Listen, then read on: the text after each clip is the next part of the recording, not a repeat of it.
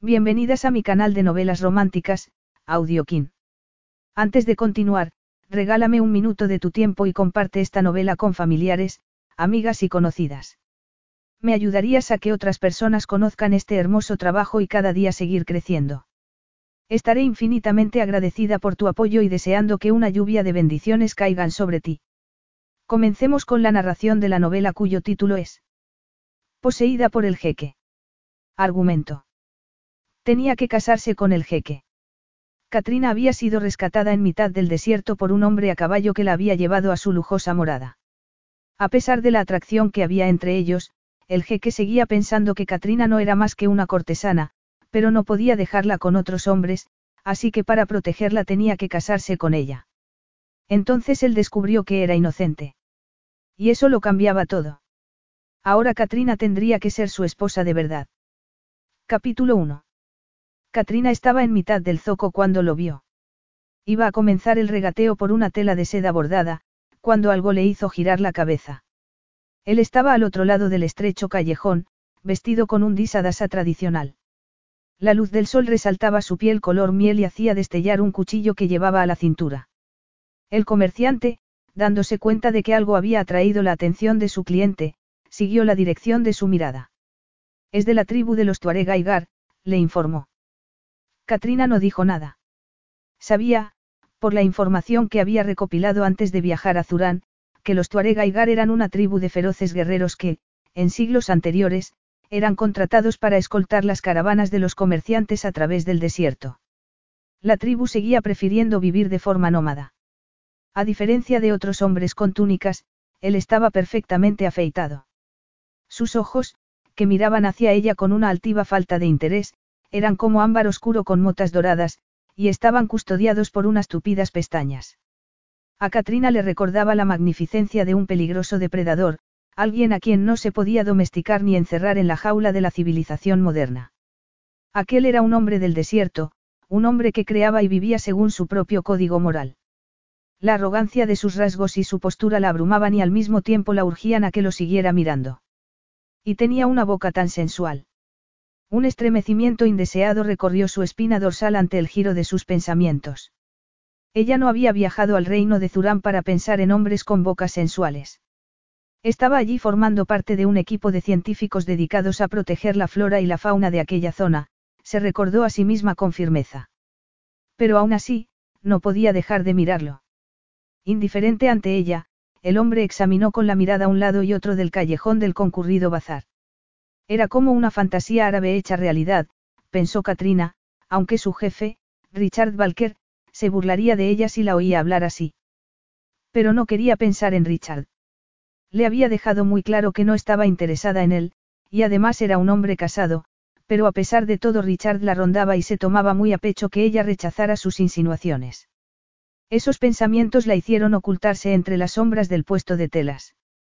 Inmediatamente, la mirada ámbar la atrapó, haciéndola retroceder instintivamente aún más en la semioscuridad, sin pararse a preguntarse por qué necesitaba retirarse así.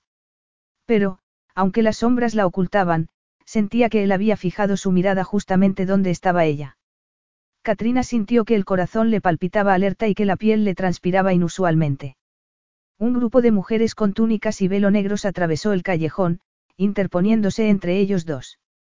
Cuando se marcharon, él parecía haber perdido todo el interés por ella, porque estaba girándose, tapándose el rostro con la tela teñida de índigo que le cubría la cabeza y dejando visibles únicamente sus ojos, a la manera tradicional de los hombres tuareg.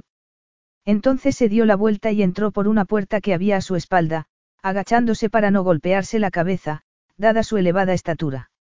Katrina advirtió que la mano que se apoyaba sobre el marco de la puerta era delgada y morena, de dedos largos y cuidados. Arrugó la frente, extrañada. Conocía mucho de las tribus nómadas del desierto árabe, y le llamaban la atención tantas anomalías, primero, que un hombre tuareg se opusiera a siglos de tradición y mostrara su rostro, y segundo, que tuviera unas manos con una manicura propia de un millonario. Sintió que el estómago se le hacía un nudo y que el corazón le golpeaba furiosamente contra el pecho. Ella no era ninguna jovencita fácil de impresionar, ni dispuesta a creer que un hombre vestido con un disadasa era un poderoso líder, ni tampoco estaba ocultando ninguna fantasía secreta de tener sexo con aquel hombre sobre la arena. Ella era una científica de 24 años, se dijo. Pero. Cuando él desapareció por la puerta, Katrina dejó escapar un suspiro de alivio. Lo quiere. Es una seda muy fina, y a un precio muy bueno. Katrina dirigió su atención de nuevo a la seda. Era de buena calidad y de un tono azul pálido que acompañaba a la perfección a su pelo rubio cobrizo. Como había salido ella sola a dar un paseo, había tomado la precaución de recogerse el pelo dentro del sombrero que llevaba.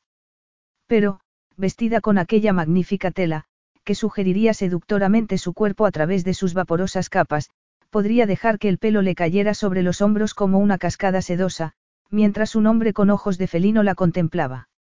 Katrina dejó caer la tela al suelo como si le quemara. Mientras el comerciante la recogía, unos hombres uniformados aparecieron en el callejón, empujando a la gente mientras avanzaban, abriendo puertas y examinando los tenderetes. Estaba claro que buscaban a alguien y que no les importaba el daño que causaran al hacerlo. Por alguna razón, Katrina desvió la mirada hacia la puerta por la que había desaparecido el Tuareg. Los hombres uniformados se estaban aproximando a ella.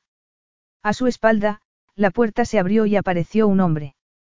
Era alto, de pelo negro y vestía ropas occidentales, unos pantalones chinos y una camisa de lino, pero Katrina lo reconoció inmediatamente y abrió los ojos perpleja. El Tuareg se había convertido en un occidental. Comenzó a caminar por el callejón. Acababa de pasar por delante del puesto donde estaba Katrina, cuando uno de los hombres uniformados lo vio y comenzó a llamarlo a gritos, en inglés y en zuranés. Usted, deténgase. Katrina vio cómo la mirada de ámbar del Tuareg se endurecía, buscando, examinando, y deteniéndose sobre ella, mientras se iluminaba. Cariño, estás aquí. Te advertí que no debías pasear tú sola. Los dedos largos y elegantes en los que se había fijado hacía un momento la agarraron de la muñeca y se deslizaron hasta entrelazarse con los suyos, fingiendo una intimidad de novios, pero sujetándola fuertemente para que ella no se soltara. Una sonrisa perfectamente calculada rompió por un momento la expresión arrogante del Tuareg. Se acercó más a ella. Yo no soy su, cariño, le espetó Katrina en voz baja. Comience a caminar, le ordenó él también en voz baja, mientras su mirada dura e intimidante la atrapaba bajo su hechizo. La hostilidad empañaba la habitual dulzura de los ojos azules de Katrina, pero era una hostilidad salpicada de algo mucho más primitivo y peligroso, admitió sombría, mientras empezaba a caminar. Él se acercó a ella y, colándose entre el embriagador aroma de las especias y los perfumes del bazar, Katrina advirtió la fragancia de su colonia y algo mucho más perturbador, el aroma suavemente almizclado del cuerpo de él. El callejón se había llenado de hombres armados que abrían las puertas a empujones y volcaban los tenderetes, buscando impacientes algo o a alguien. La atmósfera de relajada felicidad que reinaba antes había desaparecido por completo, y en su lugar el callejón se había convertido en una algarabía de voces y de miedo casi palpable. Un enorme vehículo todoterreno con las lunas tintadas entró a toda velocidad en el callejón, dispersando a la gente, y se detuvo en seco. El hombre uniformado que salió de él iba muy bien protegido, y Katrina ahogó un grito al reconocer al ministro del Interior de Zurán, el primo del soberano del país.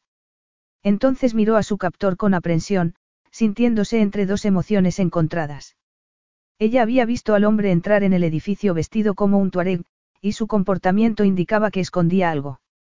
Ella debería al menos llamar la atención de los temibles hombres armados, pero él le provocaba una peligrosa fascinación que la estaba induciendo a, ¿A qué?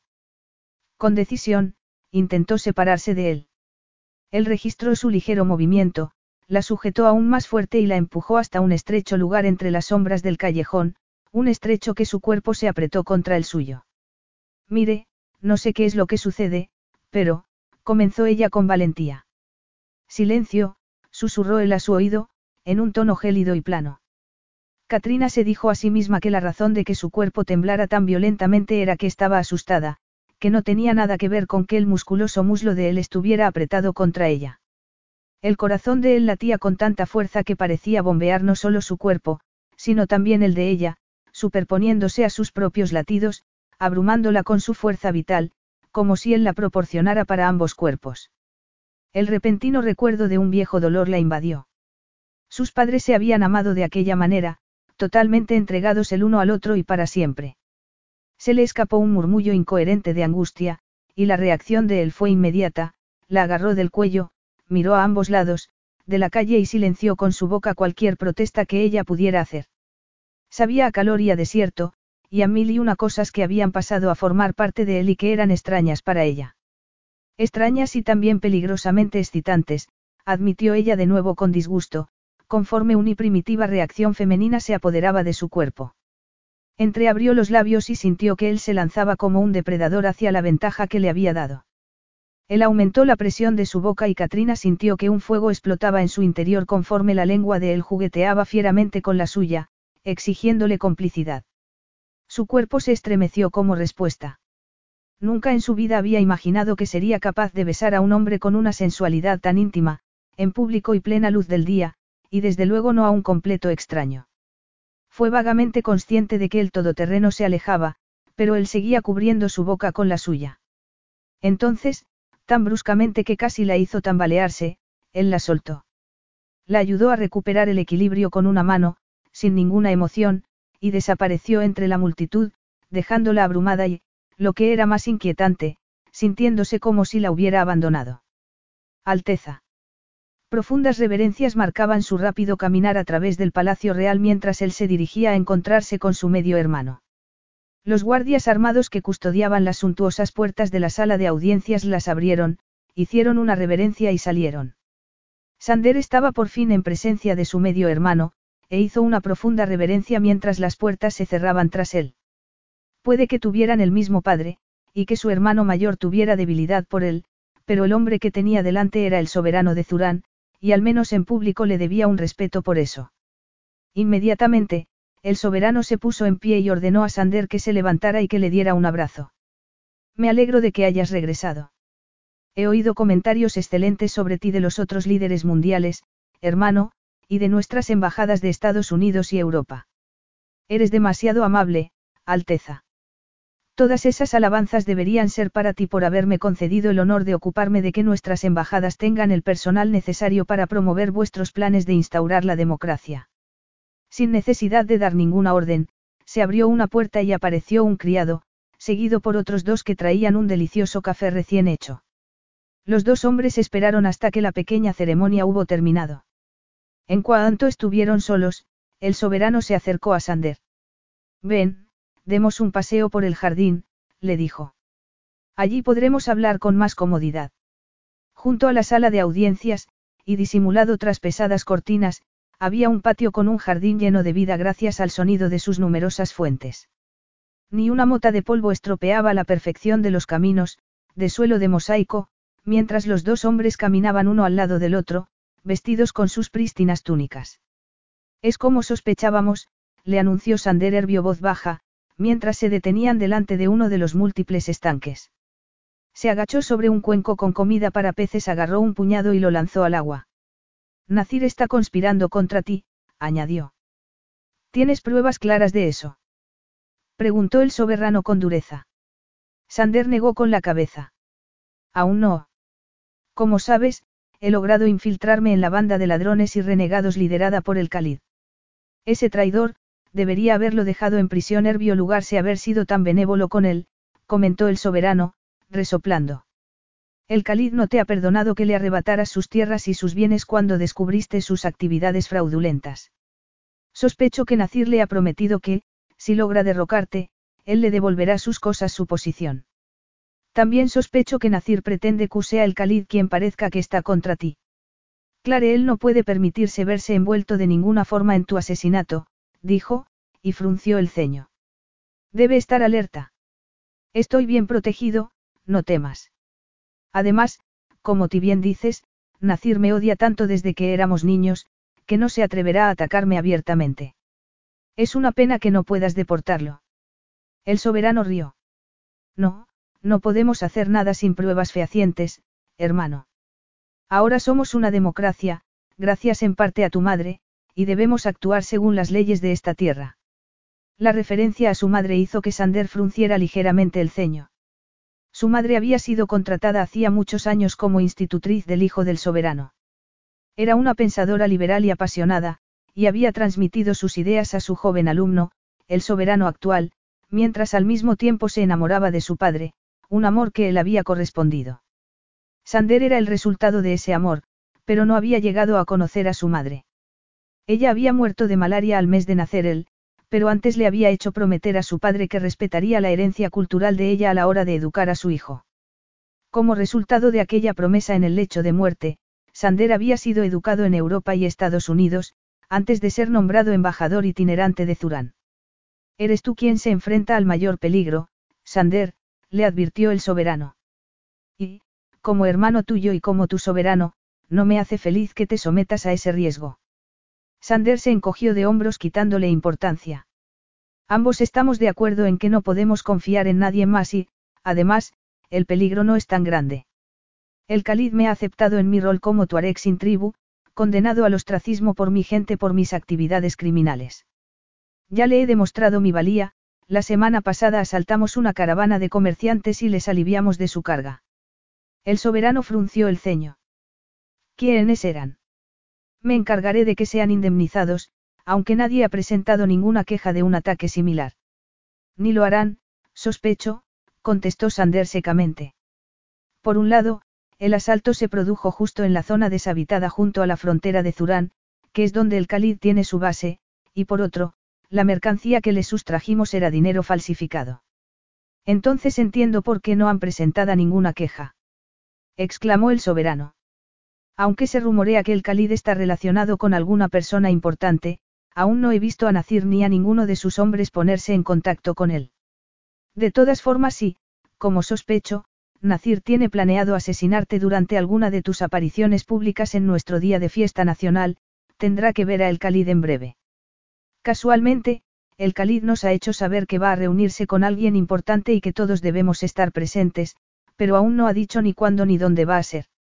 ¿Y tú crees que Nacir estará en esa reunión? Seguramente.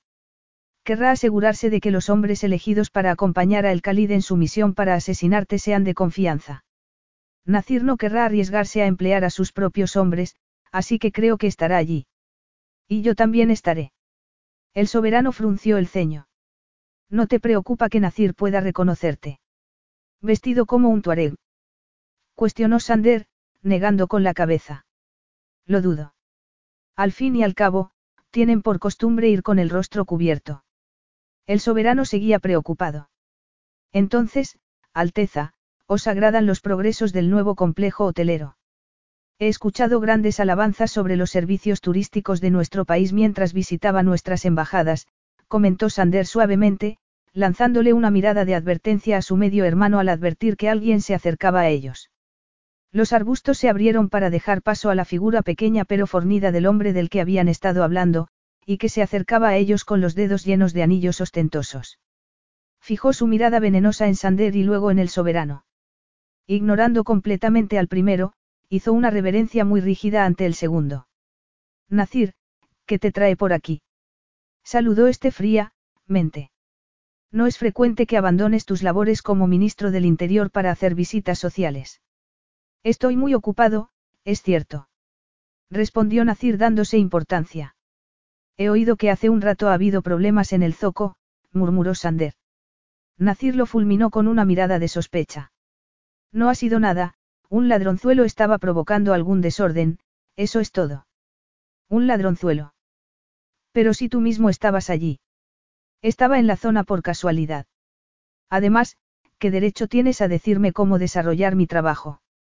Ninguno, aparte del de un ciudadano que se preocupa por su país, contestó Sander sin emoción.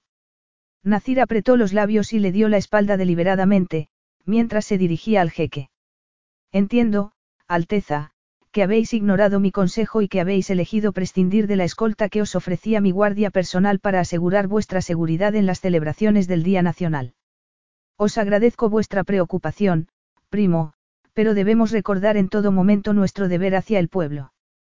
Nuestros invitados de otras naciones, sobre todo de aquellas que esperamos que nos apoyen para el desarrollo de nuestro turismo, dudarán de la estabilidad de nuestro país y creen que un soberano no puede pasearse entre su gente sin una cohorte de guardias armados.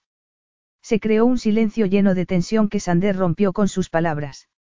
Y además, uno siempre debe preguntarse quién protege a los que protegen. Por el rostro de Nacir cruzó una expresión de odio asesino. Si estáis sugiriendo, comenzó ferozmente. No estoy sugiriendo nada, le cortó Sander fríamente. Solo estoy exponiendo los hechos. Los hechos.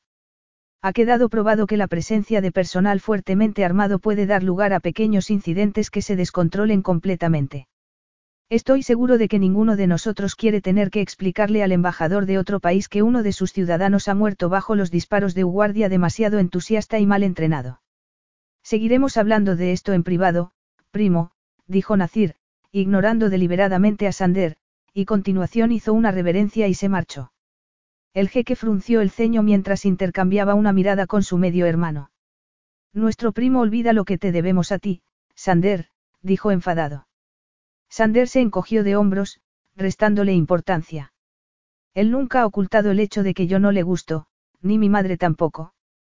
¿Y tu padre? Nuestro padre fue el mejor soberano que ha tenido nunca este país. Nacir haría bien en no olvidarlo. Desde que eras pequeño, él se ha portado mal contigo, pero ni yo ni mi padre lo sabíamos. Aprendí a vivir con ella y con él. Tanto él como su padre odiaban a tu madre. Les molestaba la influencia que tenía sobre mi padre. Y luego, cuando él la convirtió en su esposa. Puede que a mí me aborrezca, pero es a ti a quien quiere derrocar, apuntó Sander secamente. Tengo que regresar al desierto antes de que mi ausencia levante sospechas. Me preocupaba que Nacir sospechara de mí después de que sus hombres pusieran patas arriba el zoco buscándome, pero he sabido que era otro tuarega quien buscaban. La versión oficial es que solo has regresado a Zurán por un breve tiempo y que abandonas el país nuevamente esta noche para disfrutar de un merecido descanso. Es una pena que no tengas tiempo para comprobar tus empresas. Tus yeguas han tenido un montón de hermosos potros, y la primera fase de construcción del puerto deportivo ya se ha completado. Sander sonrió y sus dientes blancos refulgieron junto a su piel color miel.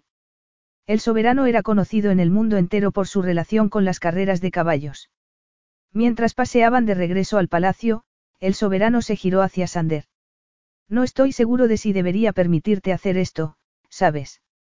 Le dijo muy serio, te aprecio mucho, hermano pequeño, más de lo que crees. Tu madre fue lo más cercano a una madre que yo tuve.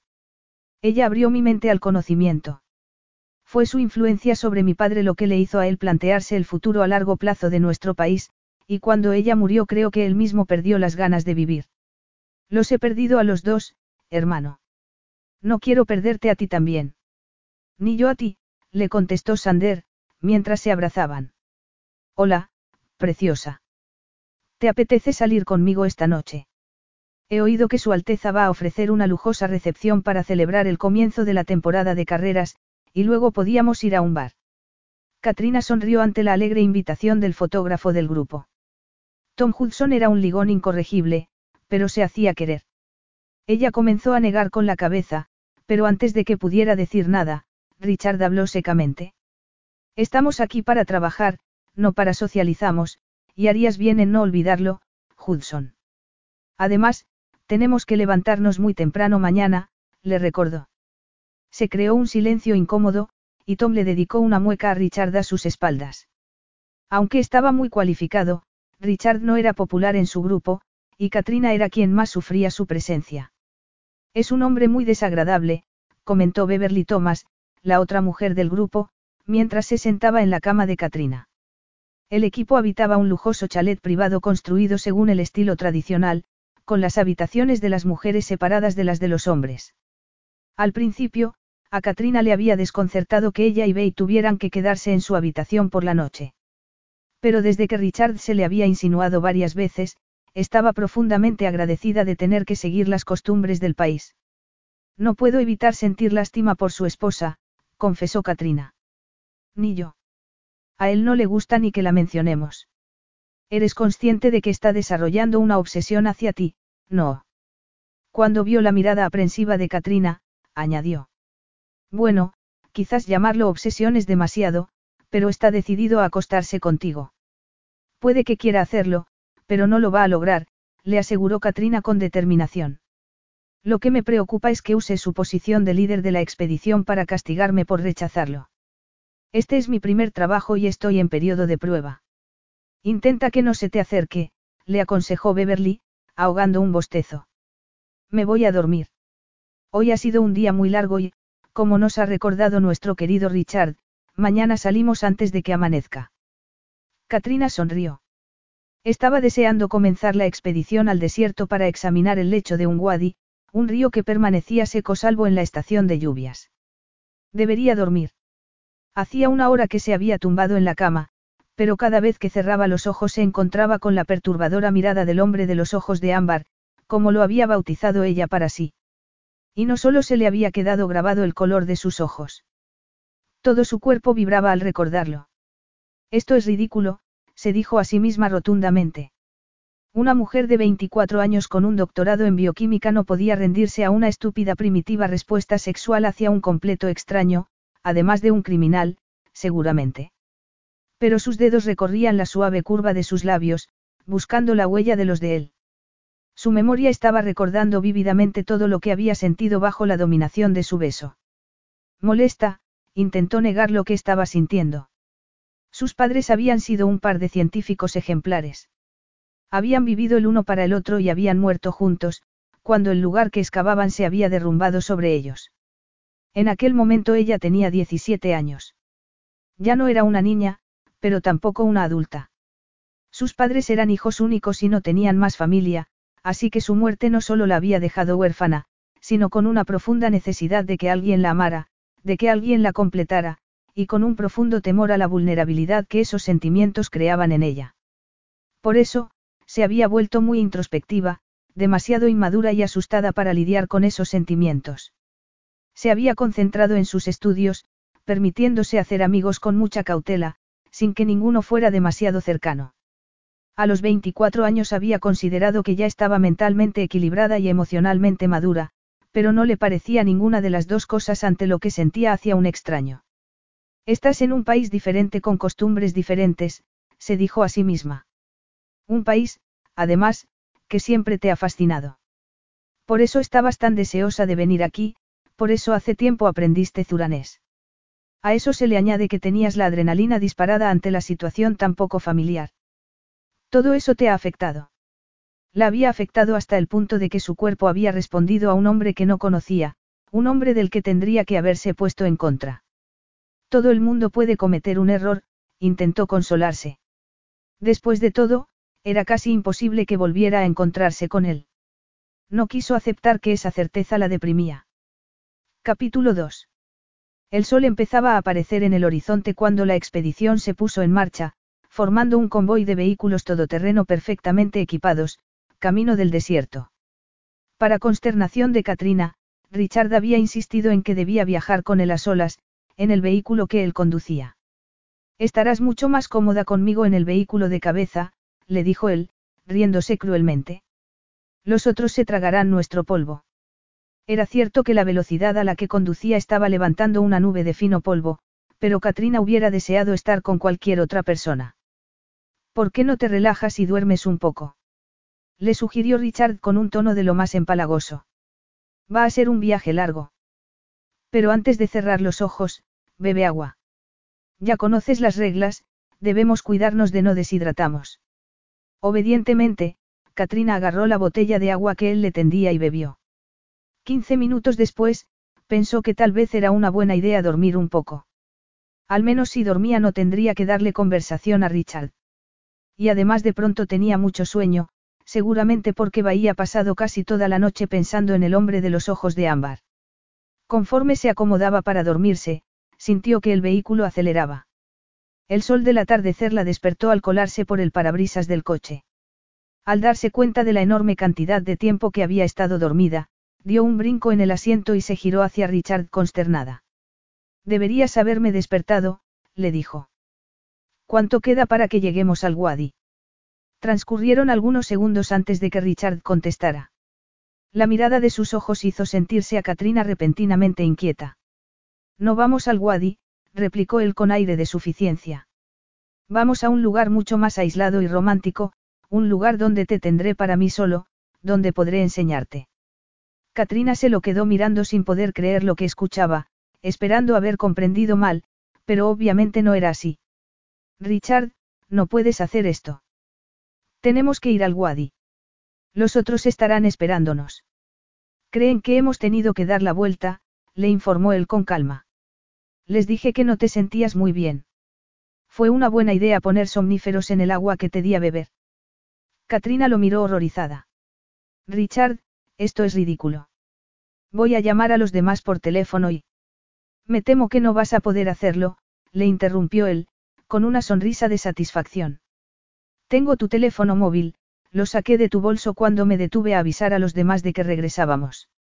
Katrina no daba crédito a lo que oía. Esto es una locura.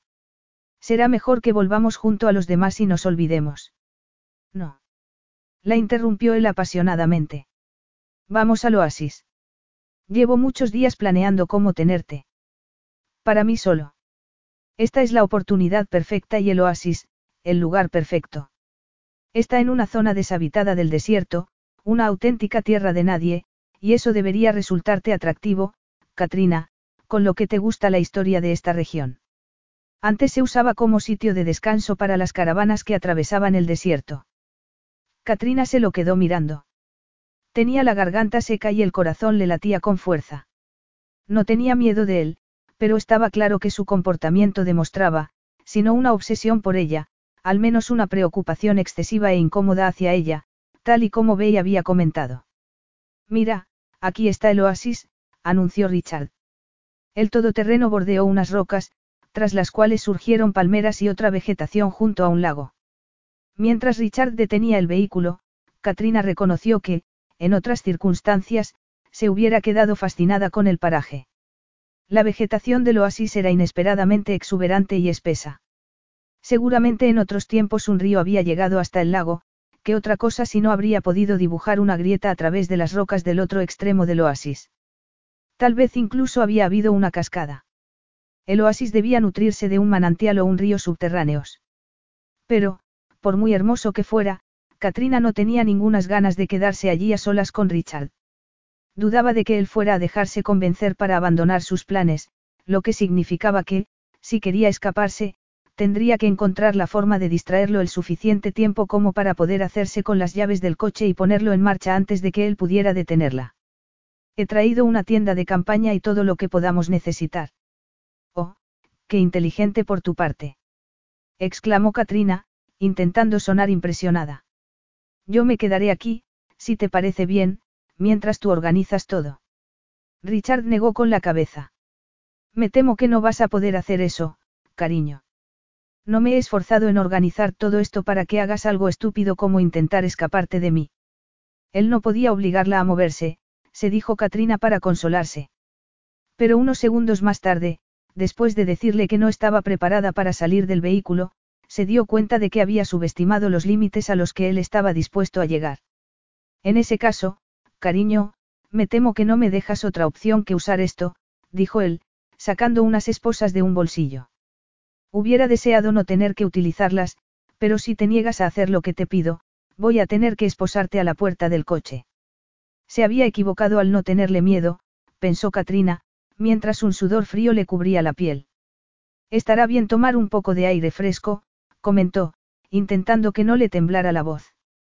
¿Y si me siento en el oasis mientras tú organizas todo? Me parece bien, cariño, concedió Richard, sonriendo. Busquemos algún lugar cómodo para ti.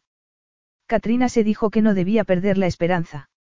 Richard la escoltaba hacia el oasis, más como si fuera su carcelero que como alguien que quería ser su amante. Esto servirá, anunció él, señalando una de las palmeras.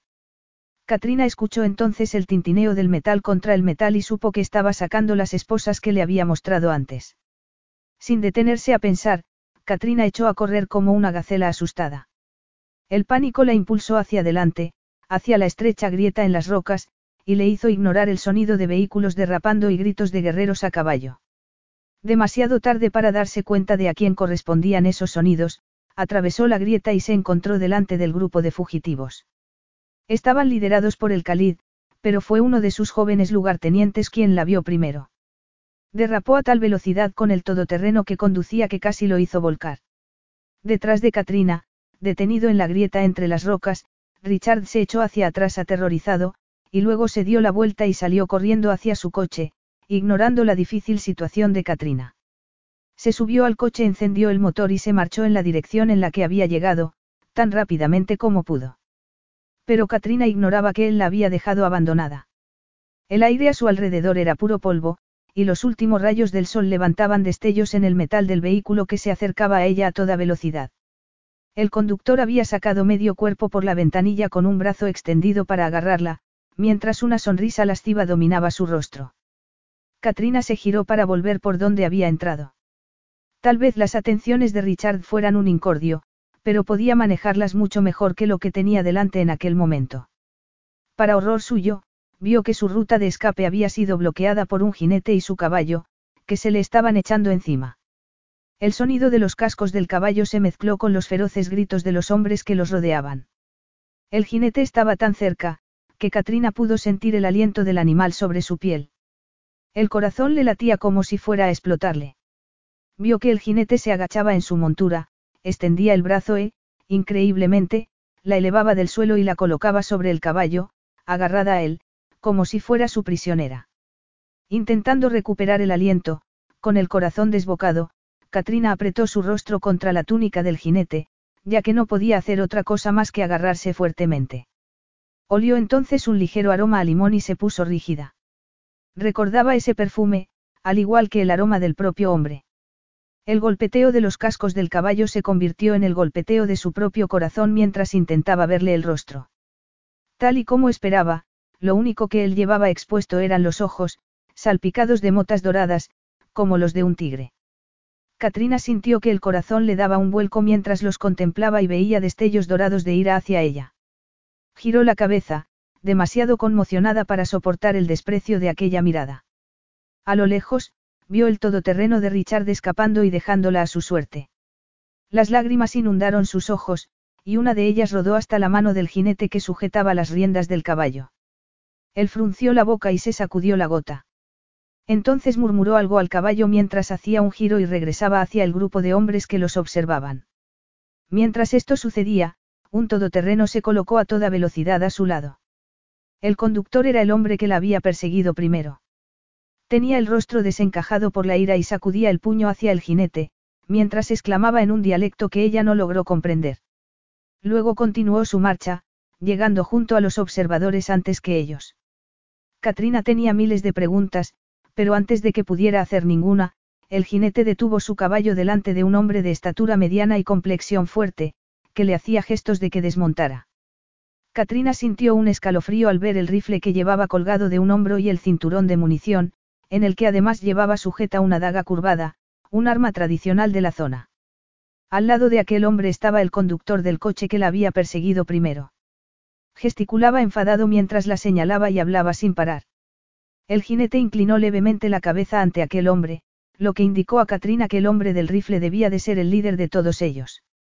Pero, mientras era obvio que contaba con la obediencia de todos los demás hombres, Katrina percibió que el lenguaje corporal de su captor resaltaba sutilmente su propia independencia.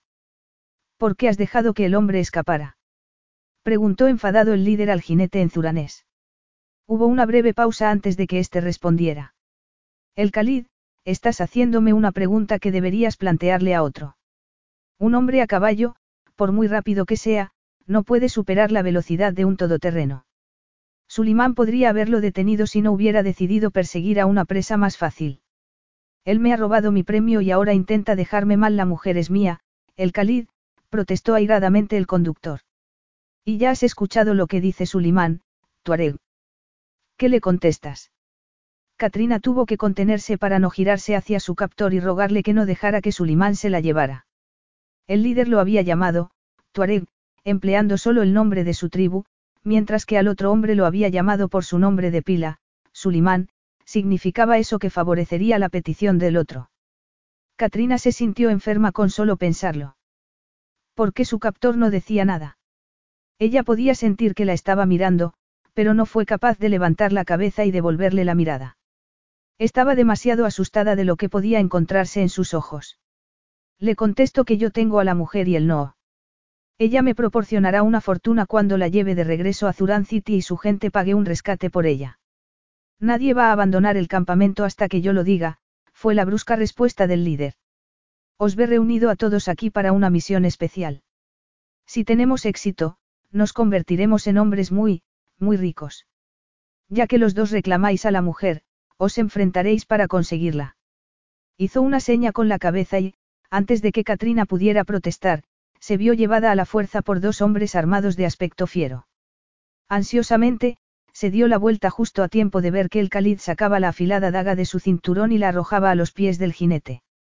Katrina se quedó sin aliento al ver que él recogía el arma, y él y Sulimán comenzaban a hacer círculos enfrentados el uno al otro. Sulimán tenía una daga muy parecida en la mano, y de pronto atacó salvajemente a su adversario con ella. Los otros hombres hicieron un círculo alrededor de ellos. Entre sus dos carceleros, Katrina solo captaba breves imágenes de los dos hombres mientras luchaban. No era que le gustara ver a dos hombres peleándose, pero en aquella ocasión tenía una buena razón para querer saber quién era el vencedor. Los dos oponentes, así como mantenían el pañuelo de la cabeza, se habían quitado las túnicas y peleaban a pecho descubierto y descalzos. Había oscurecido, y se encendieron, linternas para iluminar la escena, que a Katrina le parecía algo de otro mundo.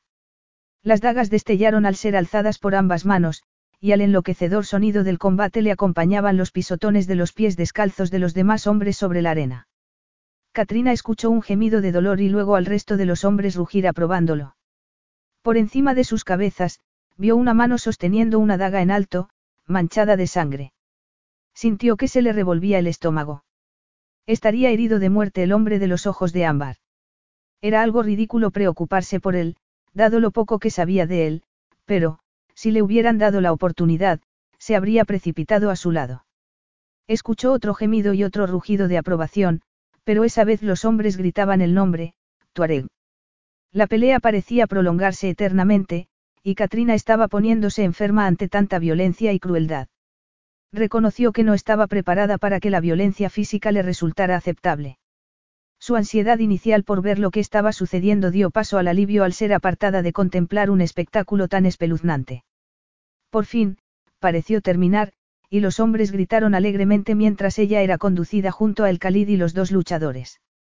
Solo uno de los tres hombres llamó la atención de Katrina, y sintió el estómago revuelto entre las náuseas y un alivio culpable, mientras oía a la multitud gritar, Tuareg, y veía en las manos del jinete las dos dagas, mientras que su oponente se desplomaba desanimado junto a él. Entonces el jinete se volvió hacia ella, y Katrina se quedó horrorizada al ver sus heridas sangrantes. Una le había rajado la piel perfecta de su mejilla, acercándose peligrosamente a su ojo, otra estaba justo encima de su corazón, y la sangre caía de una tercera en su bíceps. Katrina empezó a sentirse mareada, pero ignoró la sensación y apartó la mirada del pecho cubierto de sudor que tenía delante. Sulimán, por el contrario, parecía no tener ninguna herida, lo cual dejó perpleja a Katrina, ya que el Tuareg era obviamente el vencedor. Aquí tienes tu premio, escuchó que decía el Khalid al jinete. Tómala. Era su imaginación, o la leve inclinación de cabeza que hizo su captor hacia el Khalid era más cínica que respetuosa. Si así era, nadie más parecía haberse percatado de ello. Él aún no había ni reconocido su presencia. Se giró hacia el Khalid y le devolvió la daga lanzándola a sus pies. Luego se agachó y recogió su túnica del suelo. Con el rabillo del ojo, Katrina vio que Sulimán hacía el ademán de envainar su daga, pero, en lugar de hacerlo, se abalanzó violentamente sobre la espalda desprotegida del Tuareg, con la daga en la mano. Katrina oyó su propio grito de advertencia, pero algo más debía de haber alertado a su captor del peligro, porque se había dado la vuelta y, con un movimiento tan rápido que los ojos de Katrina no pudieron seguirlo, golpeó la mano de Sulimán, desarmándolo. Inmediatamente, tres hombres sujetaron a Sulimán y se lo llevaron a rastras. Como si no hubiera sucedido nada fuera de lo normal, el tuareg recogió de nuevo la túnica y se la puso, y le hizo una brusca indicación con la cabeza para que lo siguiera. Ven, ordenó. Daba unos pasos tan largos que ella tuvo dificultades para seguir su ritmo, pero cuando por fin se puso a su lado, él se detuvo y la miró. No caminarás a mi lado, sino detrás de mí, le ordenó, fríamente. Katrina no podía creer lo que estaba escuchando. Los traumas que había soportado quedaron olvidados en la furia de aquel ultraje. No lo haré, se negó ella apasionadamente. Yo no soy una, una posesión tuya. Y además, en Zurán los hombres caminan al lado de sus compañeras. Esto no es Zurán, es el desierto, y tú eres mía para hacer contigo lo que quiera, cuando y como quiera. Sin darle la oportunidad a contestar, el hombre se giró y continuó caminando rápidamente hacia las tiendas de campaña, que estaban inteligentemente escondidas de la vista por unas rocas. Varios fuegos ardían en un claro delante de las tiendas, y mujeres vestidas de negro removían cazuelas con comida humeante. El aroma de la comida hizo a Katrina darse cuenta de que hacía mucho tiempo que no comía, y su estómago rugió hambriento. La tienda de su captor estaba separada de las demás. Un vehículo bastante abollado estaba aparcado junto a ella, y detrás de él estaba atado su caballo, masticando felizmente algo de paja, mientras un niño lo vigilaba. Pero Katrina no tuvo tiempo de estudiar el entorno, ya que una mano en su espalda la impulsó al interior de la tienda. Ella había visto tiendas parecidas en Zuran City, como parte de programas educativos, pero nunca habría imaginado que estaría dentro de una de verdad. Varias lámparas de aceite iluminaban tenuemente el espacio principal de la tienda, una especie de salón, con alfombras ricamente confeccionadas y un tradicional diván. Había varios almohadones en el suelo y una mesita baja de madera con una cafetera. De pronto, todos los acontecimientos del día la superaron y sus ojos se llenaron de lágrimas de agotamiento. ¿Por qué lloras? Es por tu amante. Dudo que él esté gastando ni una lágrima en ti, a juzgar por la velocidad con la que te ha abandonado. Katrina se lo quedó mirando. Richard no es mi amante. Es un hombre casado. Si no es tu amante, ¿por qué iba a traerte a un lugar tan remoto? Replicó él, con una sonrisa cínica. No se lo permití. Él, él me obligó. Por supuesto que lo hizo. Exclamó él burlonamente. Katrina elevó la cabeza y lo miró desafiante. ¿Por qué finges ser un tuareg, cuando es obvio que no lo eres? Cállate. Le ordenó el furioso. No, no voy a callarme. Te recuerdo del callejón en Zuren City, aunque tú no me recuerdes. Katrina ahogó un grito cuando él le tapó la boca con la mano. En sus ojos había un destello amenazador conforme se inclinó sobre ella y le dijo suavemente. Vas a estarte callada. Katrina ya había tenido suficiente. Había sido secuestrada, acosada, amenazada, y luego esto. Furiosa, mordió con fuerza la mano que le tapaba la boca. Mujer, eres una fiera. Rugió él, mientras observaba la sangre manando junto a su dedo pulgar. Pero no voy a consentirte que me contamines con tu veneno. Límpialo. Katrina lo miró incrédula y sintió arder sus mejillas. Estaba conmocionada por lo que acababa de hacer. La furia y la indignación hicieron que todo, su cuerpo se tensara. Y lo más sorprendente era que, en el fondo, era peligrosamente consciente de la sensualidad de sus pensamientos. Unos pensamientos que eran reflejo de sus deseos secretos, se preguntó, deseos que ansiaba en secreto que se convirtieran en realidad. Por supuesto que no. Sintiendo el aliento de él contra su oreja, tomó la prenda que él le tendía, la sumergió en el cuenco con agua que había a su lado y lavó la herida. Bruscamente, él la soltó y se apartó de ella. No. ¿Por qué iba a darte la oportunidad de causarme aún más daño? Comentó él con voz ronca y distorsionada. ¿Por qué te comportas así? Preguntó ella, temblando. ¿Quién eres? En el zoco parecías europeo. No sigas diciendo esas cosas. No sabes nada de mí. Katrina percibió el salvaje rechazo y la hostilidad de aquella voz. Sé que no eres un tuareg, insistió. Y si lo fuera, lo sabrías, Claro, le provocó él, burlón. Sí, lo sabría, le aseguró ella con firmeza. He estudiado la historia y la cultura de Zurán, y ningún tuareg auténtico se descubriría el rostro en público de la manera en que tú lo hiciste el otro día en el callejón. Hubo un silencio de lo más revelador antes de que él hablara en un tono tranquilo pero amenazador. Si yo fuera tú, me olvidaría de Zurán City y de sus callejones. Katrina inspiró profundamente y dejó salir el aire poco a poco. ¿Y bien? ¿Vas a decirme quién eres? Durante unos segundos, creyó que él no iba a responder. Y entonces él se encogió de hombros. ¿Quién soy no importa? Pero lo que soy sí que importa. Aquellos que hemos jurado lealtad a El Khalid tenemos razones muy poderosas para haberlo hecho. Vivimos fuera de la ley, y harías bien en recordarlo. Eres un criminal. Supuso ella. Un fugitivo. Haces demasiadas preguntas y, te lo aseguro, no te gustaría saber quién ni qué soy en realidad. A Katrina le costó trabajo no sentir escalofríos ante aquellas palabras amenazadoras. Bueno, pues al menos dime cómo quieres que llame. No puedes querer en serio que te llamen, Tuareg. Yo desde luego no querría que me llamaran, inglesa. Para su asombro, él rió. Muy bien. Puedes llamarme. Sander se detuvo. No podía darle su auténtico nombre, Alessandro, era demasiado reconocible. En el campamento rebelde, donde la identidad legítima de cada hombre se respetaba como un asunto privado de cada cual, él era conocido solo por, Tuareg, y se había puesto el apellido común de Bin Sadeen. Pero, Tuareg, no era el nombre que quería escuchar de labios de aquella mujer, aunque no quería analizar por qué.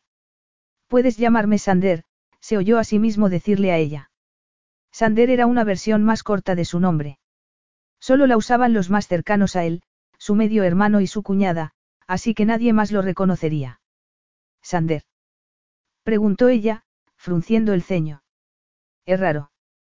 No lo había oído nunca. Lo eligió mi madre, explicó él secamente. ¿Y cómo quieres que te llame yo? Me llamo Katrina Blake, le informó, y dudó antes de encontrar el coraje para continuar. ¿Cuándo? ¿Cuándo podré regresar a Zuran City? No lo sé. El Khalid ha dado orden de que nadie abandone el campamento sin su permiso. Por un instante, Katrina se sintió tentada de preguntarle qué les había llevado a instalarse en el oasis, pero por precaución decidió no hacerlo. Muy sabio por tu parte, le dijo él fríamente, como si hubiera adivinado lo que ella estaba pensando, y a continuación le ordenó, quédate aquí. No salgas de la tienda. ¿A dónde vas? inquirió Katrina como loca, conforme él comenzó a alejarse de ella. Él se dio la vuelta y habló suavemente. Voy a mi dormitorio, a quitarme esta ropa sucia. Ella sintió que se ruborizaba. Tus cortes. Recordó, sintiéndose culpable. No deberías cuidártelos. Él se encogió de hombros sin darle importancia. Solo son unos rasguños, y se curarán rápidamente. Katrina recordó algo de pronto. ¿Por qué Sulimán ha perdido la pelea, cuando has sido tú el que ha resultado herido? Le preguntó, curiosa. No se trata de cortar en rodajas al oponente, sino de desarmarlo, respondió él sin ningún apasionamiento. Se giró, y ella miró hacia la salida. Hay 300 kilómetros de desierto entre este lugar y Zuran City. Esas palabras tan objetivas hicieron que un estremecimiento de hostilidad y desesperación le recorriera el cuerpo. El desierto era una cárcel muy especial, un guarda diseñado por la naturaleza para evitar que ella se escapara, y él lo sabía. Sabría también lo asustada que se había sentido cuando Sulimán la había reclamado como su trofeo. O su alivio cuando él había aparecido. Sabría lo complejas y perturbadoras que eran sus emociones. Frunció los labios. Esperaba que no. Él estaba haciendo que se sintiera muy vulnerable emocionalmente. Se giró hacia él y le hizo frente. No te saldrás con la tuya. Richard telefoneará a las autoridades, y... Estamos en una zona deshabitada del desierto, más allá del alcance tanto de tu amante como de las autoridades, replicó él gélidamente. Richard es mi jefe, no mi amante, repitió ella, sintiendo que las mejillas le ardían ante la forma como él la miraba. ¿Y por qué otra razón ibais a presentaros en el oasis, juntos y sin nadie más? Aunque no me sorprende que quieras negar tu relación con él después de la forma en que te ha abandonado. Aquí en el desierto guiamos nuestro comportamiento por nuestra relación con las mujeres, sobre todo si están unidas a algún hombre, comprometidas emocionalmente con él. Pero tu cultura no considera que eso sea algo importante, ¿verdad? Yo preferiría rajarme el corazón antes que abandonar a la mujer que lo poseyera, por mucha situación de peligro que se diera. Las intensas e íntimas imágenes que sus palabras estaban conjurando en la mente de Katrina le recordaban sus sueños más privados y secretos. ¿Acaso ella no había ansiado siempre un hombre y un amor como aquellos, aunque se decía a sí misma que quería algo que no existía?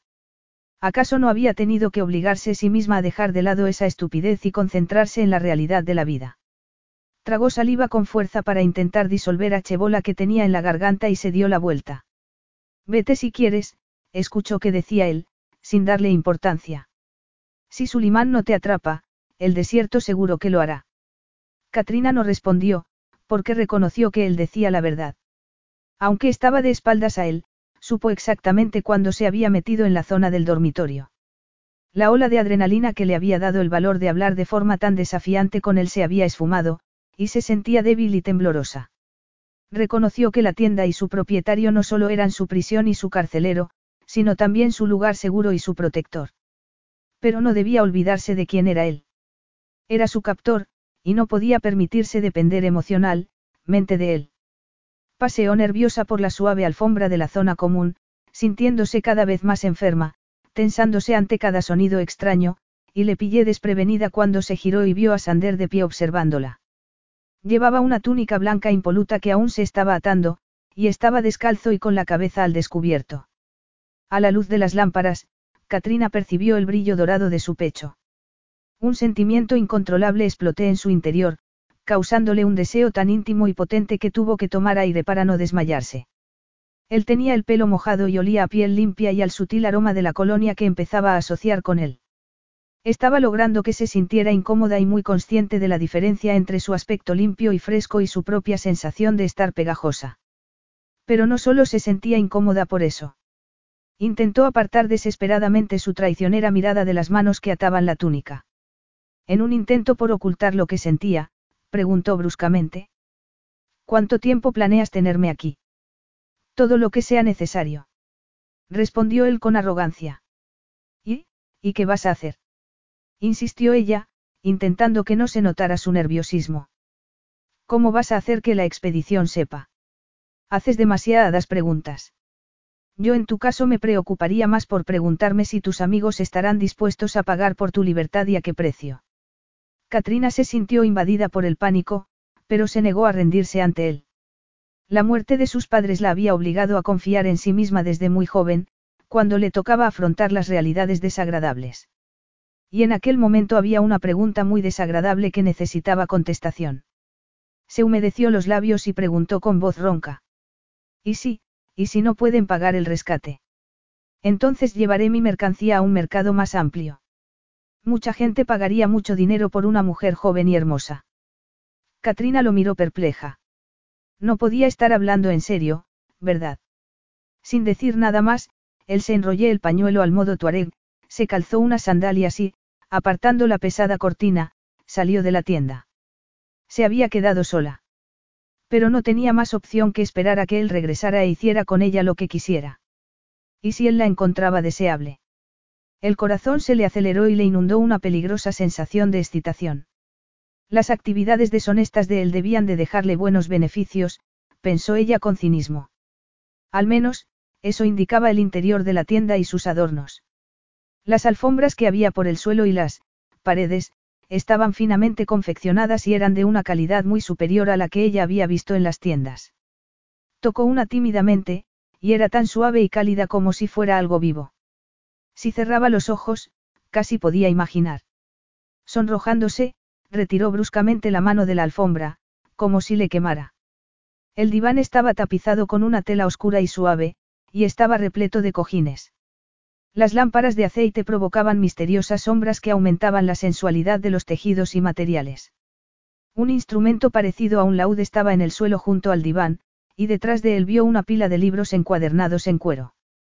Automáticamente se acercó a ellos y tomó uno entre sus manos. El título estaba escrito con pan de oro. El Rubaidiat de Omar Khayyam, un libro de poesía. Parecía fuera de lugar.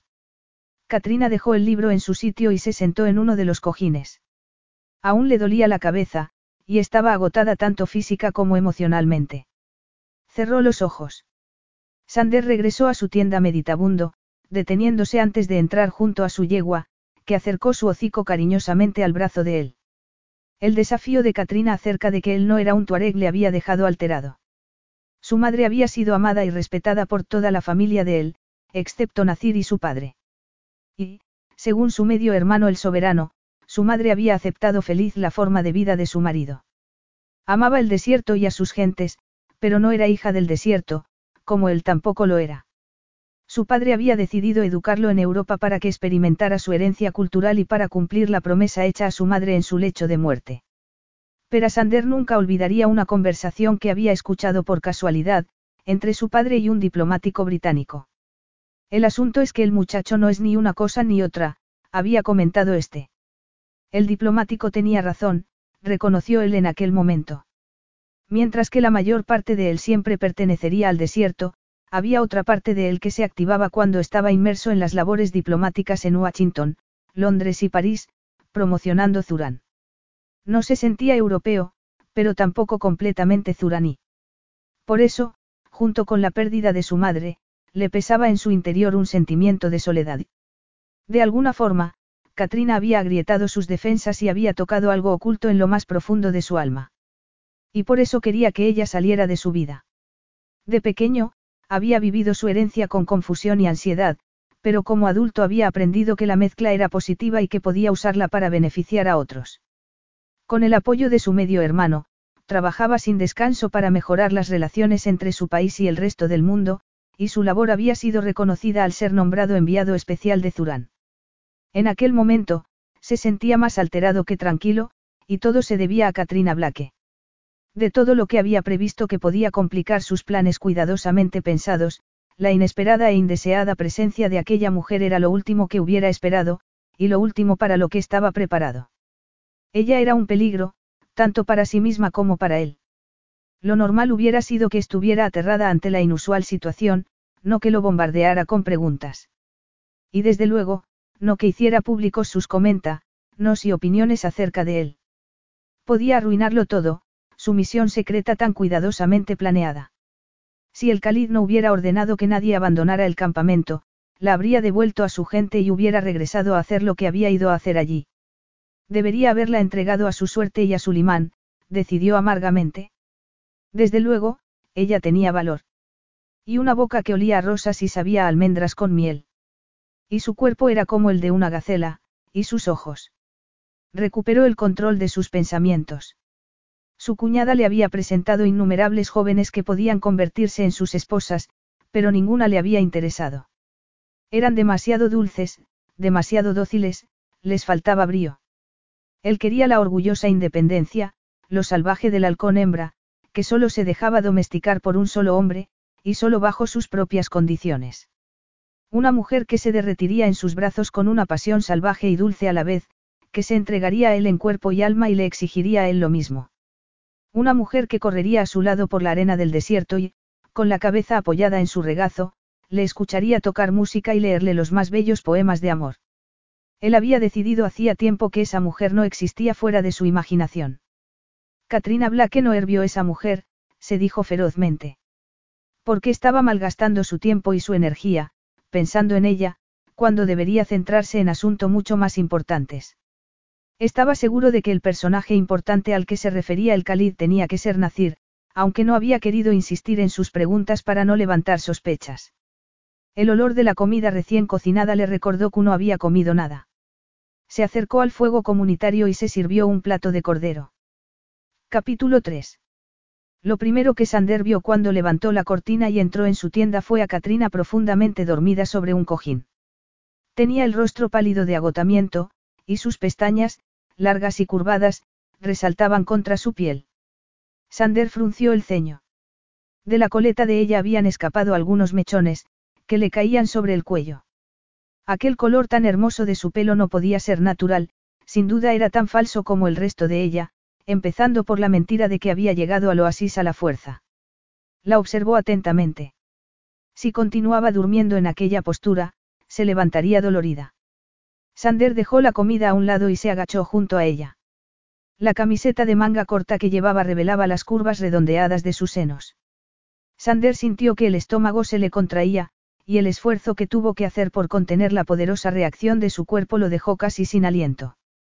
Había visto a muchas jóvenes vestidas de forma mucho más sugerente y provocadora sin que le provocaran ninguna reacción sexual, y le perturbaba y enfurecía al mismo tiempo haberse excitado tan profunda y rápidamente con una mujer a la que no debía permitirse reaccionar.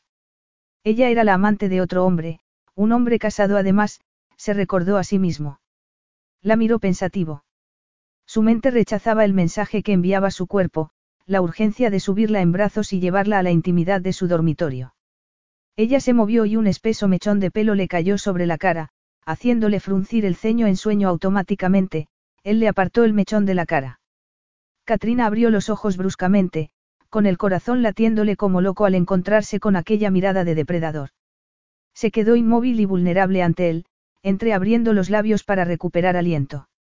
Las yemas de los dedos de él rozaron su mejilla cuatro puntos que le provocaban tanto placer que la hacían temblar. Abrió mucho los ojos, reconociendo la masculinidad de aquel extraño. Entonces él apartó la mano de su rostro, y ella vio el brillo oscuro y peligroso en su mirada, antes de que él lograra ocultarlo. Te he traído algo de comer, le anunció él secamente. Katrina podía olerlo, y el estómago le rugió hambriento, pero frunció los labios y sacudió la cabeza. No tengo hambre, mintió. Él la miró con el ceño fruncido. Mentirosa, la acusó, fríamente. ¿Qué sucede? Nuestra comida no es suficientemente buena para ti. No es eso. Richard. Richard. ¿Te refieres a tu amante? Él no es mi amante. Quería serlo, pero yo no, me engañó y, me sedó. Te sedó. ¿Y crees que yo haría lo mismo? Preguntó él, enfureciéndose, porque iba a querer hacerlo. Katrina no contestó. ¿De veras crees que te sedaría para tener sexo contigo? Insistió él. Katrina enrojeció. Aunque así fuera. No es costumbre de los hombres del desierto comer antes que sus mujeres. Sus mujeres. Tú no eres mi mujer, no. Le recordó él suavemente. Y también tenemos la costumbre de que los invitados coman primero. Pero yo no soy tu invitada, replicó Katrina tajante. Soy tu prisionera. Sander agarró el plato de cordero asado, se sentó con las piernas cruzadas en el diván y comenzó a comer, ayudándose con el pan. Katrina sintió que la boca se le había agua. El hambre la estaba debilitando. Cuéntame más sobre ese amante tuyo, ese Richard. No es mi amante. Negó ella furiosa. Ya te lo he dicho. Pero accediste a acompañarlo al desierto, los dos solos. No. Éramos una expedición, un grupo. Estamos catalogando la flora y fauna de la zona. Richard me engañó para que fuera con él en el coche, y entonces. Tuvo que detenerse, sus emociones amenazaban con abrumarla. Cuando me di cuenta de lo que había planeado, era demasiado tarde, continuó. Al llegar al oasis, creí que podría distraerlo y escapar. Distraerlo. ¿De qué manera? Ya me lo imagino. Solo hay un método absolutamente eficaz para que una mujer distraiga a un hombre. Katrina ya tenía suficiente. Eres tan malo como Richard. Mira, piensa lo que quieras, no me importa. Ni a mí. Al menos no tu historial sexual. Lo que me importa es el dinero que representas para mí, Diel, poniéndose en pie y acercándose decidido a ella. Katrina sintió un escalofrío de temor. Miró hacia la puerta, pero él se interponía en su camino. Toma, le dijo secamente, alargándole un cuenco con comida. No está intoxicado. Y ahora, siéntate y come. El alivio la inundó. Parecía que, después de todo su captor tenía un lado amable y compasivo. El asado estaba tan bueno como parecía, y cuando lo terminó, Sander le dijo fríamente. Tengo que discutir algunos asuntos con el Cali y quiero ver un rato a mi yegua, pero primero te enseñará dónde vas a dormir. Katrina estaba tan agotada que le costaba mantener los ojos abiertos, y siguió a Sander al compartimento más privado de la tienda. Necesitó varios segundos para que sus ojos se ajustaran a la semioscuridad de la estancia. Por ahí encontrarás una ducha y... Una ducha. Su voz reveló tanto su sorpresa como su alivio. La idea del agua sobre su piel polvorienta era una perspectiva maravillosa, pero no la distrajo de la visión de la enorme cama, la cama de su captor. Antes de que se diera cuenta, él había desaparecido sin decir nada, dejándola sola en la estancia. Cautelosamente, Katrina comenzó a investigar el entorno. La cama era suficientemente grande para dos personas, y la ducha y el retrete portátiles, en un habitáculo separado de la tienda, eran simples pero estaban limpios, lo que le hizo exhalar un gozoso suspiro de alivio. Se duchó rápidamente y se secó con una de las esponjosas toallas apiladas junto a la ducha. ¿Cómo había conseguido el algo tan lujoso? Las habría robado. Le costaba ignorar su malestar al usarlas, pero no tenía otra alternativa, se dijo a sí misma, mientras lavaba su ropa interior y su camiseta. Cuando hubo terminado, la única energía que le quedaba la empleó en llegar hasta la cama y tumbarse, aún envuelta con la toalla. Todos los renegados que se habían asociado con el Khalid esperaban a que comenzara la reunión de aquella noche. Sander encontró un hueco y se sentó entre ellos. Llegas tarde, Tuareg, comentó uno. Seguramente estaba demasiado ocupado disfrutando de su premio, apuntó otro con ordinariez, y le advirtió, será mejor que estés alerta, Tuareg. Sulimán va por ahí diciendo que la muchacha es suya y que quiere que vuelva. Sander se encogió de hombros, quitándole importancia. Sulimán puede amenazarme todo lo que quiera, la chica se queda conmigo. Entonces todos enmudecieron, porque el Khalid había salido del interior de su tienda, flanqueado por sus guardaespaldas.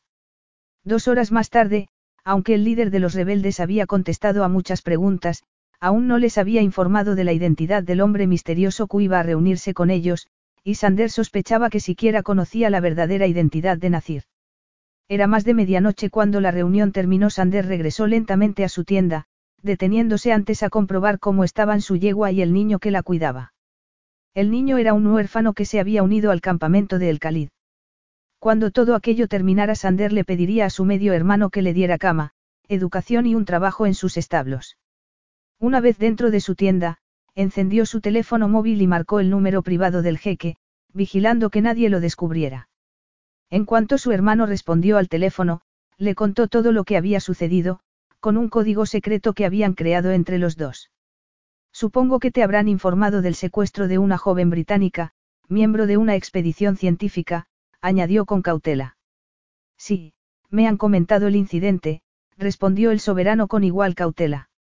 El jefe de la expedición nos ha informado de que sucedió en el desierto a unos 50 kilómetros al este de la ciudad, y se ha organizado una búsqueda por esa zona para mañana. Sander frunció el ceño.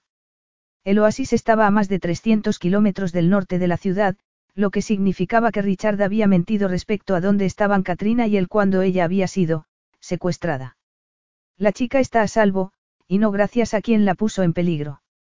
Y yo voy a asegurarme de que sigue así, afirmó Sander, antes de colgar. Tal vez Richard deseara a Katrina, pero desde luego no la amaba, decidió Sander con desprecio. Su hostilidad hacia aquel hombre crecía a cada momento, pero seguía sin creerse la historia de que había engañado a Katrina para que lo acompañara. Ella no era ninguna muchacha inocente e inexperimentada, sino una mujer joven e independiente que sin duda había perdido la cuenta de los hombres que habían compartido su cama. Pero no por eso merecía el destino que le hubiera correspondido si Sulimán se hubiera quedado con ella. No solo tenía fama de que le gustaban las jovencitas, Además se sabía que las maltrataba. Sander frunció los labios. De acuerdo, ella era una complicación no deseada, pero de ninguna forma podía abandonarla en brazos de Sulimán. Era una extranjera en su país, y además una mujer, y él tenía el deber moral de protegerla. Su medio hermano le había contado por teléfono que Nacir había anunciado que iba a estar fuera del país durante unas semanas. Ambos estaban de acuerdo en que era una coartada que le permitiría reunirse con el Khalid y conspirar contra el soberano sin levantar sospechas hacia su persona. Como los hijos del soberano aún eran menores de edad, cuando Nacir lo hubiera derrocado seguramente se ofrecería como regente. Por eso, no quería que el Consejo de Gobierno sospechara que él estaba detrás de todo. Mientras se dirigía a su dormitorio, Sander se fue quitando el pañuelo índigo de la cabeza. Katrina había tenido razón al acusarlo de no ser un auténtico tuareg, aunque sí que llevaba algo de sangre de la tribu. Katrina, un nombre melodioso.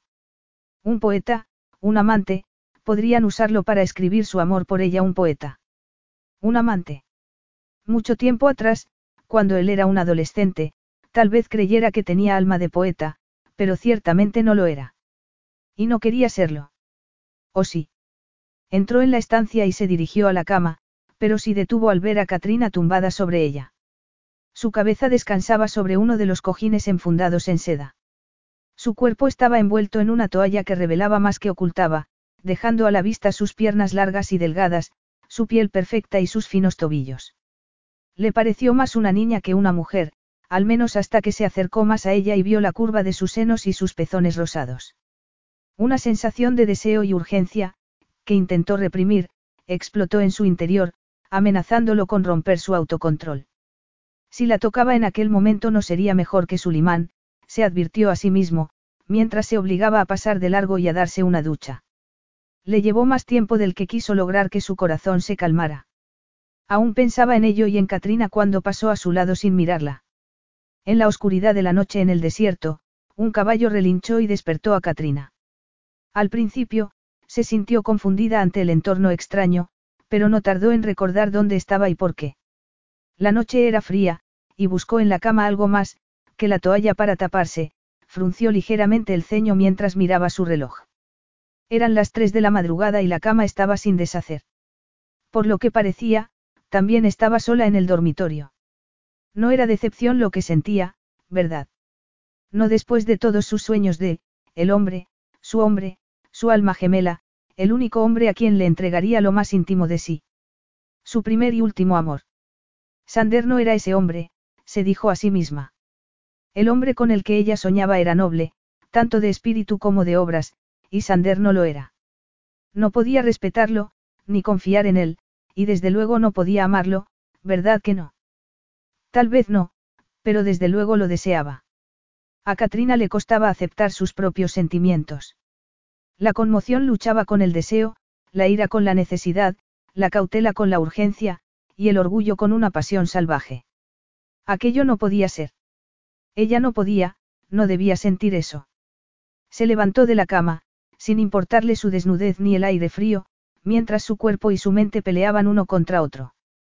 ¿Qué haría si él entraba de repente y la reclamaba? ¿Qué otra cosa iba a querer de ella si no? ¿Cómo se sentiría ella si él la tocaba con sus manos delgadas, si sus dedos la recorrían, la exploraban, acariciaban sus senos, y luego bajaban hasta su vientre y más abajo. Un estremecimiento de placer recorrió su cuerpo. ¿Cómo se permitía pensar en aquellos términos? Ella siempre había creído que primero amaría al hombre y luego sentiría deseo hacia él, que el encuentro de valores morales e intelectuales sería el preludio a la excitación emocional y física. Nada en Sander ni en su forma de vida podía compararse a sus propias creencias y valores. Él era un mentiroso y seguramente un criminal, un hombre que siempre ponía sus necesidades por delante. ¿Cómo era posible que ella lo deseara? Necesitaba un poco de aire fresco para aclarar su mente. Se envolvió firmemente la toalla alrededor de cuerpo y salió titubeante hacia la parte común de la tienda. Sander se había despertado en cuanto oyó que Katrina se movía. Al verla dirigirse hacia la salida, apartó su improvisada manta y salió tras ella. Katrina estaba apartando la cortina que hacía de puerta, cuando sintió que Sander la agarraba del brazo. ¿Vas a algún lado? Le preguntó él suavemente. Katrina entró en pánico y trató de soltarse. Déjame, pidió ferozmente. Aquella reacción encendió de nuevo la excitación que Sander casi había logrado calmar del todo. En lugar de soltarla, la agarró con más fuerza y acercó su cuerpo al de ella. Luego inclinó la cabeza con un movimiento rápido e implacable, como el halcón del desierto, y cubrió la boca de ella con la suya antes de que ella pudiera gritar pidiendo socorro. Pero no deseaba pedir socorro, reconoció Katrina, mientras su boca correspondía a la urgencia de él, entreabriendo los labios a su lengua. El deseo ardía en su interior, derritiendo cualquier resistencia que hubiera almacenado, mientras sus lenguas se entrelazaban y peleaban por la dulce intimidad de su ansiedad compartida. Katrina sintió que la toalla se soltaba de su cuerpo y experimentó un tremendo placer, porque la bata que él llevaba estaba abierta mostrando su desnudez. El placer de sus lenguas entrechocando fue como una sombra de lo que experimentó al sentir todo el cuerpo de él contra el suyo. Su piel, su carne, y su ser interno estaban tan encendidos que se apretó aún más contra él, como si fuera una sustancia adictiva. ¿Acaso la ansiedad que sentía hacia Sander llegaría un día a destruirla, como toda adicción? Con un grito de disgusto, se apartó de él, agarró la toalla y se escondió en la cámara interior. La seguiría él. Y, si lo hacía, sería ella lo suficientemente fuerte como para negarle a su cuerpo lo que tanto ansiaba. Inspiró profundamente y retuvo el aire, mirando nerviosa a la cortina que hacía las veces de puerta, y esperó. Pero Sander no apareció.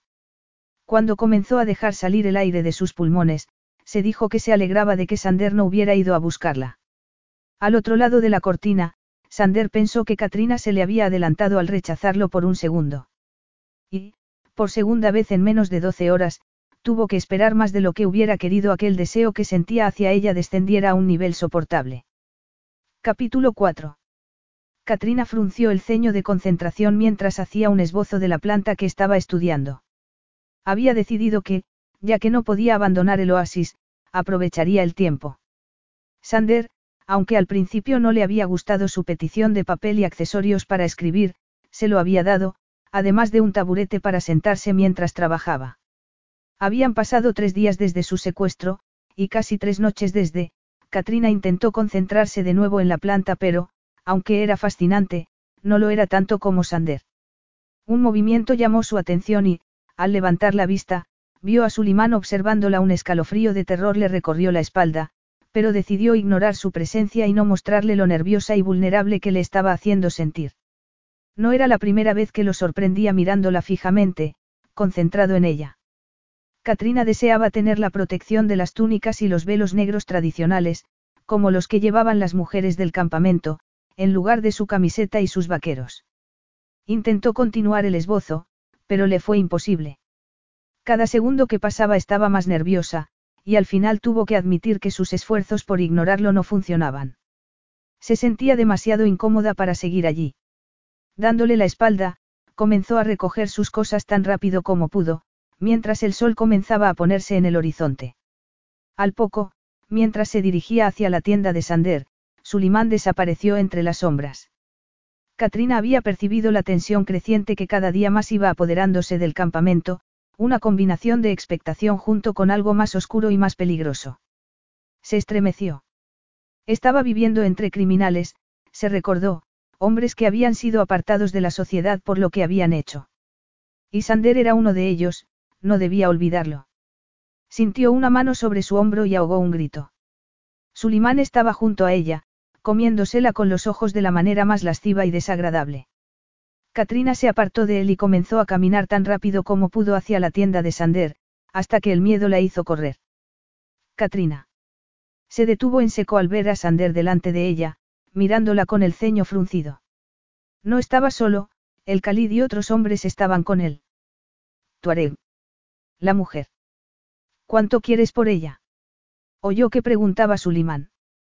La conmoción y el miedo le paralizaron la sangre en las venas a Katrina. Sulimán estaba diciéndole a Sander que quería comprársela. Aquello no podía estar sucediendo, pensó horrorizada. Pero era real. Sander no parecía tener prisa por responder. ¿Acaso estaba sopesando cuánto podía obtener por ella?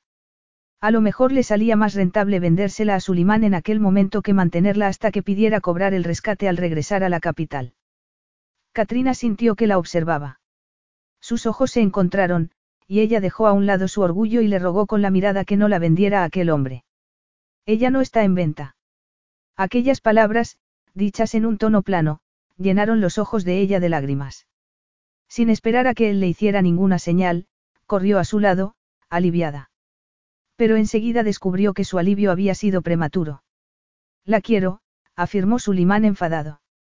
Te daré el doble de lo que pides como rescate, Tuareg. No es esa una oferta justa, el Khalid. El Khalid miraba alternativamente a Sulimán y a Sander. La oferta es justa, Tuareg. No quiero que mis hombres estén enfrentados. Es mi deseo que dejes que Sulimán se la quede. Katrina creyó que iba a enfermar allí mismo, de angustia y miedo. Sulimán estaba caminando hacia ellos, y Katrina se escondió detrás de Sander, emitiendo un sonido de angustia. Sander era consciente de que no podía permitir que Sulimán se la llevara y que tenía que hacer algo para protegerla. Pero solo se le ocurría una cosa para salvarla. Te pido mil disculpas, el Khalid, pero no puedo hacer lo que me pides, se apresuró a protestar. ¿Cómo dices? El Khalid estaba furioso. Sus dos guardaespaldas se llevaron la mano a las dagas sujetas en su cinturón. Katrina no se sintió capaz de mirar a Sander. Sabía que él tendría que entregarla. He decidido que esta mujer sea mi esposa, anunció entonces Sander con calma. Se produjo un breve silencio. Katrina temblaba violentamente. Sabía que Sander no lo decía en serio, solo lo hacía para protegerla en aquel momento. Una mujer prometida a un hombre, automáticamente quedaba fuera del alcance de los demás. Pero aún así. Está mintiendo. No lo escuches. Gritó iracundo Sulimán. Katrina vio que el Khalid miraba el rostro desencajado de Sulimán y luego el de Sander, frío e implacable. Quiero que esto termine. Tenemos asuntos importantes que atender, y no quiero discordia entre mis hombres. Tuareg, has dicho que quieres a esa mujer como tu esposa, y así será. Los dos os presentaréis ante mí esta noche. Y a ti, Sulimán, no tengo que recordarte el castigo por acercarte a la mujer de otro hombre, ¿verdad? Mientras se daba la vuelta para marcharse, el Khalid miró a Sander y añadió. Tenéis dos horas para prepararos para vuestra boda. Katrina y Sander se quedaron solos entre las sombras de las tiendas. La noche se cernía sobre ellos, pero Katrina podía ver el rostro de él a la luz de las estrellas. ¿A qué? ¿A qué se refiere el Khalid con lo de la boda? Preguntó Katrina, abrumada por las emociones. Se refiere exactamente a lo que ha dicho, le explicó él fríamente. Que tenemos dos horas para prepararnos para nuestra boda. La conmoción y la incredulidad la paralizaron, aquello no podía estar sucediendo. Creí que en Zurán los preparativos de una boda llevaban semanas, se escuchó a sí misma protestar la boda, creí que duraba varios días, y... Normalmente es así, pero existe una versión mucho más rápida, creada para circunstancias como esta solo se requieren dos cosas, una de ellas es que N presentemos ante el Khalid y declaremos que queremos casarnos la otra. ¿Pero cómo vamos a casarnos? Preguntó como atontada. Muy fácil. Por tradición, como líder de sus hombres, el Kaid tiene autoridad para celebrar la ceremonia. Claro que, si prefieres que te entregue a Sulimán. No. Se apresuró a exclamar ella. Pero no puedes querer casarte conmigo. Y no quiero, reconoció él. Pero incluso los ladrones tenemos nuestro honor, y he oído cosas de Sulimán que no me dejarían dormir tranquilo si permito que él te compre. ¿Qué me compre? Soy un ser humano, no una posesión. Protestó ella furiosa. Él la agarró por el brazo y lo agitó ligeramente como advertencia. Bonitas palabras, pero aquí no significan nada. Esto no es Europa, ni siquiera Zurán. El desierto es un duro maestro, y aquellos que habitan en él viven según su dura ley, o mueren. Hubo algo en las palabras que él escogió, en la forma en que la miraba, que le provocó un escalofrío de terror. De pronto, los temores y las sospechas que había intentado ignorar la abrumaron. ¿Qué estáis haciendo aquí? ¿Qué estáis tramando? Preguntó, presa del pánico. Planeáis algo, lo sé, y debe de ser algo atroz. Silencio. La feroz orden, acompañada de una sacudida aún más feroz, le hicieron temblar de la cabeza a los pies, pero de ira, no de miedo, y Katrina lo miró furiosa. Si en algo valoras tu vida, no repetirás esas palabras. Le advirtió él con gravedad. Katrina se mordió el labio inferior para detener el temblor de su boca. Si acepto llevar a cabo este, matrimonio, quiero que me asegures que no será una boda real. ¿A qué te refieres con una boda, real? A los ojos de El Khalid y del resto de los hombres, desde luego que será una boda auténtica. ¿O me estás preguntando si tengo intención de acostarme contigo, como marca la tradición que sucede la noche de las bodas?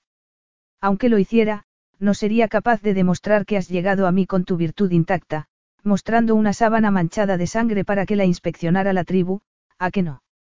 No me refería a eso. exclamó Katrina, agradecida de que las sombras ocultaran sus mejillas ardiendo. Desde luego no será una boda legal ante la ley europea ni la internacional, comentó él. Era la respuesta que ella quería escuchar, y respiró aliviada mientras se estremecía. No le gustaba verse obligada a casarse con él, pero sabía que era mucho mejor eso que ser vendida a Sulimán. Pero, ¿cómo se sentía con aquella situación? Desde el primer momento en que había visto a Sander, su reacción hacia él había sido ilógica y demasiado intensa para sentirse cómoda con ella. Lo que iba conociendo de él debería acabar con su deseo, pero eso no había sucedido cuando lo miraba, veía un hombre peligrosamente sensual cuya presencia la afectaba más que la de ningún otro hombre que había conocido, en lugar de ver un mentiroso y un ladrón, desprovisto de todo lo que pudiera despertar su respeto hacia él, o su amor. Una punzada de dolor la sorprendió, ella no lo amaba. Pero lo deseas, le dijo una vocecita interior, sueñas con él. No. No pensaba reconocer ese sentimiento, a darle más importancia no iba a pensar en cómo sería la intimidad al ser la esposa de Sander, en el silencio aterciopelado de las noches del desierto, y las manos de él sobre su cuerpo ansioso, tampoco iba a pensar en aquella piel aterciopelada ni en el placer que le produciría acariciarla, aspirar su fragancia, colocar sus labios sobre su pecho firme, se estremeció, enfadada consigo misma. No iba a pensar en esas cosas porque ninguna de ellas iba a suceder. No podía permitirse el sentir de aquella manera hacia un hombre como Sander. ¿Cómo iba a respetarse a sí misma si lo hacía? No podía existir auténtico amor sin respeto.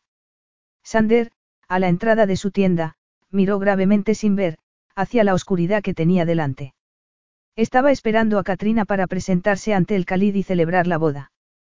Le había hecho creer que el matrimonio no sería legalmente vinculante, pero era consciente de que en Zurán aquella forma tradicional de casarse era perfectamente aceptable e irrevocable. En su caso, el matrimonio debería ser formal y legalmente disuelto cuando él terminara sus asuntos allí. Como miembro de la familia del soberano, necesitaba la aprobación de su medio hermano para poder casarse, y estaba convencido de que el soberano desearía que la unión se disolviera lo antes posible. Comprendería que él no había tenido otra opción para salvar a Katrina de un hombre de la calaña de Sulimán. Pero no podía contarle nada de eso a Katrina. Escuchó un leve sonido detrás de él y se giró. Ella lo miraba dubitativa entre las sombras del salón de la tienda. Sander tensó la boca. Ella suponía una complicación que él no necesitaba. Solo una advertencia, dijo gravemente, entrando en la tienda. Una vez que estemos casados, no podrás hacer nada que atraiga la atención de los otros hombres. Katrina lo miró furiosa. Había pasado la última media hora preguntándose cómo iba a enfrentarse a lo que tenía por delante, e intentando luchar contra la desesperación y la soledad que sentía. Así no era como ella se había imaginado su matrimonio. Echaba de menos la protección de sus padres, de alguien en quien poder refugiarse. Pero no tenía a nadie. Estaba completa, mente sola. Sola y prisionera, obligada a fingir un matrimonio que nada tenía que ver con el amor. ¿Cómo te atreves a decirme eso? Protestó emotivamente. Yo no tengo la culpa si Sulimán. Ah, no. Se mofó él, mirándola con los ojos entornados. Si deseara acostarme con él, no estaría aquí, ¿no crees? Le desafió ella ferozmente. Yo no he dicho que quisieras acostarte con él. Pero a lo mejor le diste motivos, a lo mejor echabas de menos las atenciones de tu amante. Katrina cerró los puños con tanta fuerza que se clavó las uñas. No le he dado ningún motivo, y Richard no era mi amante. No pensaba demostrarle que estaba equivocado. Ella no había tenido ningún amante aún, pero no pensaba decírselo a él. Cuando ella se comprometiera con un hombre, lo haría por amor y sería para siempre, y su relación contendría muchas más cosas que la pura intimidad física. Ella tenía sus sueños, aunque para otras personas fueran demasiado idealistas. Ya es la hora de irnos, anunció Sander sujetando la cortina para que Katrina saliera. Él llevaba la cabeza cubierta como los tuareg, pero ella sabía que su boca dibujaba una medio sonrisa de desdén e irritación. Era un hombre con una aura poderosa de autoridad y aquella noche más que nunca. Iba vestido con una túnica profusamente engalanada que debía de haberle robado a algún hombre muy rico. Aunque ella sabía que no lo era, Sander parecía un hombre criado entre la nobleza, el poder y la tradición, alguien tan imponente como el propio desierto. Era un hombre al que otros hombres respetarían instintivamente, y al que otras mujeres desearían inmediatamente. Igual que lo deseaba ella, con tanta fuerza que le asustaba admitirlo.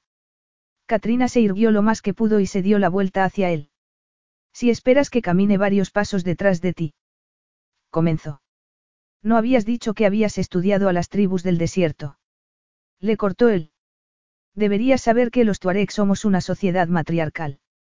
Pero tú no eres un auténtico tuareg, ¿verdad? Logró contestar ella, mientras se colocaba junto a él a regañadientes. Comenzaron a andar y un niño apareció corriendo y se puso junto a Sander. Para asombro de Katrina, Sander le sonrió y le acarició la cabeza, con un gesto casi tierno, antes de decirle algo en un dialecto que ella no comprendió. Es huérfano, explicó él cuando el chico se hubo marchado. Le pago para que cuide de mi yegua. Así el animal tiene compañía, y el chico una cama y comida. Katrina no quería sentir aquel nudo en su garganta. A pesar de lo duro que él parecía, tenía un lado compasivo y bondadoso. Cuando llegaron frente a El les esperaba una pequeña multitud que quería presenciar la boda. Algunos hombres tocaban música y algunas mujeres cantaban. Habrán oído que iba a haber una boda y han venido a verla, es tradición. La música es una canción de boda tradicional. No tienes por qué asustarte, le dijo Sander en voz baja. Estaba intentando tranquilizarla. De nuevo, Katrina tuvo que tragar saliva para contener la emoción. El Khalid estaba sentado en su diván, rodeado de sus hombres de confianza y con las mujeres de su familia y los músicos a sus pies. Katrina se quedó helada. No podía hacerlo. El pánico se había apoderado de ella, y miró alrededor sin poder dejar de temblar. Recuerda que no es un matrimonio de verdad no significa nada. Aquellas palabras tranquilizadoras fueron como un bálsamo para sus nervios a flor de piel. Sander la tomó de la mano suavemente, como si quisiera consolarla y calmarla. Katrina levantó la vista hacia él. La música dejó de sonar. El Khalid les indicó que se acercaran a él. Sander entrelazó sus dedos con los de ella. Katrina comenzó a caminar a su lado, no detrás. Llegaron frente al líder rebelde. Sander soltó la mano de Katrina, y ella echó de menos al momento el consuelo de su contacto. Todo lo que le estaba sucediendo era tan extraño para ella, de alguna forma, él se había convertido en lo único que hacía soportable aquella pesadilla. Sin él hubiera tenido que soportar las exigencias de Sulimán sin él. Instintivamente, se pegó más a él, sintiéndose mejor con solo percibir el calor de su cuerpo, como si creara un círculo mágico que la envolviera y protegiera. Y no hacía lo mismo el amor. Apartó sus pensamientos de ese camino peligroso y se concentró en el cáliz.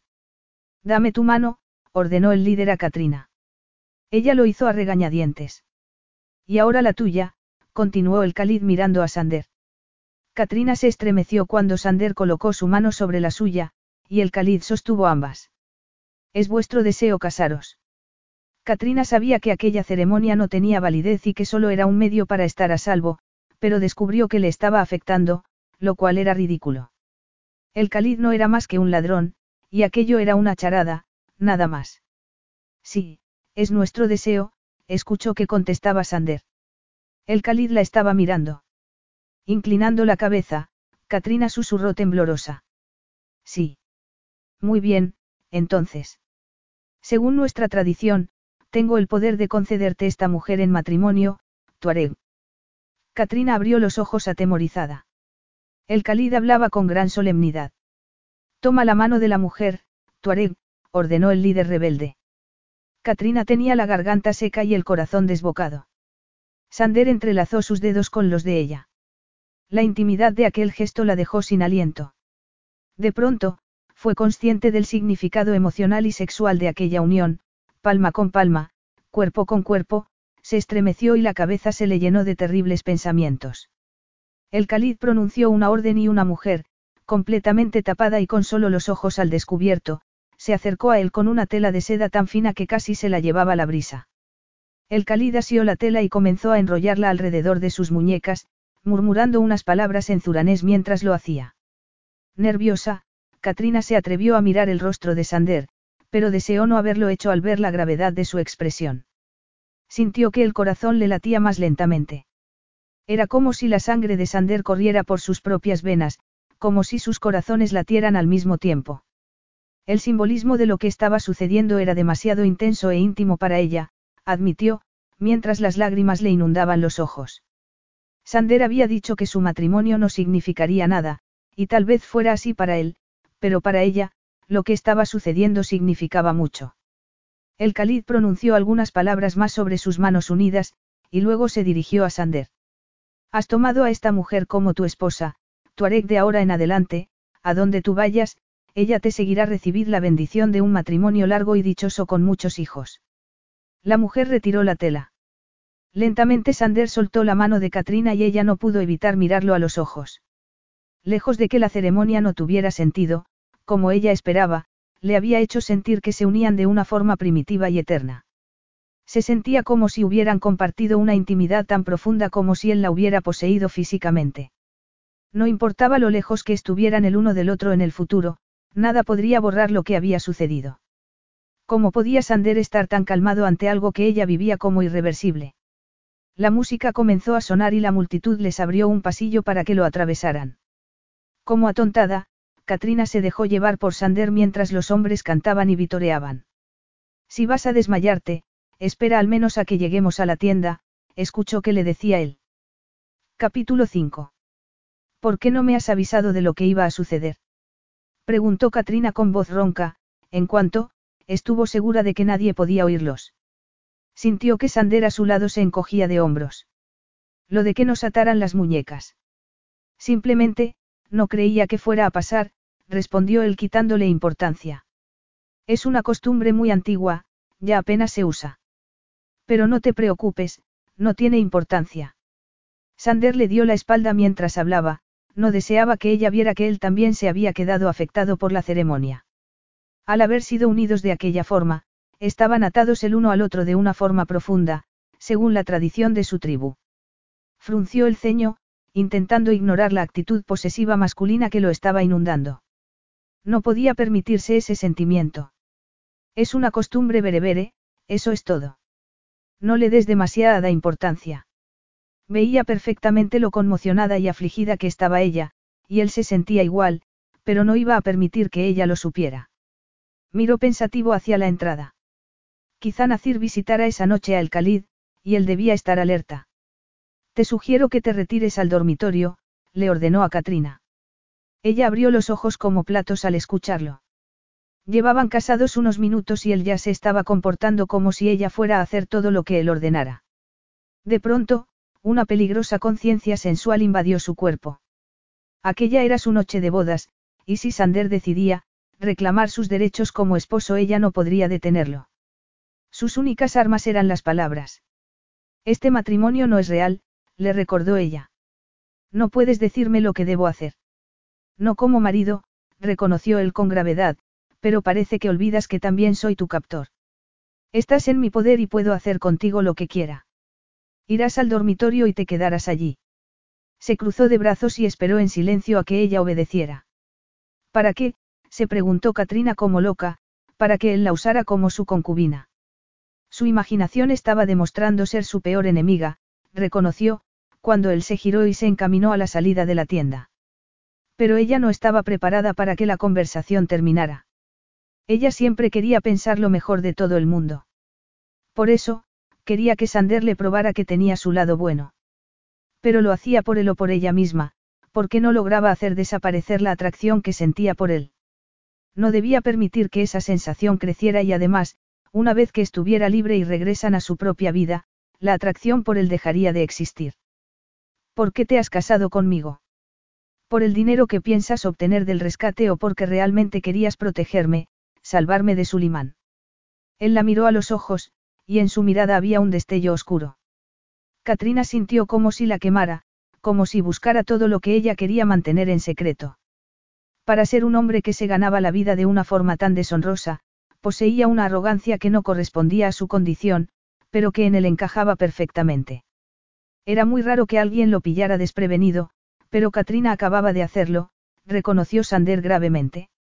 Era casi como si estuviera buscando una razón para pensar mejor de él, concluyó con incredulidad. Su rostro adoptó una expresión severa.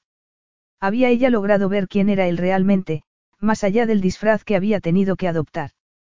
Podía ella percibir su vulnerabilidad respecto a ella, su deseo por ella y la lucha interna que mantenía para resistirse a él. Sentía su feroz ansia por estrecharla entre sus brazos y convertir en realidad los votos que acababan de intercambiar. Mientras se preguntaba aquello, se había acercado a ella. Pero entonces se recordó a sí mismo la situación real, ella era una mujer joven y moderna acostumbrada sin duda a usar su sexualidad para obtener lo que quería. ¿Qué esperas que diga? Que me he casado para salvarte. Esperas saber que siento debilidad por ti, para usarlo en mi contra, quizás para seducirme para que te libere. Le provocó él. El rostro de Katrina se encendió de ira. Debería haber sabido que ibas a pensar algo así. Le espetó amargamente. Pues para tu información, esperaba encontrar algo en ti que mereciera mi respeto. Algo que significara. Que podías manipularme a tu antojo, la cortó Sander secamente. Ella estaba internándose en una zona de sus emociones que él no quería que nadie conociera, y menos aún ella. Sus palabras se acercaban demasiado a lo que él pensaba del amor y el matrimonio según le había medio hermano, su madre y su padre se habían amado profundamente tanto, que habían superado los límites impuestos por sus culturas para poder estar juntos. Él quería una unión tan fuerte como esa. Pero su orgullo era poderoso. Él nunca podría amar a una mujer que no respetara. Por cómo le habían educado, no podía respetar a una mujer promiscua, sexual o emocionalmente. El hecho de que Katrina lo acusara de que no merecía su respeto lo enfurecía. Debía ser castigada por ese insulto. Yo no soy tu estúpido, débil y fácil de seducir amante inglés, dijo desdeñosamente puede que él quedara deslumbrado por el brillo falso de las cualidades que tienes en venta, y no viera que no tienes palabra. Pero a mí no se me engaña tan fácilmente. Katrina sintió la boca seca. Todo su cuerpo estaba registrando el insulto que acababa de recibir y la insinuación respecto a su moral sexual. No tienes ningún derecho a hablarme así, fue lo único que logró articular. Él sabía cómo hacer daño. Pero ella no tenía por qué aguantar que le hablaran en ese tono. Y, por si lo has olvidado, Richard no es mi amante. Añadió ferozmente. Sander se encogió de hombros. No tengo ningún interés en saber quién ha compartido tu cama y tus favores. Estaba mintiendo y él lo sabía, pero tenía que acabar con la conversación y averiguar si Nacir había llegado, por el bien de su medio hermano. Tengo que salir, anunció. Y no me esperes levantada para intentar convencerme de nuevo. Te aconsejo que no pierdas el tiempo. Le dirigió una mirada que la desnudó de todo orgullo y la dejó expuesta sin piedad. Katrina quiso gritarle muchas cosas, pero era demasiado tarde. Él había salido de la tienda, dejándola sola para que se enfrentara a la realidad de sus sentimientos tras aquella discusión. Intentó ignorarla con todas sus fuerzas, pero la palabra, seducir, no se le iba de la cabeza. Él no estaba en lo cierto sobre que ella quisiera seducirlo, pero esa palabra pronunciada por sus labios le había puesto un nudo en el estómago, había hecho que le temblaran las rodillas y que el corazón latiera al ritmo de su deseo. No, ella no deseaba seducirlo, pero reconoció que quería que él la sedujera. ¿Qué le estaba pasando? Él era un criminal cruel, arrogante y deshonesto. Y ella era una tonta por intentar encontrar algo en el que mereciera su respeto, una excusa para poder justificar sus sentimientos hacia él.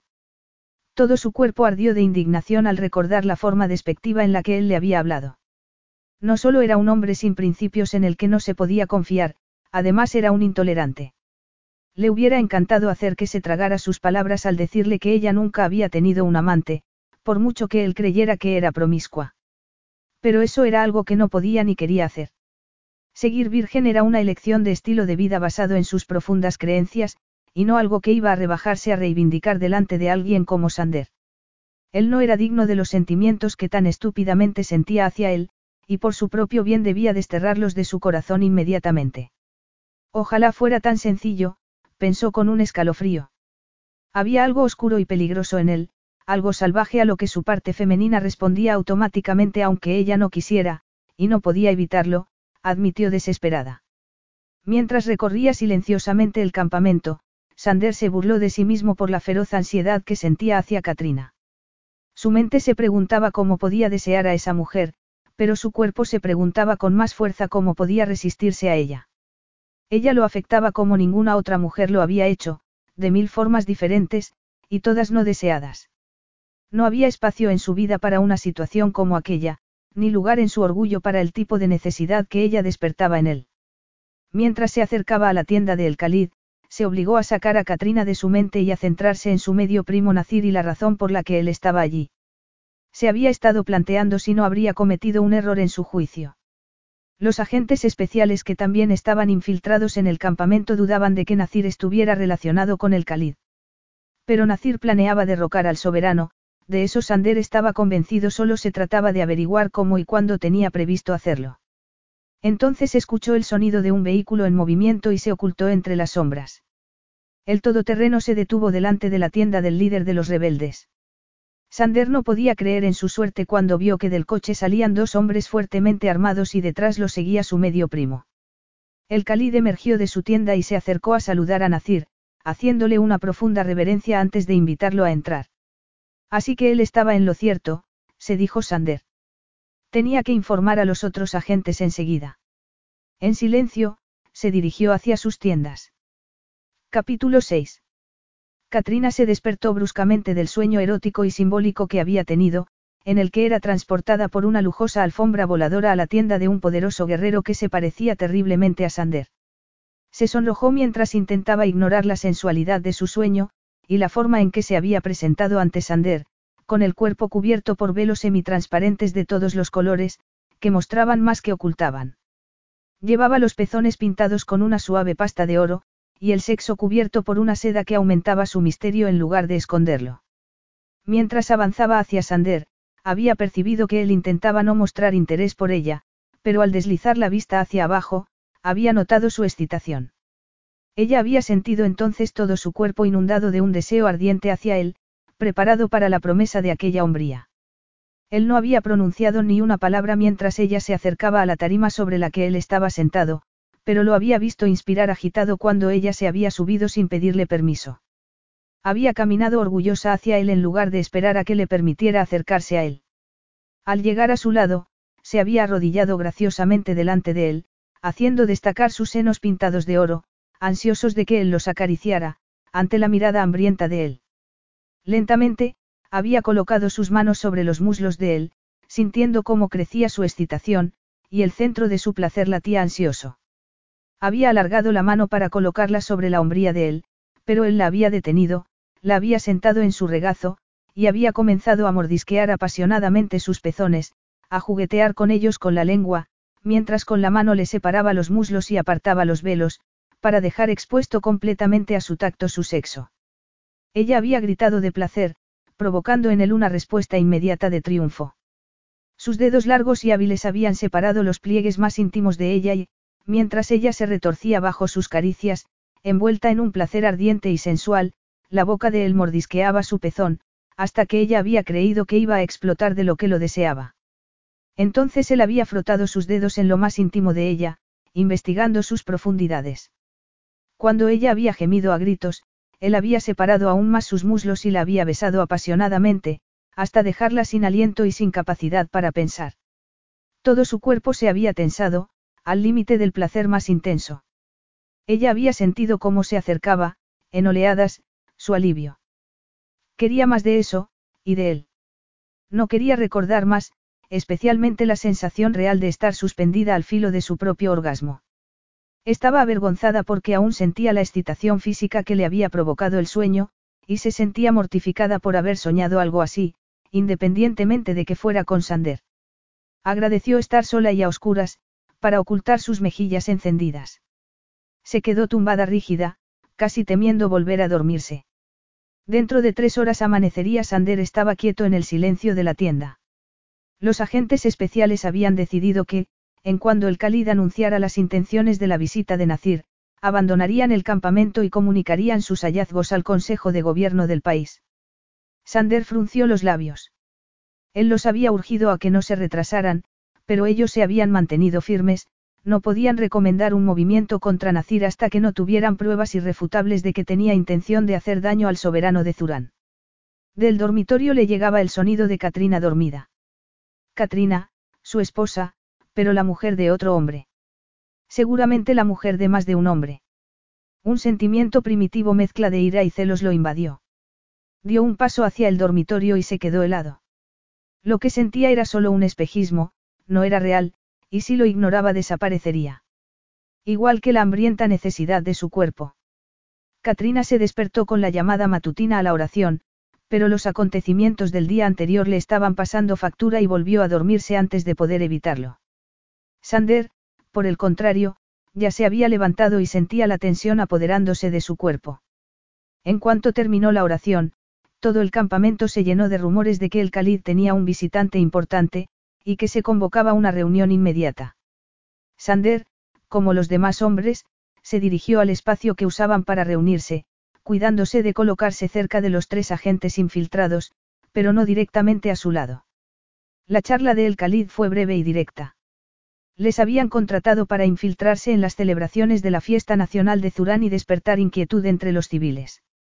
No ha mencionado nada de intentar atentar contra tu hermano, le comentó uno de los agentes a Sander cuando terminó la reunión. Nacir no confiaría en nadie para asesinar a mi hermano.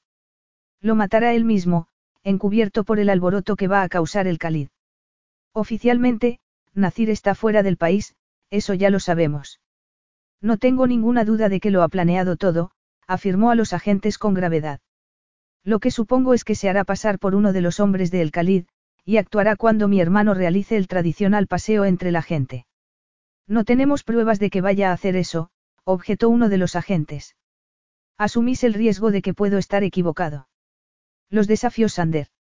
La vida del soberano es más importante. Hubo un breve silencio y habló el otro agente. Ahora nos vamos a preparar nuestro informe.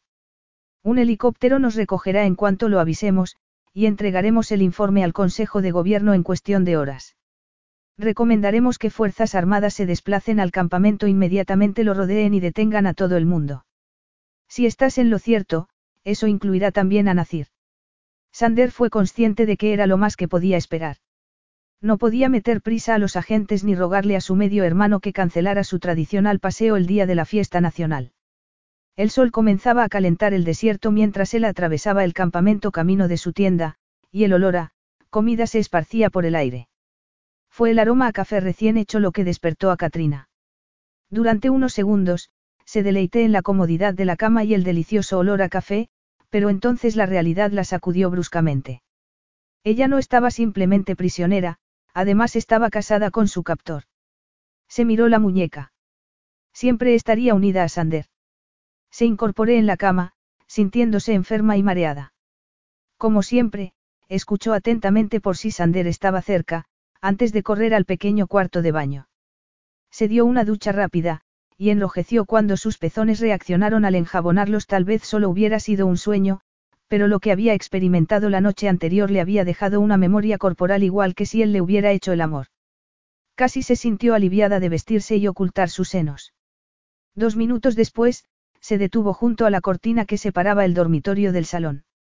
Tomó aire profundamente y lo echó poco a poco, mientras se recordaba quién era Sander en realidad. No era el hombre que su corazón ansiaba que fuera, ni mucho menos. Ese era fruto de sus estúpidos sentimientos. Con decisión, apartó la cortina y salió al área común. Sander la contempló desde unos metros más allá. Katrina se sonrojó, mientras intentaba mirarlo a los ojos sin conseguirlo. Aquel hombre era su esposo. Estaba unida a él de una forma tan íntima como si él la hubiera tomado en sus brazos y le hubiera hecho el amor. Un temblor como de gacela joven la recorrió. Al observarla, Sander tuvo que admitir que el tono sonrosado de su piel y su mirada modesta eran justo lo que un marido tradicional esperaría de su nueva esposa la mañana siguiente a su boda.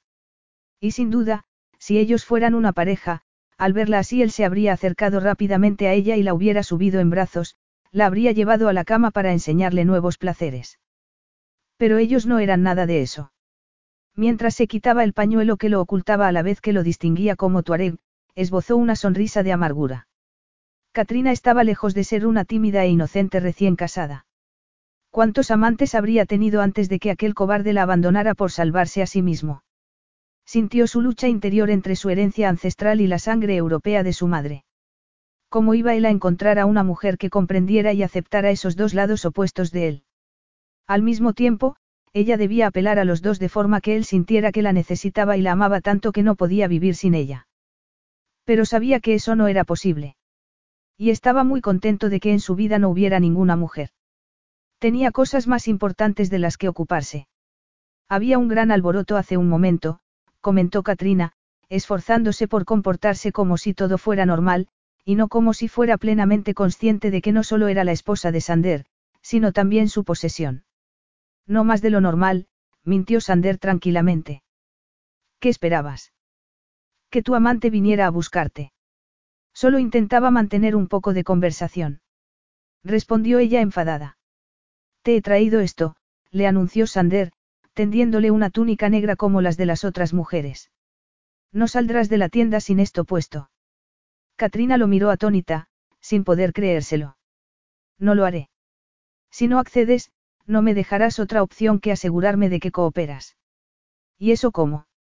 Le desafió Katrina ferozmente. Poniéndomela tú mismo.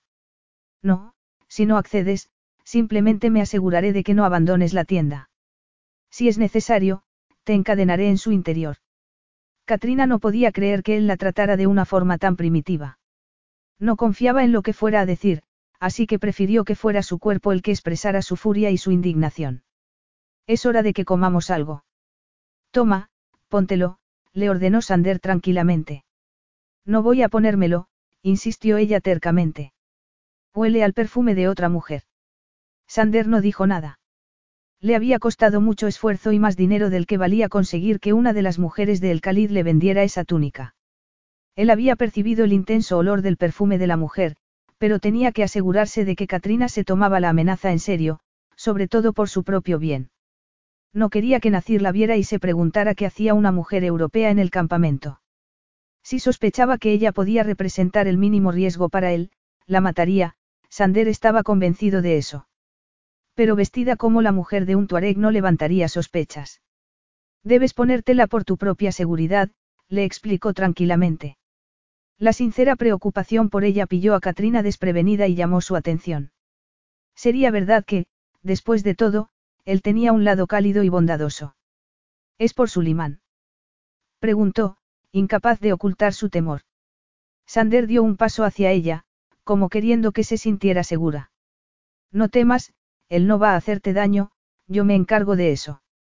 Pero las mujeres esperan que te vistas como ellas, y los hombres esperan que te vistas como mi esposa. De verdad que es por tu propia seguridad por lo que debes vestirte al modo tradicional. Katrina supo instintivamente que él decía la verdad. De nuevo, sintió que reaccionaba ante su humanidad, y ante él mismo.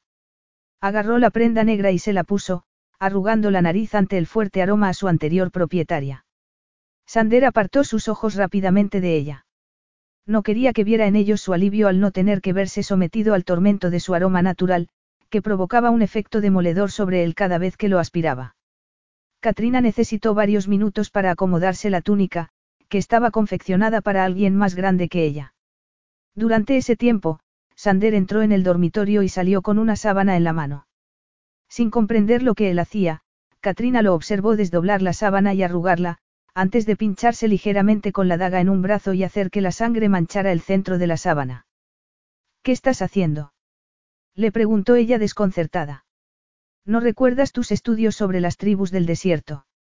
La madre de El Khalid me ha recordado que, la mañana posterior a la noche de bodas, debe mostrarse la sábana manchada con tu sangre como símbolo de tu virginidad. Si tú no hubieras llegado virgen al matrimonio, sería un deshonor tanto para ti como para mí. Katrina se sentía tan indignada que solo podía mirarlo, con el rostro desencajado. Después de escuchar aquello, lo último de lo que se sentía capaz era de mostrarse en público. Se apartó de él y comenzó a quitarse la túnica. ¿Qué sucede? Le preguntó Sander. He decidido que no tengo hambre, mintió ella, pero al registrar la mirada que él le lanzaba, no pudo contenerse más. ¿De verdad crees que voy a permitirte que me pasees por delante de todo el mundo junto con esa sábana, para satisfacer su curiosidad lasciva? Sabía que estaba a punto de echarse a llorar, e intentó contenerse no iba a llorar delante de él. ¿Cómo era posible que le hubiera parecido alguien humanitario? No somos europeos, no nos juzgues como tal. No hay nada lascivo en esta tradición. Y está pensada para proteger a las mujeres, no para humillarlas. Una muchacha tuareg en tu posición acompañaría orgullosa a su marido para mostrar a todo el mundo la prueba de su virginidad. Tal vez, pero yo no soy tuareg, replicó ella ferozmente. Ni tampoco eres virgen, añadió Sander fríamente. Sí que lo, comenzó Katrina acaloradamente. Sander la hizo callar. Puede que tú no tengas hambre, pero yo sí, dijo él, mientras se cubría la cabeza y el rostro. Tenía un aspecto severo y cautivador, y Katrina sintió que el corazón se le aceleraba con el aura de magnificencia y peligro que él destilaba. Sander se detuvo brevemente a recoger la sábana, le lanzó una mirada dura y salió de la tienda. No podía seguirlo, simplemente no podía, admitió ella, mientras lo observaba salir. Capítulo 7. Media hora después, Katrina sintió su estómago rugir de hambre, pero decidió ignorarlo. Te he traído café y algo de comer, dijo Sander, entrando en la tienda con una taza y un plato repleto de fruta y pastelillos. Katrina se sintió confundida, le había llevado comida.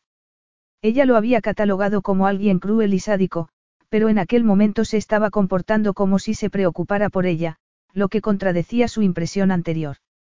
Y no era la primera vez. Aquellas pinceladas de la otra parte de él a la vez le encantaban y atormentaban. Afortunadamente para ti, la madre de El Khalid ha decidido que el no querer mostrarte esta mañana es un signo de tu modestia. Pero él no pensaba así. Katrina sintió que su alegría se transformaba en dolor e ira.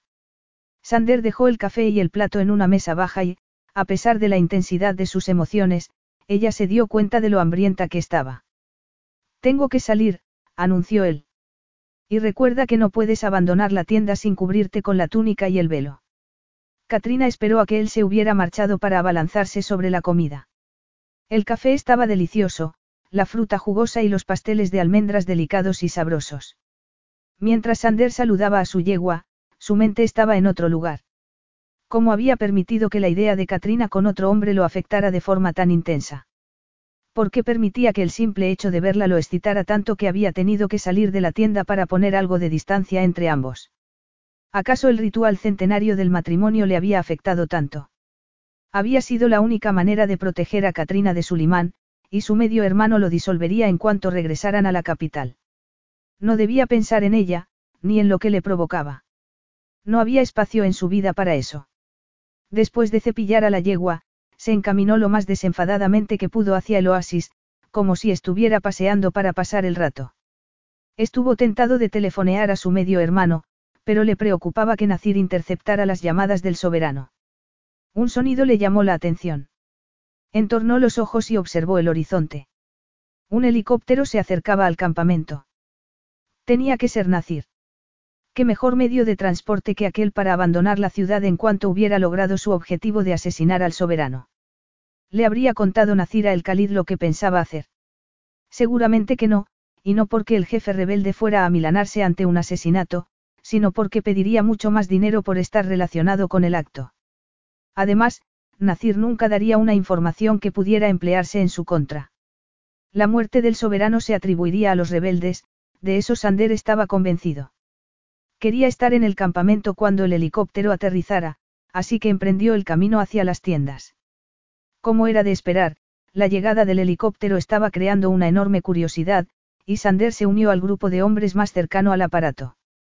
Un hombre estaba bajando y, aunque se había disfrazado dejándose barba y llevando una túnica tradicional en lugar de uno de sus trajes de corte occidental, Sander lo reconoció sin problemas por cómo se movía. Así que sus sospechas eran ciertas. Sander se sintió invadido por una ola de ira hacia Nacir. Siempre había recibido el amor y la generosidad del soberano, pero su avaricia y sus ansias de poder eran tales que estaba dispuesto a asesinarlo para ocupar su lugar. Pero él no iba a permitir que eso sucediera. Pensaba vigilarlo todo el rato. El Khalid salió de su tienda y saludó al visitante con una profunda reverencia tan casualmente como pudo, Sander se acercó a ellos, intentando captar lo que hablaban los dos hombres. Había pasado más de una hora desde que Sander se había marchado, y Katrina se aburría de estar encerrada en la tienda. Con actitud desafiante, se encaminó hacia la salida. No tenía por qué permitir que él le dijera lo que podía o no podía hacer. Después de todo, ella no era realmente su esposa. La idea de Sander tratándola como a una igual, respetándola, amándola, le estaba provocando una ola de emociones compleja que no sabía cómo manejar.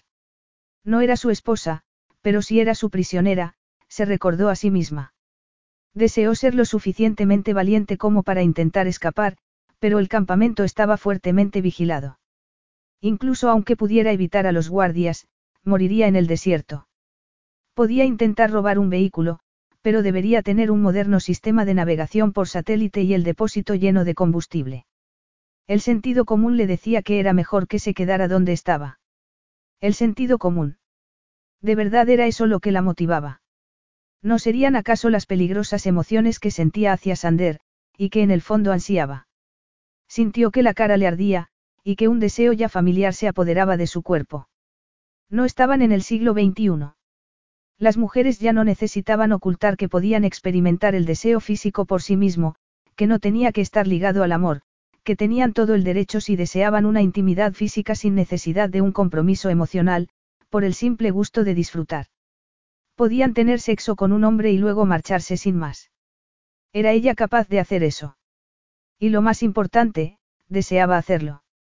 Mientras se paseaba por la tienda, sumida en aquellos pensamientos, se golpeó el pie con una caja de madera que sobresalía de debajo de un diván. Frunció el ceño, y se agachó para frotarse el pie y para meter la caja debajo del diván, pero en lugar de eso lo que hizo fue sacarla aún más, jadeando por lo que pesaba. ¿Qué habría dentro? Sabía que no tenía derecho a mirar, pero aún así levantó la tapa. En el interior había varios libros, eso explicaba que pesara tanto. Cuidadosamente sacó uno y se quedó atónita. No eran simples libros, eran obras de arte, dignas de pertenecer a la biblioteca de un conocedor muy rico. Estaban encuadernados en piel, con el título grabado en letras doradas y el borde de las páginas adornado con oro. Katrina lo abrió reverencialmente, era una primera edición, un artículo de coleccionista, seguramente muy valioso. Era un libro de poesía que recogía entre otros poemas de Robert Browning para Elizabeth Barrett. Escrito a mano, ponía, para mi amada Elizabeth. Lágrimas de emoción inundaron los ojos de Katrina. Eran unas palabras muy sencillas, pero de mucho más valor que un millón de primeras ediciones. Aquel libro había sido un regalo de amor. Con mucho cuidado, lo cerró y lo depositó en la caja antes de sacar otro. Ese era francés y también estaba dedicado a Elizabeth. Y la firma poderosamente masculina iba acompañada del sello del soberano de Zurán. El corazón le dio un vuelco. Eso significaba que los libros provenían de y Palacio Real. Y que esa Elizabeth, quien quiera que fuera, había sido profundamente amada por un príncipe. Sacó otro libro más, escrito en árabe. Ella no era ninguna experta, pero aquellos libros valían una fortuna y eran irreemplazables, concluyó. A sus ojos, su mayor valor era el sentimental, debido a las inscripciones. Aquellos libros habían sido regalados a una mujer profundamente amada. Todo indicaba que habían sido atesorados y cuidados con mimo. Pero estaban en posesión de Sander, y ella no dudaba cómo habían llegado hasta él, los había robado de su propietario. Aunque no hacía frío, Katrina se estremeció. ¿Por qué estaba tan conmocionada? Ella ya sabía cómo era Sander, no. Lentamente, con un tremendo dolor en el corazón, comenzó a meterlos en la caja. ¿Qué estás haciendo? No había oído entrar a Sander, y dio un respingo ante la sorpresa, casi tirando uno de los libros al captar la furia desatada de su voz. Pero no iba a rendirse ante él. Se puso en pie y se dio la vuelta, enfrentándose a él, pero él la ignoró. Se arrodilló junto a la caja, guardó los libros en su interior y cerró la tapa, esa vez con una llave que sacó de un bolsillo. ¿Cómo te atreves a fisgonear entre mis posesiones? Le increpó él ferozmente. Tus posesiones. Esos libros no te pertenecen, le desafió Katrina con bravura. He visto la inscripción, se los has robado a alguien. Sander no podía creer lo que escuchaba. Katrina había estado husmeando entre sus posesiones personales, los preciados recuerdos que tenía de sus padres, y encima lo acusaba de haberlos robado. En la intensidad de su furia, no se paró a pensar en las razones que Katrina creía tener para cuestionar su sinceridad, y recordó solo lo mucho que había cuidado siempre aquellos libros, regalos de amor de su padre a su madre antes de que se casaran. Aquel sentimiento había significado mucho para él cuando era pequeño e incapaz de expresar sus sentimientos pero consciente de que tener aquellos libros en sus manos le hacía sentirse más cerca de la madre que no había llegado a conocer. Se habían convertido en su talismán y no iba a ningún sitio sin ellos. Si alguno de los rebeldes de El Khalid los encontrara, tendría que fingir que los había robado, pero entre los rebeldes era una ley no escrita el respetar la privacidad y las posesiones de los otros. Una ley que Katrina no parecía respetar. Y ahí estaba la mujer que le había dejado sin dormir varias noches y que invadía sus pensamientos más de lo que debía, atreviéndose a decir que él no tenía derecho sobre las posesiones de su madre. Los libros son míos, replicó él ferozmente. Katrina lo miró con desdén, incrédula. Eso es imposible. Valen una fortuna, son piezas de museo, recalcó secamente. Sander se puso en pie y se acercó a ella, llenando la atmósfera de hostilidad. Demasiado tarde, Katrina se dio cuenta del efecto que sus palabras habían tenido sobre él y lo furioso que estaba. Atemorizada, intentó atarse, pero solo logró arrinconarse contra el diván. ¿Te atreves a acusarme de ser un mentiroso? Preguntó él, conteniendo su ira, mientras se acercaba a ella. Ella no iba a rendirse ante él. Eres un mentiroso. Le espetó. Un mentiroso y un ladrón. Aquellas palabras apasionadas y el desprecio que vio en sus ojos y captó en su voz hirieron el orgullo de Sander como si fuera nacido. Agarró a Katrina por los hombros con tanta fuerza que le hacía daño. No vas a volver a hablarme de ese modo, entendido. Rugió furioso. ¿Por qué no? Solo digo la verdad. Contraatacó ella, tan furiosa como él. Esos libros me los regaló mi madre. Sander no pudo contener las palabras por más tiempo. Fue como si se las hubiera arrancado del corazón, dejando un vacío que le quemaba de dolor. Katrina se lo quedó mirando, incapaz de creerse lo que acababa de escuchar. De verdad él esperaba que lo creyera. Sintió la intensidad de sus emociones llenando el aire. Sintió también el calor que desprendía el cuerpo de él y, sorprendentemente, su respuesta de mujer ante él. El pánico se coló entre su indignación. ¿Cómo era posible que se sintiera así? ¿Cómo podía excitarla un hombre al que no respetaba? No podía aceptar aquello, tenía que regresar a la realidad. Eso no es posible, se obligó a decir, aunque en el fondo deseaba que sí lo fuera, que él le estuviera diciendo la verdad y, sobre todo, que le estuviera permitiendo conocer algo de su auténtico pasado. Los libros llevan el sello del soberano de Zurán, añadió ella. Las palabras rasgaron el tenso silencio como piedras cayendo en un estanque profundo. Katrina no se atrevía a mirarlo a los ojos y que él supiera que no la podía engañar. Ya no tiene sentido que sigas mintiéndome, Sander, continuó con voz ronca. No te creo. Eres un mentiroso y un. La resignación de su voz hirió el orgullo de Sander y, lo que era peor, su rechazo a creerlo estaba provocándole un tremendo dolor, un dolor como nunca había experimentado y que no podía soportar. Ya basta. Gruñó, como si se estuviera muriendo. Y entonces, para acallarla a ella y a su propio dolor, cubrió su boca con la suya. Su intención había sido castigarla con aquel beso, usarlo como una muestra de su dominación, pero en cuanto sintió la boca de ella bajo la suya, algo cambió en su interior a lo que no se pudo resistir, algo sobre lo que no tenía control transformó su ira en urgencia, el castigo que quería infligirle a ella en el dolor del deseo, y derrumbó las barreras que había construido para no ser tan vulnerable ante ella. La suavidad de su boca, el leve temblor de su cuerpo, el dulce sabor de su lengua, hicieron que cada fibra de su cuerpo vibrara de deseo. La deseaba más de lo que nunca había deseado nada o a nadie, deseaba saborearla, abrazarla, poseerla, dejarle su marca para el resto de la eternidad. Katrina intentó detener lo que estaba sucediendo, pero su cuerpo respondía ansioso a lo que él le estaba haciendo. La cordura y su habitual sentido de alerta y supervivencia estaban sometidos a la excitación y la ansiedad que la poseían. Él era tan masculino y tan peligroso, entonces, porque no estaba apartándolo de sí en lugar de hundir sus dedos en su pelo y atraerlo más hacia ella, presa de un ardiente placer.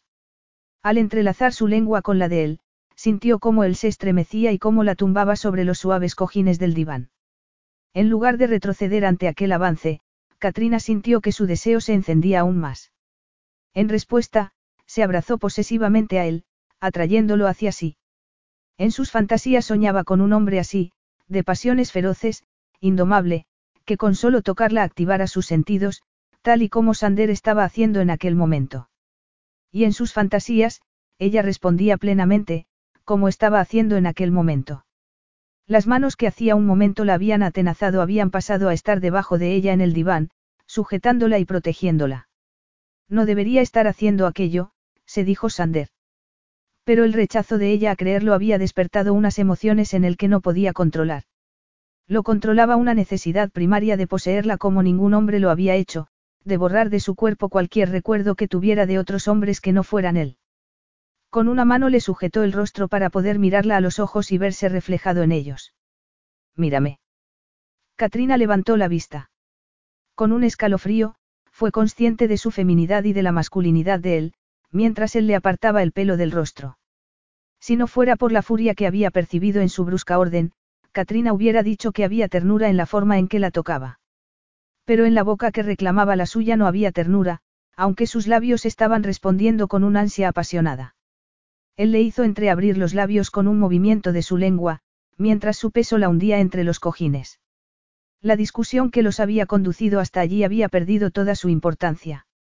Sander se dio cuenta de que sus acciones ya no estaban impulsadas por su orgullo y la necesidad de castigarla, sino que era su cuerpo quien la necesitaba ardientemente.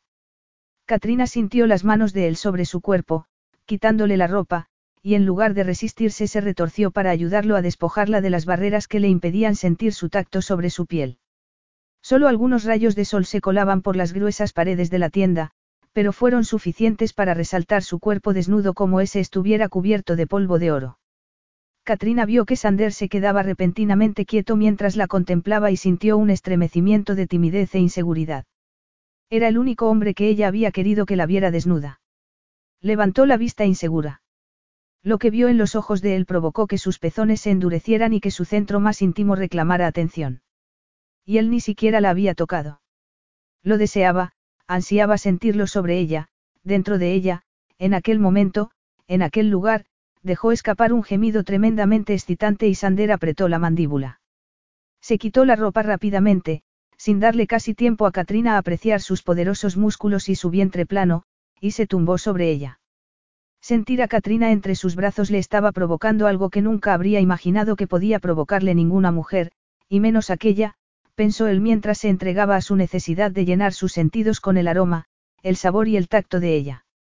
La sensación del cuerpo desnudo de él contra el suyo era lo más parecido al cielo, pensó Katrina, mientras recorría sus hombros con las manos con los ojos cerrados, para sentirlo mejor. Si nunca volvía a darse una situación como aquella, recordaría por el resto de su vida cómo era su piel empapada de sudor, su olor masculino mezclado con el de su colonia, sus músculos fuertes y definidos. Aún no se había atrevido a tocarlo, pero podía sentir su miembro apretándose contra ella. Se moría de ganas de tocarlo, segura de que sería una sensación única. Sander había tomado posesión de su boca de nuevo explorándola apasionadamente con la lengua, y sus manos acariciaban sus senos y jugueteaban con sus pezones. Incapaz de contenerse, Katrina se retorció salvajemente contra él, arqueándose y cerrando los ojos mientras gemía de placer.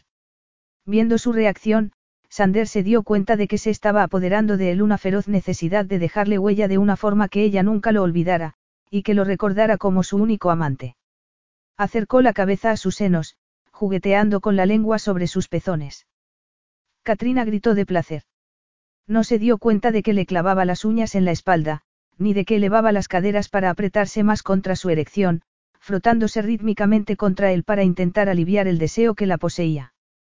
Su sensualidad lo estaba destrozando, pensó Sander, con una mezcla de ira y excitación. Cada movimiento de aquel cuerpo experimentado y ardiente estaba provocando una respuesta en él. Sander, te deseo tanto, le murmuró ella al oído, y siguió explorándolo con la lengua. Sander sintió que su capacidad de autocontrol explotaba en una incontenible lujuria. Vas a tenerme, le contestó, todo entero. Y yo voy a tenerte a ti. Voy a llenarte y a hacerte sentir como no lo ha hecho ningún hombre ni nunca lo hará, ¿es eso lo que quieres? Sí. Sí. Gimió Katrina. Hubiera respondido lo que él quisiera, hubiera hecho lo que él quisiera, tanto lo deseaba. La mano de él estaba separándole los muslos, acariciando su piel suave y sedosa, y haciéndola estremecerse ante la intensidad de su deseo. Colocó su mano sobre el sexo de ella. Katrina escuchó el sonido de satisfacción de él al localizar su punto más sensible y comenzar a acariciarlo de la forma más erótica, elevándola hasta un nivel de deseo y placer que casi no podía soportar.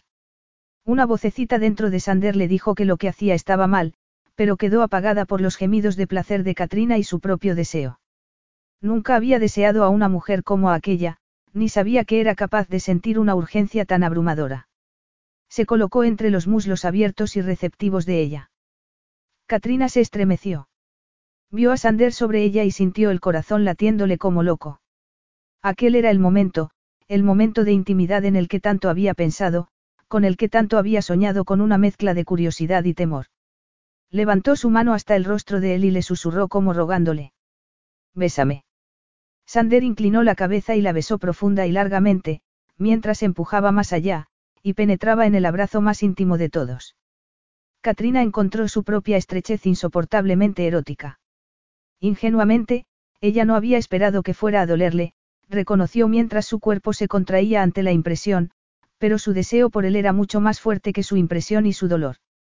Se agarró fuertemente a él, ofreciéndose más, para que él la penetrara más profunda y más rápidamente. Él sintió la barrera de la virginidad de ella y escuchó su grito ahogado, y se quedó perplejo. Katrina se estremeció mientras el cuerpo de él se quedaba quieto dentro del suyo. El dolor había pasado, pero no las pequeñas y reveladoras contracciones de su interior. Se estaban intensificando, haciéndola moverse rítmicamente y cada vez con más urgencia contra él, obligándolo a unirse a ella. Katrina lo oyó gemir y hundió sus dientes en su hombro, conforme mientras la excitación se apoderaba de ella y gritaba de placer. Los movimientos de él dentro de ella eran puro placer, y ella se entregó, dejándose llevar por lo que estaba experimentando, un orgasmo que la estaba haciendo temblar de pies a cabeza. Pero fue al sentir cómo Sander se derramaba dentro de ella cuando los ojos se le inundaron de lágrimas de emoción. Dejando escapar un suspiro de placer, Katrina apoyó su cabeza en el hombro de Sander y se acurrucó contra él. ¿Cómo es posible que fueras virgen? Aquellas palabras duras e iracundas la confundieron. ¿Qué importaba lo que fuera cuando se sentía gloriosamente completada por él? Sander estaba intentando recuperarse de la conmoción. Descubrir que ella era virgen y él había sido su primer amante lo cambiaba todo. Por cómo lo habían educado, se sentía moralmente responsable hacia ella. Deberías habérmelo dicho. Sonaba frío y enfadado y, para disgusto suyo, Katrina descubrió que, en lugar de sentirse inmensamente feliz, se sentía totalmente miserable y a punto de llorar. Te dije que Richard no era mi amante, le recordó. Podías haberme dicho que me detuviera, dijo él, con una expresión en el rostro que Katrina no supo interpretar. Para cuando me he dado cuenta de que debía parar, era demasiado tarde. Él estaba criticándola por lo que había sucedido. La culpaba. A pesar de su indignación, Katrina reconoció que él tenía razón. Ella podía habérselo dicho, pero había elegido no hacerlo, quizás porque había intuido que él no continuaría haciéndole el amor, quizás porque deseaba con todas sus fuerzas que él lo hiciera. Además de ira, lo que empezaba a sentir a un nivel mucho más profundo y más doloroso era una mezcla de rechazo, desesperación y la certeza de que todo lo que ella había entregado en aquella intimidad sexual no era correspondido. Un escalofrío sacudió su cuerpo aún desnudo. Toma, ponte esto. Katrina se tensó conforme él le ponía su propia bata, con el ceño fruncido, con movimientos precisos pero sin nada de ternura. Eres consciente, supongo, de que esto cambia todo entre nosotros. Si hubiera sabido que eras virgen, nunca. Katrina trató de contener las lágrimas que inundaban sus ojos. ¿Te das cuenta de lo despreciable que eres? Le preguntó acaloradamente. Cuando creías que Richard era mi amante, te pareció perfectamente aceptable hacer, lo que has hecho, pero ahora que has descubierto que era virgen, las cosas son distintas. Puede que tú sientas algo diferente hacia mí, pero yo sigo sintiendo lo mismo hacia ti. De hecho, si acaso te desprecio más ahora que antes. El tipo de hombre a quien yo puedo respetar me valorará por mi persona, no solo por mi virginidad. Eres odioso y despreciable. Vio el destello de orgullo en los ojos de él, pero no se amilanó. Tenía tanto derecho a decir lo que pensaba como él. En su interior, se sentía avergonzada y se despreciaba por haber creído que él era alguien especial. Se había engañado a sí misma, y estaba pagando el precio no con su virginidad, sino con su corazón. Al menos, a partir de aquel momento podría destruir aquel floreciente amor al recordarse lo que había sucedido aquel día y lo cruel que había sido él. Las palabras furiosas de Katrina pillaron a Sander desprevenido, igual que le había pasado con su deseo hacia ella. La imagen que ella le devolvió de él le hirió en su orgullo. La había mentido al decirle que solo había hecho el amor con ella porque creía que tenía experiencia. La verdad era que no había sido capaz de contenerse, pero su orgullo le había impedido admitirlo ante ella, y ya era demasiado tarde para decirle la verdad. También era demasiado tarde para regañarse a sí mismo por no haber tomado precauciones. Con los riesgos que existían, y él no se había contenido de ninguna forma. Miró a Katrina. Su hermoso rostro ovalado estaba pálido y lo miraba con los ojos muy abiertos. Aunque tenía puesta la bata, seguía tiritando. Bruscamente, Sander se puso de pie y, con una expresión grave y sin decir nada, subió a Katrina en brazos. ¿Qué estás haciendo? Bájame. Le ordenó Katrina inútilmente, mientras él la llevaba a la parte privada de la tienda.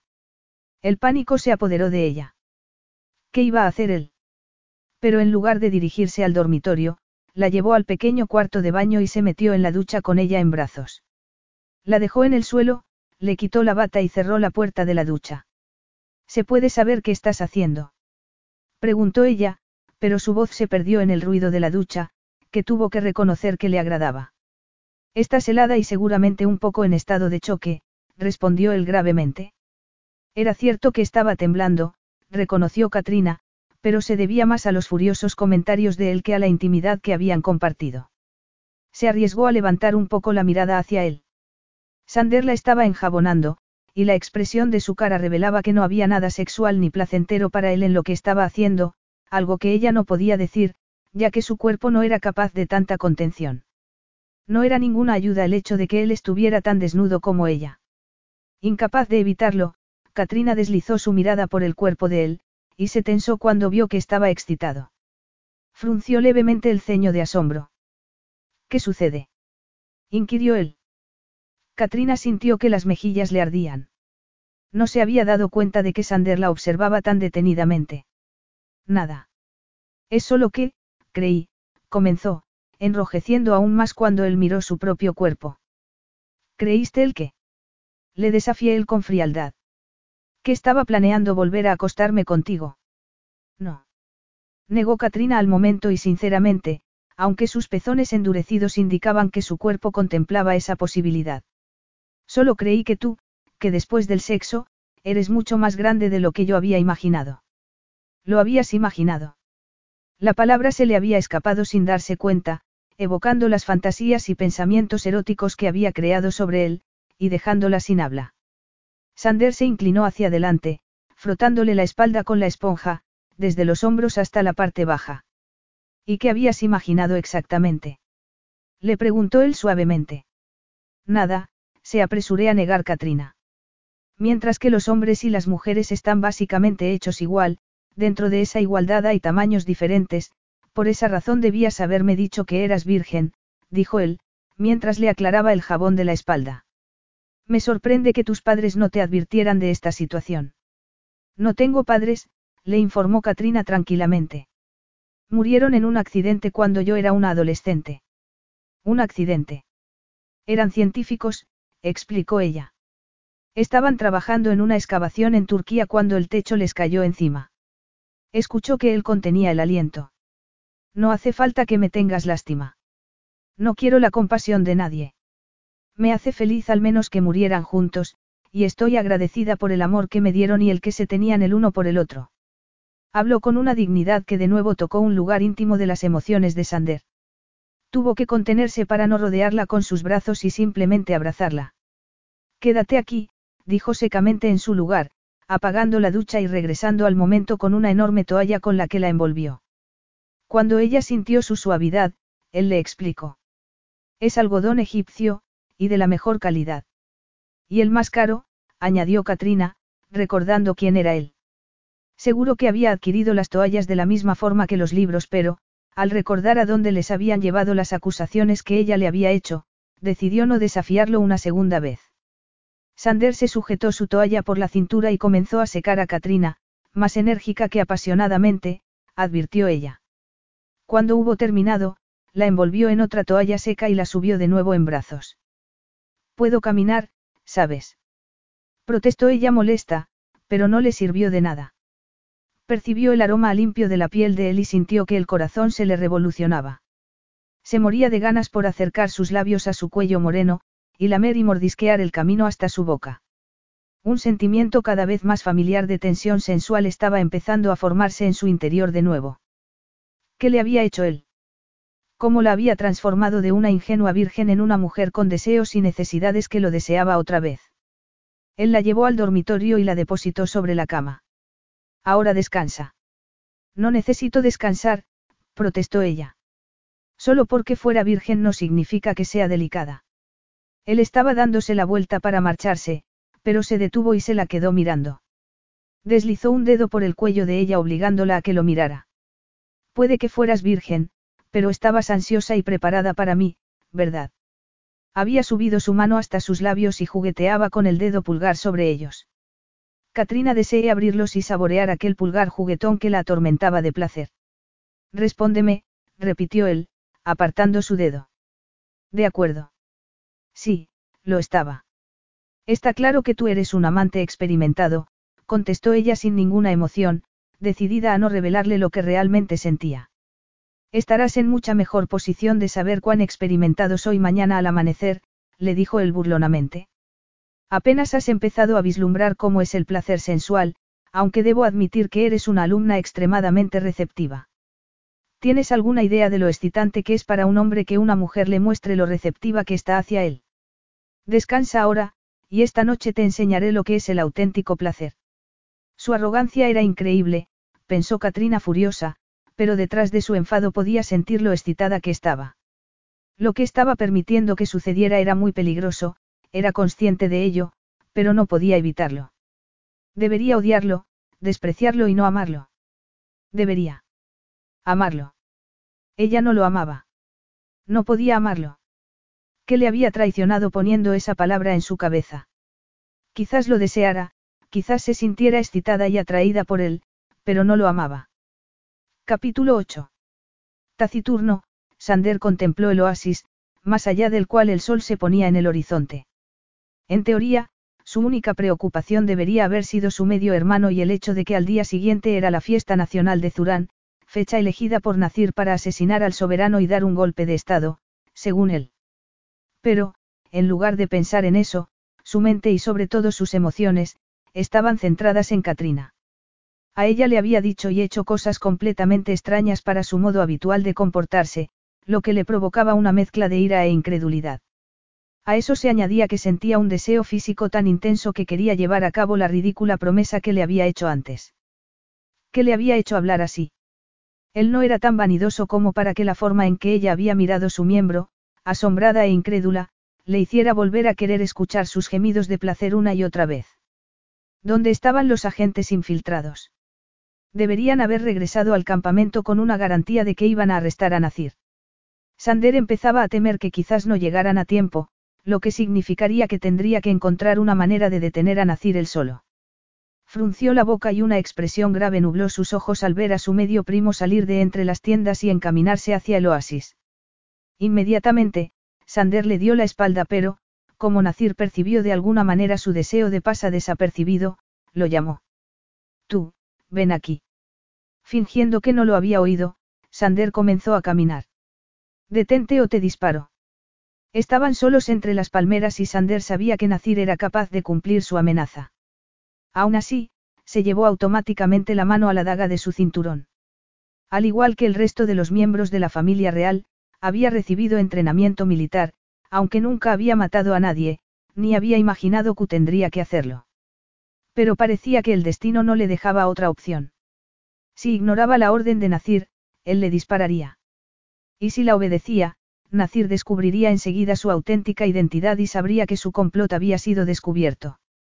Agarrando su daga entre los pliegues de su túnica, Sander se giró para enfrentarse a su medio primo. Has tardado demasiado tiempo, Tuareg, se burló Nacir. Quizás debería matarte de todas formas. Tenía la pistola en la mano y estaba apuntando al corazón de Sander. Katrina inspiró profundamente y salió de la tienda. Tenía que encontrar a Sander y convencerlo para que la liberara. Había estado toda la tarde repasando lo que había sucedido entre ambos y era consciente de lo vulnerable que era ante él. Aquella palabra temida, amor, que se había colado antes en sus pensamientos, se había instalado dolorosamente en su corazón, haciéndole muy consciente del peligro en el que estaba. Odiaba la idea de rebajar su orgullo y hacerle un ruego a Sander, pero no tenía más opción. Le preguntaría qué rescate pensaba pedir por ella y encontraría la manera de reunir el dinero ella misma. Tenía la pequeña casa de Inglaterra que había heredado de sus padres, seguro que de ahí podía sacar algún dinero. Había esperado tan pacientemente como había podido a que él regresara, pero se le había agotado la paciencia y había decidido salir a buscarlo. Pronto sería de noche, y una vez que estuviera a solas con él en la intimidad de su tienda, temía flaquear. El instinto la llevó hasta el oasis. Y se quedó paralizada ante lo que estaba sucediendo. El hombre que apuntaba a Sander con una pistola tenía un aire de autoridad sobre él, y cruzó por su mente la idea de que tal vez había acudido al oasis buscándola a ella, alertado por Richard. Sander estaba a varios metros de él. Acércate, escuchó Katrina que le ordenaba el hombre a Sander. El corazón le latía acelerado y un sentimiento de dolor y ansiedad se apoderó de ella. Sander era un ladrón, un secuestrador, se recordó a sí misma. No le debía ninguna lealtad. Sander no se había movido. Vas a desobedecerme, Tuareg. Muy bien. Había un placer malévolo en la voz del hombre. Iba a disparar a Sander, a matarlo. Katrina se acercó corriendo. No. Los dos hombres se giraron hacia ella. Katrina. exclamó Sander mientras se abalanzaba sobre ella, pero fue demasiado tarde. Por muy rápido que fuera, no tenía la velocidad de la bala. Katrina sintió que le impactaba con una sensación de incredulidad y desconcierto que se transformó inmediatamente en un intenso dolor. Vio a Sander delante de ella, moviendo los labios mientras le hablaba, pero el dolor no le permitió responder. La estaba arrastrando a un terreno frío y oscuro. Pero al menos Sander estaba a salvo, el hombre no lo había matado. Su último pensamiento antes de perder la conciencia fue la certeza de que Sander la sujetaba entre sus brazos. Pero ni siquiera la calidez de sus brazos fue suficiente para detener el frío que estaba apoderándose de sus venas y arrancándola de él. Capítulo 9. Katrina. A regañadientes, Katrina abrió los ojos y miró el rostro de la enfermera uniformada que le sonreía. Tenía la boca seca y le dolía la cabeza, no era capaz de pensar con claridad. Imágenes confusas a cámara lenta llenaban su mente. Estaba tumbada en una cama de hospital, pero la habitación no se parecía a ninguna de las que ella había visto en los hospitales. Parecía más bien como una habitación de superlujo de un hotel. Intentó incorporarse, pero la enfermera negó con la cabeza y le mostró a Katrina un complicado dispositivo de control remoto. Puede variar la posición de su cama con esto, le informó a Katrina. El médico vendrá enseguida a verla. ¿Tiene algún dolor? Anoche le suministramos un analgésico por vía intravenosa después de la operación para extraer la bala de su brazo. La bala.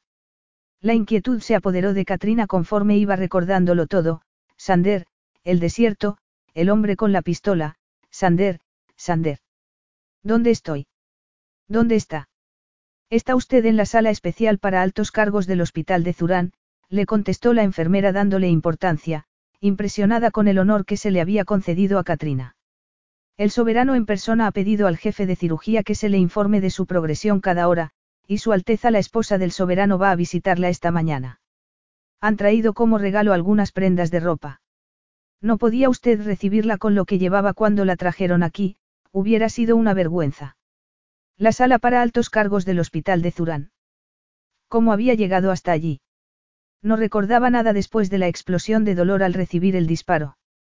Permita que le sirva agua, se ofreció la enfermera.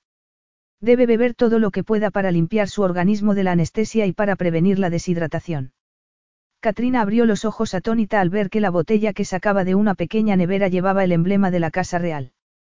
Pero mientras bebía con fervor el agua cristalina, no pensaba en su propia situación, sino en la de Sander. ¿Dónde estaba? El hombre, comenzó dubitativa.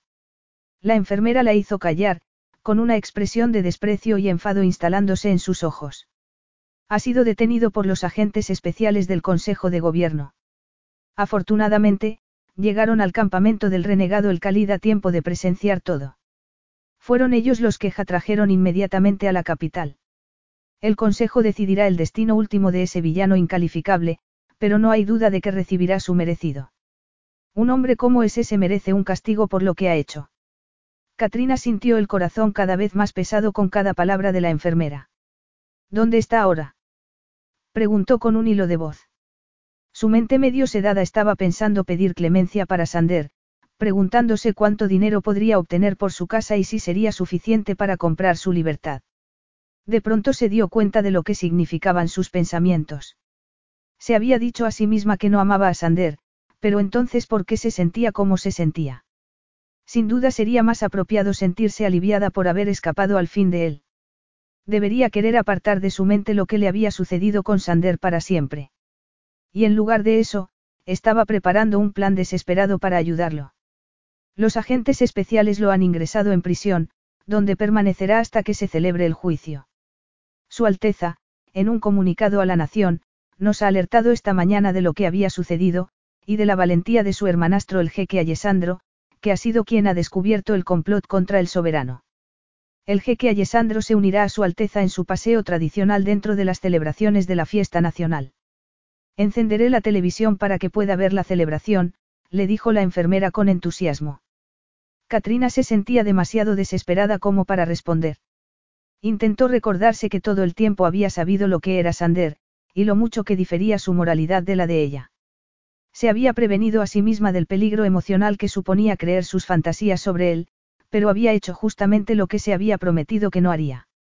Intentó imaginarse a Sander en una celda, con sus rasgos orgullosos transformados por el miedo, pero no fue capaz. La imagen de él que se había grabado en su mente era la de un Sander alto y magnífico. ¿De qué le van a acusar? Preguntó a la enfermera con voz ronca.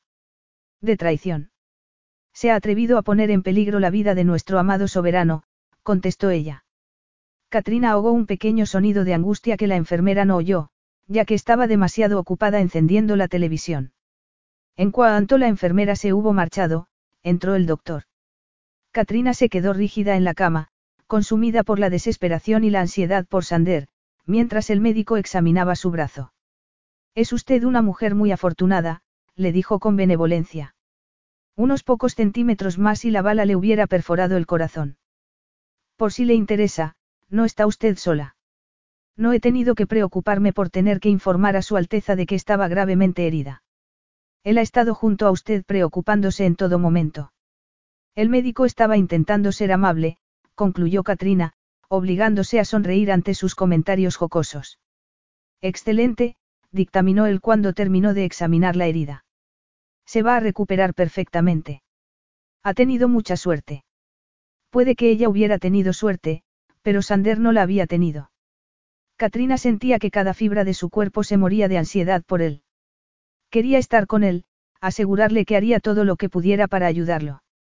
Cada segundo que pasaba en el hospital era un segundo perdido, un segundo que podía pasar junto a Sander.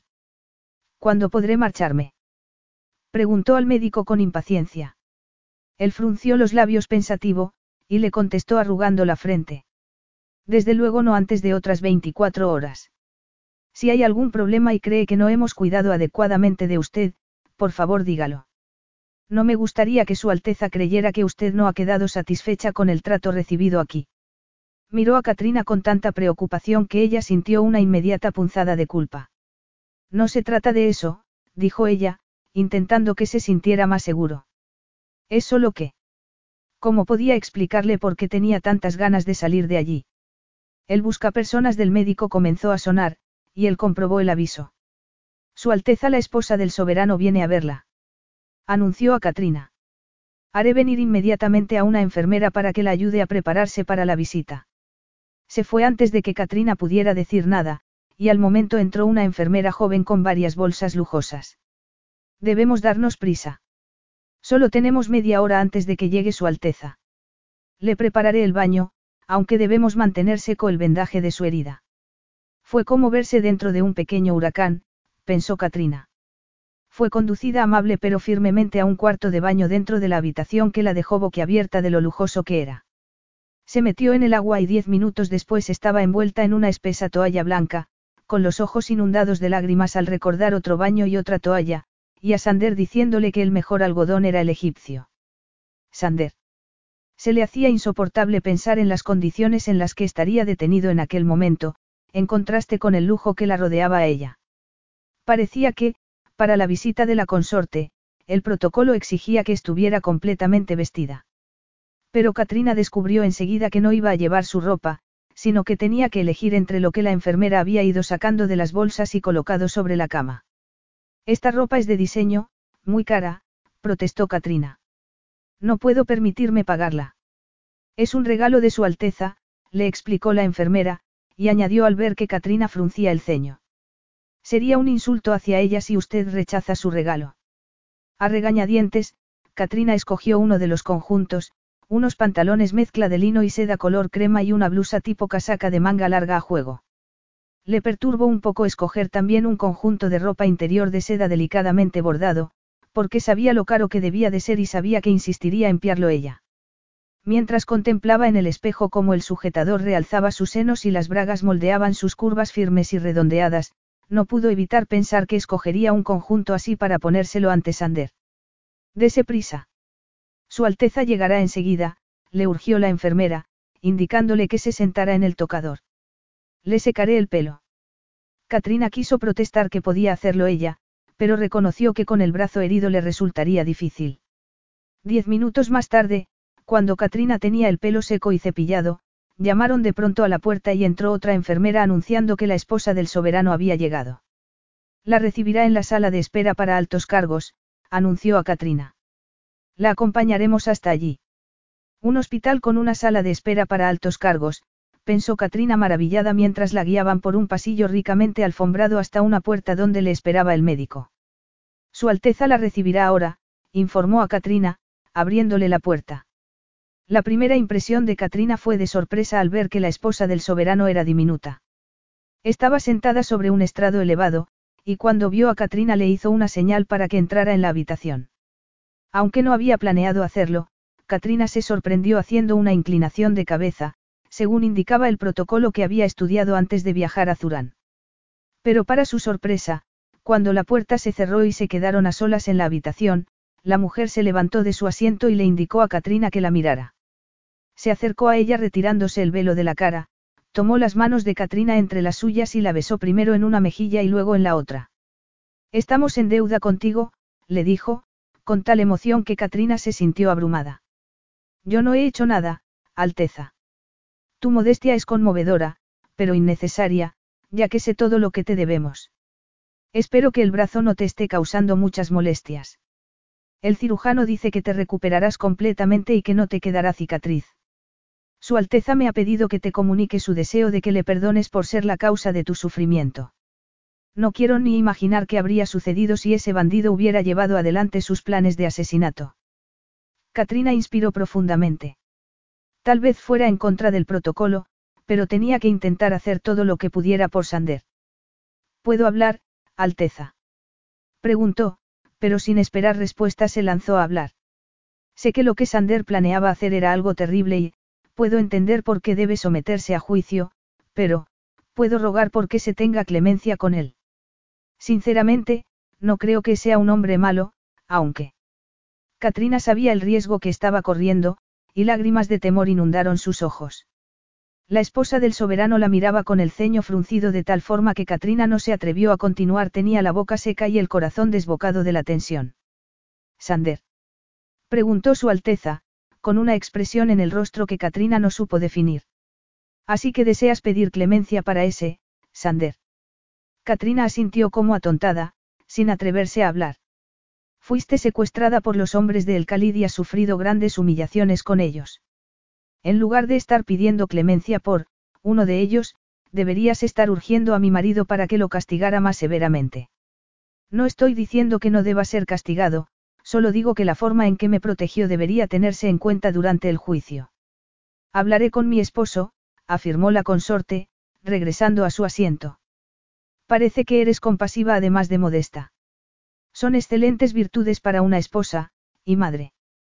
Katrina reaccionó tarde al tono divertido de su Alteza, y al levantar la vista vio, justo antes de que se cubriera el rostro, que sonreía ampliamente, como si algo le divirtiera. Espero que ese, Sander sea consciente de la admiradora tan apasionada que tiene en ti. Murmuró. De hecho, casi parece que te has enamorado de él. Diez minutos más tarde, cuando la audiencia hubo terminado y Katrina regresó a su habitación, aún tenía el estómago revuelto por la tensión. La televisión seguía encendida y le presté atención unos segundos. La gente de Zurán esperaba en las calles el tradicional paseo del soberano entre su gente.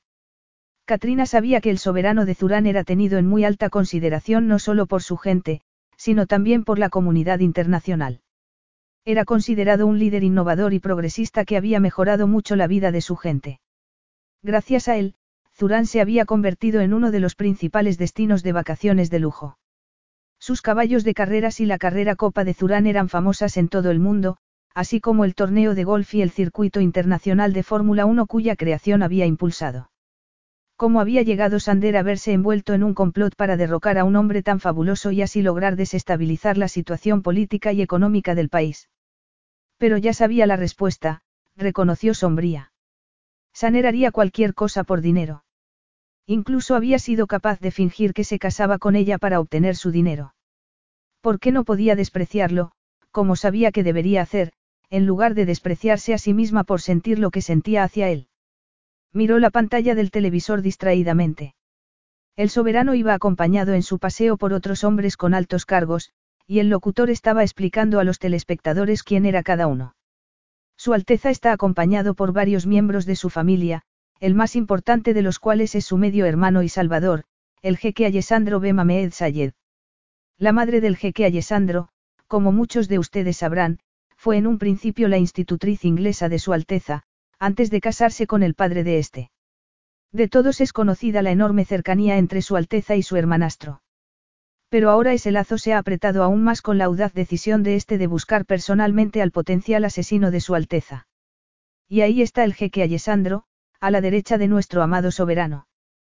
Katrina buscó el mando con amargura. No quería ver al hombre que había metido a Sander en prisión, pero era demasiado tarde. La cámara enfocaba su rostro. Y era un rostro tan familiar para ella como el suyo propio. Paralizada por la conmoción y la incredulidad, Katrina se quedó mirando la pantalla sin pestañear. Sander. Susurré como atontada, intentando negarlo. No podía ser. Pero era.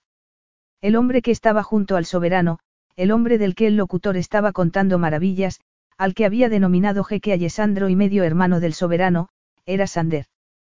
Parpadeó y volvió a concentrarse en la pantalla, pensando que tal vez estaba alucinando, pero no, no lo estaba. Sander no estaba encerrado en ninguna celda terrible, sino que caminaba libremente por las calles de Zurán, alabado y admirado por todos. Sander no era un tuareg sin un centavo, era un hombre extremadamente rico. Pero era un mentiroso y un ladrón. Le había mentido deliberadamente, y le había robado, el corazón. No le extrañaba que la esposa del soberano se hubiera reído cuando ella había pedido clemencia para él. Notó que le invadía una ola de amargura y desprecio hacia sí misma. Seguro que Sander se divertía enormemente al conocer lo que se había preocupado por él. Enfadada, apagó el televisor. Bueno, Sander podía reírse todo lo que quisiera, ella no pensaba oírlo. Ella se iba a su casa, a donde pertenecía, en aquel preciso momento. Pulsó el timbre para que acudiera una enfermera. Se había dejado el bolso en el coche de Richard antes de que toda aquella pesadilla comenzara, y en él llevaba el pasaporte y las tarjetas de crédito, así que los recuperaría y se dirigiría directamente al aeropuerto. Y se quedaría allí hasta que obtuviera un asiento en un vuelo de regreso a Inglaterra. Cuando apareció la enfermera, Katrina le dijo con voz temblorosa. Me gustaría que me diera mi ropa, por favor, la que vestía cuando llegué. Y también necesito un taxi. ¿Un taxi?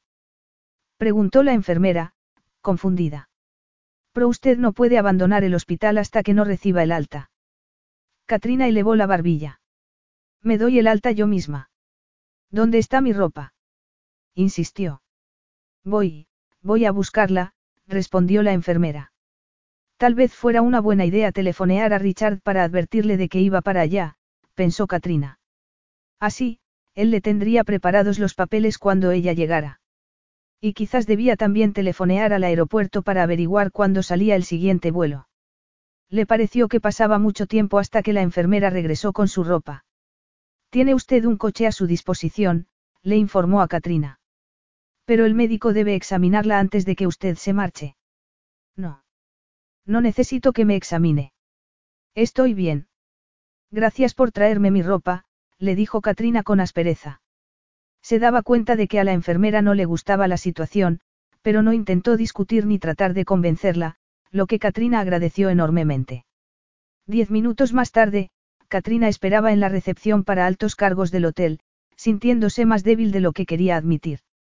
Pedí un taxi hace un rato, le dijo a la recepcionista. Oh. exclamó la muchacha.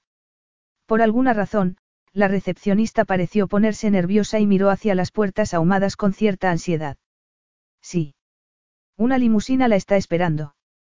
Una limusina. Con arrepentimiento, Katrina fue consciente de que la mayoría de los pacientes de aquel hospital ni siquiera habían viajado nunca en taxi. Le dio las gracias a la muchacha y se encaminó a la salida. Las puertas se abrieron automáticamente, y al salir el sol brillaba tanto que la cegó unos instantes. Una limusina impecable con las ventanas tintadas se detuvo delante de ella. El conductor salió del vehículo, hizo a Katrina una reverencia y le abrió la puerta del coche. Cuando comprobó que estaba cómodamente sentada, volvió a su puesto tras el volante. El coche era realmente lujoso, reconoció ella mientras acariciaba la tapicería de cuero. Voy al aeropuerto, le dijo al chofer. Pero antes necesito detenerme en un sitio, en el número 39 de la calle BM Ahmed, por favor. Para su sorpresa, el chofer activó una separación de cristal entre ella y él, y acto seguido Katrina frunció el ceño al reconocer el sonido del bloqueo de las puertas. ¿Acaso aquel hombre pensaba que ella no iba a pagarle? se preguntó atribulada, mientras el coche se unía al intenso tráfico. Sintió una punzada de dolor en el brazo, y concluyó que los calmantes que le habían dado en el hospital debían de estar dejando de hacer efecto. A pesar de lo cómodo que era el vehículo y de lo refrescante que resultaba el aire acondicionado, Katrina comenzó a sentirse ligeramente enferma y temblorosa. Era un signo de que no estaba tan recuperada como ella creía. Bueno, visitaría a su propio médico cuando estuviera de vuelta en su casa de Inglaterra, se dijo tercamente. No sabía cómo estaba de lejos el hospital del lugar donde se hospedaba la expedición científica, donde también estaba la oficina, pero a Katrina le pareció que tardaban demasiado tiempo en llegar. Estaban transitando una calzada impresionantemente ancha. La mediana y los bordes estaban adornados con una apabullante variedad de plantas, y a un lado estaba el mar y al otro el desierto. Katrina comenzó a preocuparse. Habría confundido el conductor sus instrucciones, y la estaba llevando directamente al aeropuerto.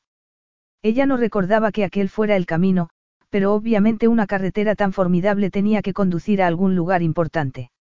Se inclinó hacia adelante y golpeteó el cristal que la separaba del conductor para llamar su atención, pero él no le hizo caso. La habría oído. El coche comenzó a aminorar la marcha y Katrina vio un enorme muro que se alargaba hasta el desierto por un lado y hacia el mar por el otro. A través del cristal tintado, vio a unos centinelas que custodiaban unas puertas doradas adornadas con diseños tradicionales y vívidos esmaltes. Parecían salidas de un cuento de hadas árabe, pensó ella maravillada al ver que las puertas se abrían a su paso, dándoles acceso a un patio.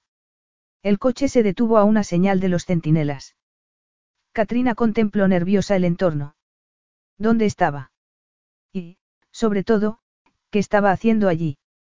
De pronto, una figura salió de entre las puertas y Katrina se puso rígida. Era Sander. Uno de los guardias abrió la puerta del coche, pero fue Sander quien se inclinó para ayudarla a salir y quien la tomó del brazo cuando ella se apartó automáticamente de él. No voy a ir a ningún lugar contigo, afirmó ella, comenzando a sentir pánico. Así que, ya puedes decirle al conductor que dé la vuelta y... Tienes dos opciones, Katrina, o sales del coche por propia voluntad, Terminó la frase con una mirada muy expresiva a los guardias que estaban alrededor. A regañadientes, Katrina salió del coche, fulminando a Sander con la mirada mientras él la conducía a través de las puertas. No tienes buen aspecto. Ha sido una absoluta tontería que te marcharas del hospital. El médico me ha llamado y estaba enormemente preocupado, comentó Sander. Estaban en una habitación fresca, de techos altos, con una escalera que llevaba a una galería que ocupaba toda la pared interior. Se detuvieron. El médico no tiene derecho a contarte mis asuntos. Le dijo ella. Al contrario, tiene todo el derecho, le corrigió Sander. Ya que soy tu esposo. Katrina casi se desmayó del susto. Eso no es cierto, negó con voz temblorosa. Mi hermano cree lo contrario, le anunció él con frialdad. Sobre todo ahora que su mujer le ha contado la conversación que ha tenido contigo, en la que tú le pedías que tuviera clemencia y compasión conmigo. Eso ha sido antes de que supiera que tú no eras Sander el ladrón, sino el jeque Alessandro el mentiroso. Le interrumpió ella amargamente, conmocionada porque se hubiera enterado de su conversación con la soberana. Ven conmigo, indicó él. El vestíbulo del palacio de mi hermano no es lugar para discutir esto. Aquello era un palacio. Debería haberlo adivinado, se dijo Katrina, medio atontada por la intensidad de las emociones encontradas que la inundaban. Sander acababa de decir que era su marido. Pero no lo era. No de verdad. No podía ser. ¿O sí? Él la había agarrado del brazo, así que no le quedaba más opción que caminar junto a él atravesando una de las puertas y luego un largo pasillo que daba a un pequeño jardín. Este es el jardín privado de mi hermano, que me ha concedido el honor de traerte aquí para que podamos hablar en privado, anunció él. Katrina apenas percibía el entorno, porque sus ojos estaban inundados de lágrimas de ira. No tenemos nada privado de lo que hablar, le espetó. Ah, no. ¿Por qué le rogaste a mi cuñada para que intercediera por mí? Hubiera hecho lo mismo con cualquiera que supiera que iba a enfrentarse a la misma sentencia. Creía que eras un ladrón, pero estaba segura de que no eras un asesino. No lo he hecho por, por nada más. Pero no estabas enfrentándote a una acusación de traición, ¿verdad? Y tu cuñada no me lo dijo. Tuve que averiguarlo al verte por televisión. Ella podía sentir y escuchar la amargura y la conmoción que llevaba en el corazón, volcándose en su voz. Mi cuñada se ha adelantado a mis propios planes al hacerte la visita antes de que yo pudiera hablar contigo, explicó él. Había hablado con voz forzada, percibió ella. ¿Sería de arrepentimiento o de falta de interés? se preguntó. Tenía que ser lo segundo. No podía contarte nada mientras estábamos en el desierto, continuó él. La seguridad de mi medio hermano era más importante. Tu medio hermano, repitió ella con amargura. También me mentiste sobre eso, no. Como él se quedó callado, Katrina explotó. ¿De verdad piensas que querría estar casada con alguien como, con un hombre que, que representa todo lo que desprecio? Estaba temblando con tanta fuerza que casi no podía tenerse en pie, pero afortunadamente Sander le daba la espalda, no podía ver lo agitada y afligida que estaba. Además, tú mismo me dijiste que la ceremonia que celebramos no era legalmente vinculante. No eres mi marido, Sander. Desgraciadamente, lo que tú o yo queramos no importa en Zurán. Mi hermanastro no es ni mucho menos un déspota, pero tiene ciertas creencias, y cierta terquedad, si prefieres decirlo así, que va unida al hecho de ser el soberano. Considera que las tradiciones de nuestros ancestros son sagradas, y por deber moral hay que respetarlas. Tú y yo nos casamos según esas tradiciones, y por tanto él siente. ¿Cómo lo ha sabido? Preguntó Katrina ferozmente, sin percibir el revelador momento de duda de él antes de contestar. El Khalid fue sometido a un interrogatorio por las fuerzas de seguridad de Zurán. Y él se lo contó. Pero una ceremonia como aquella no puede tener validez legal. Protestó Katrina. A los ojos del mundo no la tiene, por eso mi hermano ha organizado un matrimonio civil inmediato y discreto. No, de ninguna manera. ¿Y a qué te refieres por, inmediato? A inmediato, repitió él, ignorando la angustia de ella. Nos están esperando. No tienes ningún derecho a esto. No puedes hacer que me case contigo, Sander, protestó Katrina. Soy ciudadana británica, y si quiero abandonar Zurán, lo cual deseo, puedo ahora mismo. Según la ley de Zurán eres mi esposa, y como tal, miembro de la familia real. Y ningún miembro de la familia real puede salir del país sin el consentimiento de mi hermano. Katrina se lo quedó mirando, incrédula. ¿Por qué estás haciendo esto? Le preguntó en un susurro tembloroso. La idea de casarnos debería resultarte tan horrenda como a mí. No puedes querer casarte conmigo cuando yo no quiero casarme contigo. Es mi deber hacer lo que mi hermano me ordena y además, como yo he sido el primer hombre. Katrina sintió náuseas. Te vas a casar por ese motivo. Pero eso es, arcaico, medieval, protestó Katrina, en un murmullo. No permitiré que mi hijo no lleve mi nombre.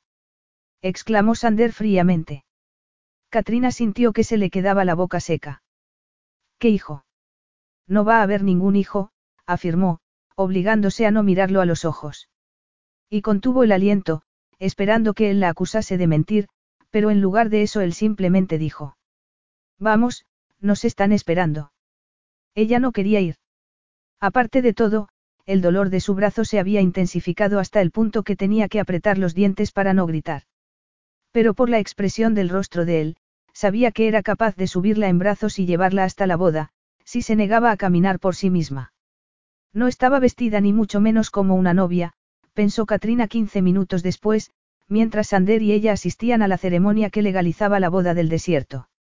Pero tampoco se sentía como una novia. Ni Sander parecía ningún novio exultante con su boda. Él le tomó la mano, según le había indicado el oficial que los estaba casando.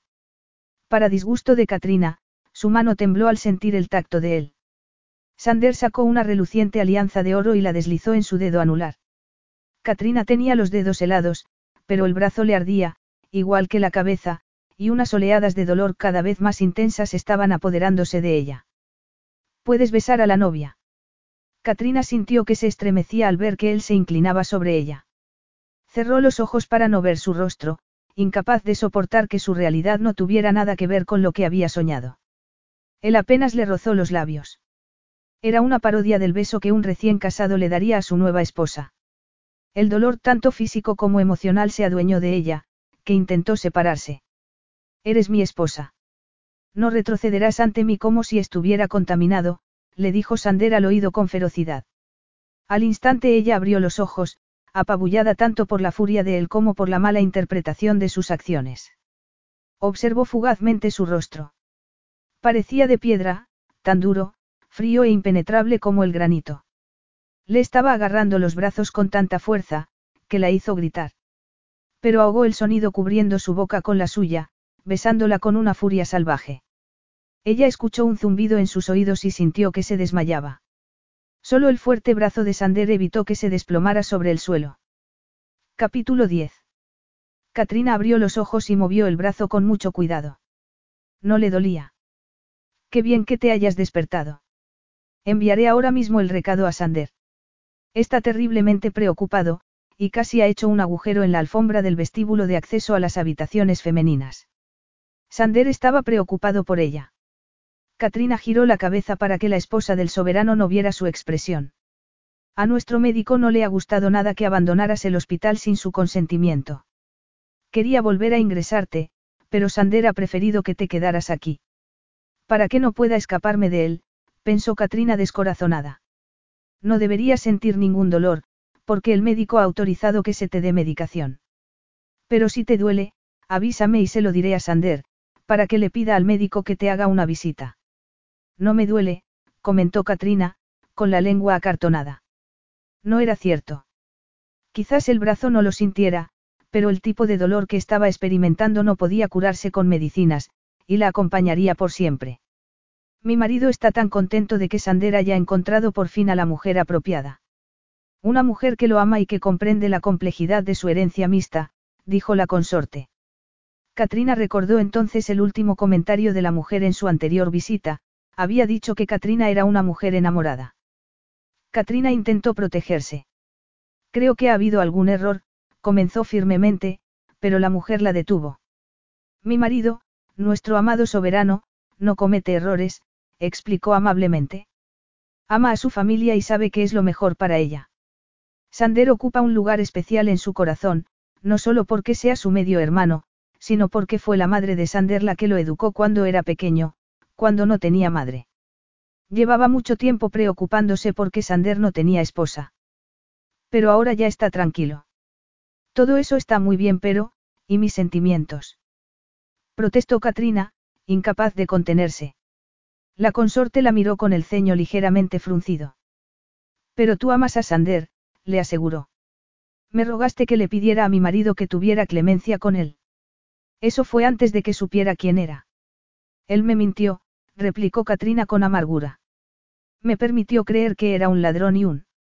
No tenía otra opción. Era su deber procurar la seguridad de su medio hermano lo primero, continuó la soberana. Deberías estar orgullosa de su lealtad a su hermano y a Zurán. Y además, después de lo que pasó en el oasis, mi esposo ha decretado que vuestro matrimonio quede legalizado. Como tú eres una mujer joven y estás sola en nuestro país, mi marido considera que es su deber protegerte, a ti y a tu reputación, y hacer lo que sea mejor para ti. No podía permitir que Sander te abandonara después de lo que ha pasado. Has vivido con él como su esposa. Él me aseguró que la ceremonia no significaba nada. Replicó Katrina con desesperación. Pero se dio cuenta de que estaba malgastando el aliento. A la soberana le parecía inconcebible que ella no se casara legalmente con Sander. Pero Katrina lo único que veía era un futuro lleno de dolor y miseria. A Sander le gustará saber que ya te sientes mejor. Quiere que partáis hacia las montañas esta noche, para que viajes cuando hace menos calor. Le he ordenado a una de mis doncellas que te prepare las maletas. Espero que te gustara la ropa que te mandé al hospital. Sander te abrirá cuentas de crédito con los diseñadores que elijas cuando regreséis a Zurán. Tenemos la costumbre de que los recién casados pasen todo un mes juntos, conociéndose el uno al otro, y estoy segura de que te va a encantar la casa de la montaña. Era del padre de Sander, la construyó para su madre. Katrina quiso protestar diciendo que el único lugar al que deseaba ir era a Inglaterra, pero sabía que no serviría de nada. Cerró los ojos cansada, deseando que apareciera una alfombra mágica que la sacara volando de la vida indeseada e insoportable que se le presentaba por delante. ¿Estás segura de que estás lo suficientemente bien para viajar? Preguntó Sander con brusquedad. Eso es lo que ha dicho el médico, respondió Katrina. Estaban en un patio a donde la habían conducido la mujer del soberano y el propio soberano de Zurán. Katrina se había visto sorprendida por la demostración de calidez del soberano hacia ella, como si estuviera realmente contento de tenerla en la familia. En aquel momento, mientras los observaba a los dos, su medio hermano le dijo jovialmente a Sander. Ahora es tu esposa, Sander, y puedes besarla. De hecho, te recomiendo que lo hagas. La pobre muchacha parece necesitar desesperadamente muestras de amor y de apoyo. Estás logrando que se sonroje, amor mío, comentó su esposa, agarrándose de su brazo y sonriéndole. Katrina está recién casada y seguramente no querrá compartir la intimidad de sus besos con Sander con ningún observador. ¿Deseas que te bese? Le preguntó Sander a Katrina inmediatamente. La consorte rió. Oh, Sander, qué poco romántico. Por supuesto que quiere, pero no esperes que te lo diga. Entonces no tendrá mis besos hasta que lo haga, anunció él con frialdad. La esposa del soberano seguía riendo, pero Katrina tenía ganas de llorar. Le ardían las mejillas con una mezcla de ira y humillación y, aunque odiaba admitirlo, hubiera sido maravilloso que Sander la abrazara fuerte y que le susurrara al oído que la amaba y la deseaba. ¿Qué tontería era aquella? Él nunca iba a hacer eso, se dijo Katrina. Y empezaba a sospechar que la única razón por la cual él había accedido a pasar un mes juntos en privado era para no tener que fingir ser el marido enamorado en público. Tal vez Sander se mostrara frío con ella, falto de interés o de muestras de amor, pero no se comportaba así con su familia, advirtió Katrina. Uno por uno, los hijos del soberano se presentaron para recibir un abrazo de buenas noches de su tío. Y, aunque no besó a la consorte, el abrazo cálido que intercambió con el soberano hizo que Katrina sintiera envidia de su cercanía. Era evidente que se querían y se respetaban. Pero, a pesar de eso, el soberano seguía obligando a su medio hermano a un matrimonio que él no deseaba, se recordó Katrina. Que vuestro matrimonio sea feliz y fructífero, le deseó la soberana a Katrina mientras la abrazaba. Ella, conteniendo las lágrimas de dolor, intentó sonreír como respuesta. Entonces vio que Sander la estaba esperando. Sin decir nada, atravesó el patio con él. Dos hombres uniformados les abrieron las puertas y Katrina contuvo el aliento al ver lo que les esperaba al otro lado, no era un coche, como ella esperaba, sino un helicóptero. Vamos a viajar en eso. Preguntó dubitativa. La casa está en las montañas, a unas 12 horas en coche. Con esto estarás a salvo. Tengo la licencia de piloto desde hace más de 10 años, y nunca he tenido un accidente. ¿Vas a ser tú quien pilote esta máquina? inquirió ella, incapaz de ocultar su sorpresa. Prefiero pilotar yo siempre que puedo. Katrina digirió en silencio aquel comentario. Había tantas cosas de él que no conocía.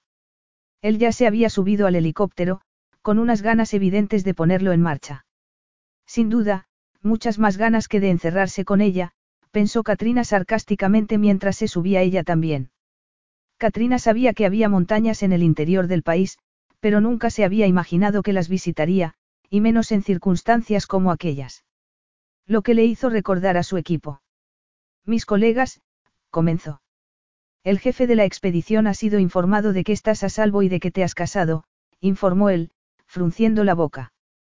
Tus colegas regresaron al Reino Unido al poco de tu secuestro.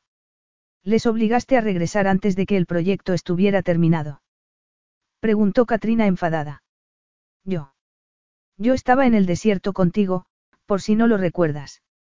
Tu jefe presentó una petición urgente diciendo que querían regresar lo antes posible, ya que él no consideraba seguro para el equipo que continuaran aquí después de tu secuestro. Katrina digirió la información en silencio. Nunca le había gustado Richard, pero le dolía que los demás hubieran salido del país sin asegurarse de que ella estaba bien. Estaban viajando de noche, con la única iluminación de las estrellas y la luna creciente. De pronto, delante de ellos, Katrina vio lo que parecía una fortaleza árabe iluminada. ¿Qué es eso? Le preguntó a Sander, sin poder ocultar su asombro. Es nuestro destino, la casa de las montañas, le respondió él tranquilamente. La casa de las montañas. Incapaz de contenerse, se giró para mirarlo a los ojos. Eso no es una casa, es. Es una fortaleza sarracena. Mi madre se enamoró del edificio cuando estaba abandonado y, como sorpresa, mi padre lo reconstruyó manteniendo la fachada. Mis padres pasaban tanto tiempo aquí como podían. Era su casa favorita. Empezaron a descender y Sander aterrizó el helicóptero con gran habilidad, con cierto sobresalto de Katrina al contemplar lo escarpado del terreno que los rodeaba. En cuanto las hélices dejaron de girar, multitud de sirvientes se apresuraron a darles la bienvenida y a transportar su equipaje. Pero fue el propio Sander quien ayudó a Katrina a salir del helicóptero. Aquellas manos fuertes sobre su piel le provocaron a ella un intenso dolor y deseo interno y, lo peor de todo, le recordaron el placer que le habían provocado. Rápidamente se soltó. No quería que su cuerpo la torturara con sus recuerdos de él. Sander la miró con tristeza, contemplando su perfil y la forma en que se apartaba de él. Había intentado convencer a su hermanastro de que no insistiera en aquel matrimonio, pero no le había hecho caso. Su cuñada le había dicho que estaba convencida de que Katrina lo amaba y que eso, más que nada, era lo que sostenía la decisión del soberano. Sander frunció la boca. Katrina no lo amaba, lo detestaba, ella misma se lo había dicho. Sintió que el dolor lo inundaba. Cuando había él empezado a quererla? Aquella primera tarde en el zoco cuando la había besado. Tenía claro que, cuando Sulimán se la había intentado comprar, ya no había nada en el mundo capaz de hacer que él renunciara a ella. Había intentado fingir que no era amor lo que se había adueñado de él, al igual que había tratado de convencerse a sí mismo de que solo su orgullo estaba dolido al no corresponder ella sus sentimientos. Se estaría engañando a sí mismo con la esperanza de que, de la compasión que le había llevado a ella a rogar clemencia por él, naciera el amor. Tanto si ella llegaba a amarlo algún día como si no, él tenía a partir de aquel momento unas responsabilidades hacia ella y hacia su propia familia. Mientras entraba junto a Sander en el patio de la fortaleza, Katrina no pudo evitar sentirse maravillada y abrumada. La casa que se había construido a partir de la fachada original era de tal belleza que le puso un nudo en la garganta. Había un jardín en el interior de las antiguas murallas. Luces discretas revelaban elegantes arroyos, fuentes, caminos y pérgolas, y un aroma a flores inundaba el aire. Esto es bellísimo, susurró ella emocionada. Mis padres lo diseñaron juntos. Mi madre quería que fuera una fusión perfecta entre Oriente y Occidente, explicó él con brusquedad. Era como si le molestara hablar con ella, como si contarle cosas de sus padres los contaminara, pensó Katrina. Tanto la odiaba. ¿Y por qué no iba a hacerlo, cuando se había visto obligado a casarse con ella? La casa no sigue el estilo tradicional de Zurán, le explicó él, mientras colocaba una mano en la espalda de ella para que caminara, no hay aposentos separados para los hombres y las mujeres. El tacto de él provocó en Katrina una oleada de placer sensual y una profunda emoción.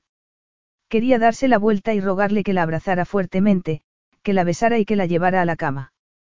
Debía de ser el jardín lo que la estaba afectando. No tenía ninguna razón lógica para desearlo, y si cien para no hacerlo. Pero el amor no era lógico, ¿verdad? Amor. Amaba a Sander. Se puso a temblar con tanta fuerza como si estuviera sufriendo una terrible conmoción, o descubriendo una verdad insoportable. ¿Qué te sucede? Es por el brazo. Preguntó Sander, preocupado, al sentirla temblar, pero sin ser consciente de que él era la causa de aquella reacción. ¿Te duele? No, solo estoy, cansada, eso es todo. Voy a pedirle a Miriam, el ama de llaves, que te lleve directamente a tu habitación. El doctor Alajab me ha dado algunos analgésicos para ti. Estaban en el interior de la casa, en un vestíbulo decorado con una elegante simplicidad. Katrina percibió el aroma a rosas en el aire. Todo a su alrededor destilaba tranquilidad y armonía. Inexplicablemente, se sintió como si alguien la acariciara suavemente, con mucho cariño, calmando sus nervios. Sintió como si se le quitara un peso de encima. Ah, aquí está Miriam. Anunció Sander. Una mujer pequeña y rechoncha acudió a saludarlos con gran alegría, y rodeó a Sander con sus brazos, hablándole tan rápidamente y tan emocionada que Katrina no logró entender lo que decía. Miriam, esta es Katrina, mi esposa. Sus ojos pequeños, negros y astutos examinaron concienzudamente a Katrina. A tu madre le habría gustado, creo yo. Por favor, llévala a su habitación. Está cansada, así que tendrás que esperar a mañana para enseñarle el resto de la propiedad. Es una recién casada y está cansada. Preguntó. Miriam abiertamente, haciendo que Katrina se sonrojara. Está herida, le explicó Sander, y se volvió hacia Katrina. Te dejo en las mejores manos. Tengo algunos asuntos que atender, pero si deseas algo, díselo a Miriam y ella te lo proporcionará. Antes de que ella pudiera responder, Sander desapareció a grandes zancadas por un pasillo. Sígame, por favor, dijo Miriam, conduciéndola por una espléndida escalera de mármol hasta una puerta doble, que abrió con mucha teatralidad, e indicando a Katrina que debía entrar ella primero. Cuando lo hizo, Katrina comprendió el gesto teatral, porque aquella habitación era increíblemente bella.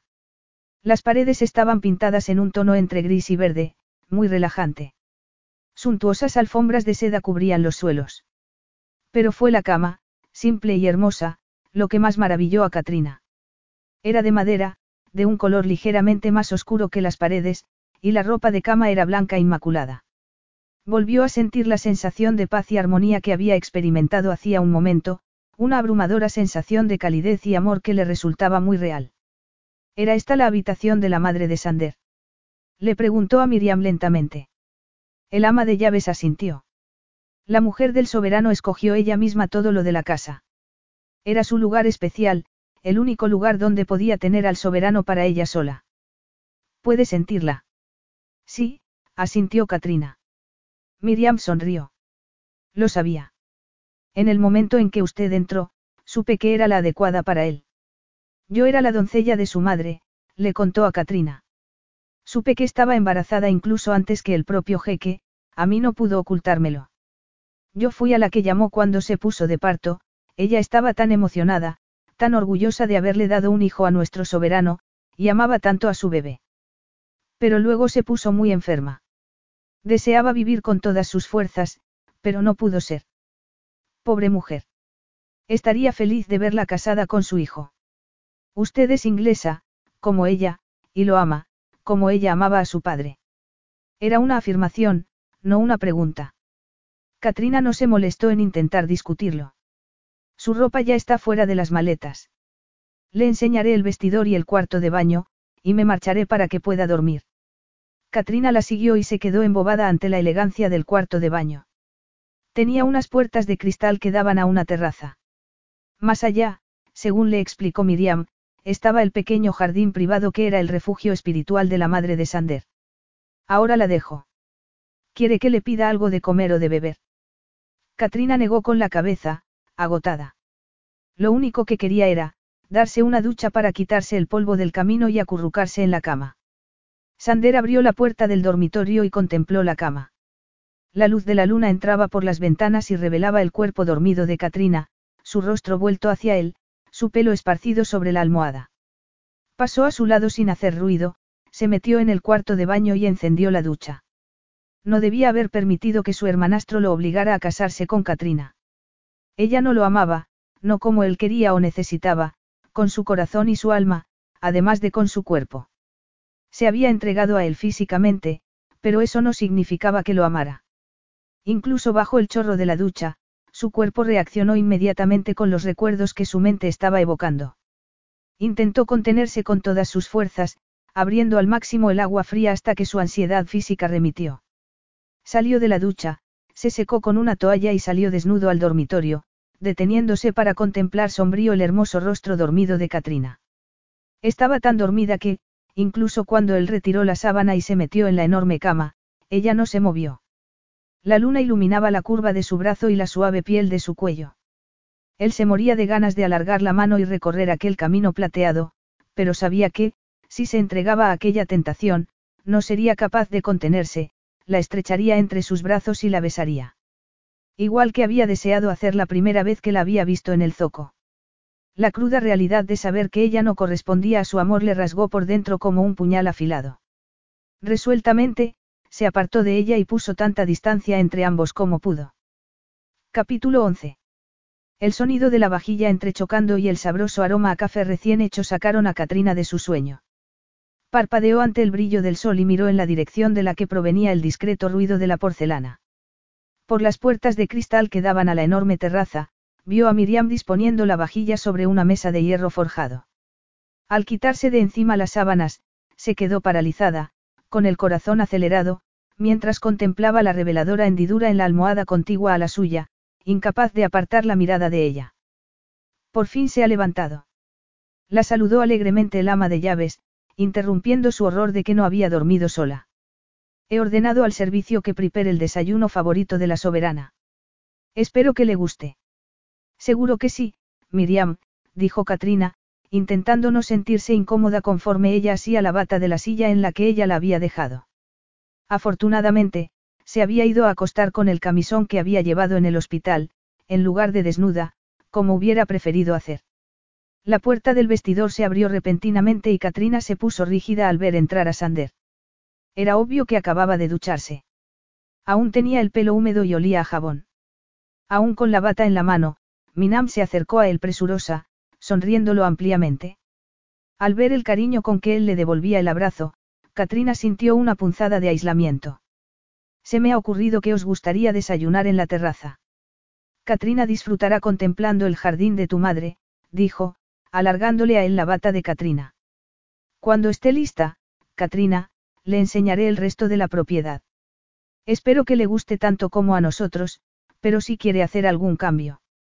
Seguro que no, Miriam, le aseguró rápidamente Katrina, recibiendo una sonrisa de aprobación por su parte antes de marcharse. En cuanto se quedaron a solas, Katrina ignoró su corazón desbocado y miró decidida a Sander. Él estaba apoyado contra la pared con su bata en la mano.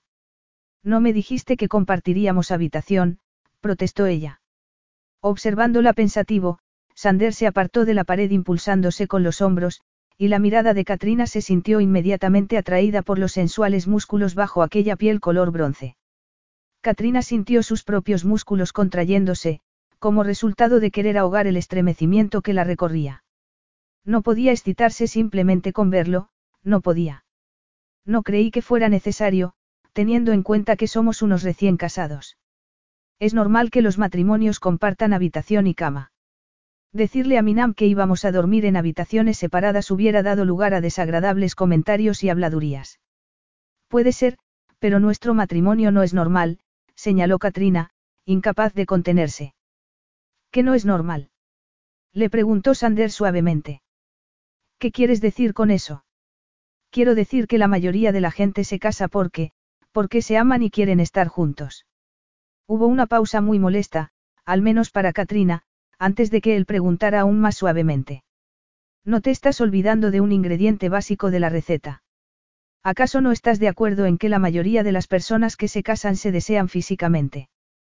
Katrina sintió que se sonrojaba. Había algo en la forma como él la miraba. El deseo físico no es importante en el matrimonio. Logró articular, con el rostro colorado. Pero admites que ha habido deseo físico entre nosotros. ¿Por qué la estaba obligando a humillarse de aquella manera? ¿Qué era lo que él quería demostrar, y a quién? Ella ya sabía lo que sentía por él, y no pensaba dejar que él lo supiera. Eso, eso fue un error, afirmó. Un error. Repitió él, mientras se acercaba a la cama. Katrina sintió que empezaba a temblar, y no de ira ni de rechazo. Entregarme tu virginidad fue un error. Cuando gritaste, fue de placer. No. Gimió ella, rechazando tanto la intención que veía en los ojos de él como lo que él había afirmado. Pues yo digo que sí, y te demostraré que tengo razón, continuó él suavemente. No. Lo que sucedió aquella noche fue solo, no significó nada para mí. Igual que ella no significaba nada para él, pensó Katrina. No podía soportar el dolor al ver en sus ojos que él conocía sus estúpidos sentimientos, su deseo y su ansia por él y por su amor. Estás mintiendo y pienso demostrarlo, repitió él cruzó el dormitorio como una bala y se quedó delante de ella, tapándole el sol, antes de que ella pudiera evadirse. No te atrevas a tocarme. Le advirtió ella ferozmente, pero dándose cuenta de que sus palabras no tenían ningún impacto sobre él. Sander esgrimió una sonrisa burlona conforme se inclinaba hacia adelante. Pues voy a tocarte, y tú vas a desear que lo haga, le susurró. Vas a pedirme a gritos que te dé placer, que te satisfaga. Mientras decía eso, la agarró por las muñecas y le subió los brazos a ambos lados de la cabeza. Entonces se inclinó sobre ella. Ella hizo todo lo que pudo por rechazarlo, tensando todo su cuerpo y apartando su cabeza de él, apretando firmemente los labios para que no pudiera besarla. Pero no fueron sus labios los que recibieron la dulce y lenta caricia de su boca, sino la parte interna de su brazo. Olas de placer le subieron por el brazo, provocándole una sensación que iba aumentando hasta dominar cada fibra de su cuerpo. Sintió cómo los pezones se le endurecían como pidiendo compartir el placer que estaba recibiendo el brazo. El placer se convirtió en una necesidad cada vez mayor de sentir su boca sobre otras partes de su cuerpo. La boca, que tan apretada tenía, se entreabrió, y sus ojos se iluminaron con el brillo de la pasión. Ella deseaba sujetarle la cabeza y atraerlo hacia sí, no solo para saborear su boca, sino para perderse en el placer de la pasión. La intensidad de sus sentimientos debería alarmarla, pero en lugar de eso, la animaba. ¿Estás segura de que no quieres esto? Aquella pregunta desafiante devolvió a Katrina a la realidad. Muy segura, respondió ella, en un susurro feroz. ¿Qué tipo de hombre era él, que estaba comportándose de aquella manera? La estaba besando el cuello, sujetándole las muñecas con una mano mientras con la otra le bajaba los tirantes del camisón. Sus dedos rozaron la piel de ella. Depositó leves besos a todo lo largo de su clavícula. Un estremecimiento acabó con el autocontrol de Katrina, y el deseo y la necesidad se apoderaron de ella y la arrastraron. Oyó que Sander murmuraba algo, una vociferación, una oración, no estaba segura. Y entonces él bajó su boca hasta uno de sus pechos, sintiéndolo a través de la tela del camisón, como si no pudiera esperar. Katrina sintió que la exaltación se adueñaba de ella, aumentando mil veces cuando él le bajó el camisón un poco más, dejando al descubierto su otro pecho y dedicándole la atención de su boca y su lengua. Ella comenzó a respirar aceleradamente y se detuvo, jadeando para protestar cuando él apartó la boca de su pezón. Contempló su media desnudez con una expresión en los ojos que se correspondía con la necesidad que se había apoderado de ella. ¿Qué deseas? Ella sacudió la cabeza. Él le soltó las manos y besó el valle entre sus senos, mientras sus manos bajaban el camisón más y más. ¿Quieres esto? Sí. exclamó ella, ardiendo de deseo. Él exploró su ombligo con la lengua y, con un movimiento fluido, le quitó completamente el camisón, dejando todo su cuerpo expuesto a su vista y a su tacto. La visión de aquella cabeza sobre su cuerpo desnudo desató un calor ardiente dentro de ella, que estaba totalmente entregada a su placer. La mano de él le acarició el muslo mientras ella se estremecía impotente bajo su tacto. Pronto él encontraría su intimidad, y cuando lo hiciera, cuando la acariciaría allí. Sus pensamientos eróticos aumentaban su tormento. Sander estaba besándole la parte interna del muslo, Katrina sintió la lengua de él y no sus dedos, saboreando su mayor intimidad mientras acariciaba el punto más sensible. Katrina no podía soportar aquella intensidad de placer. Su cuerpo se arqueaba y se retorcía, y sin pensar en lo que hacía, alargó la mano hacia él con ansiedad, pidiéndole que la tomara. Sander se rindió a la necesidad que lo poseía y se introdujo lenta y profundamente en la calidez expectante de Katrina. Olas de placer le hicieron estremecerse cuando sintió que ella lo envolvía, sujetándolo y acariciándolo con sus músculos, y le sacudió una reacción ardiente y salvaje.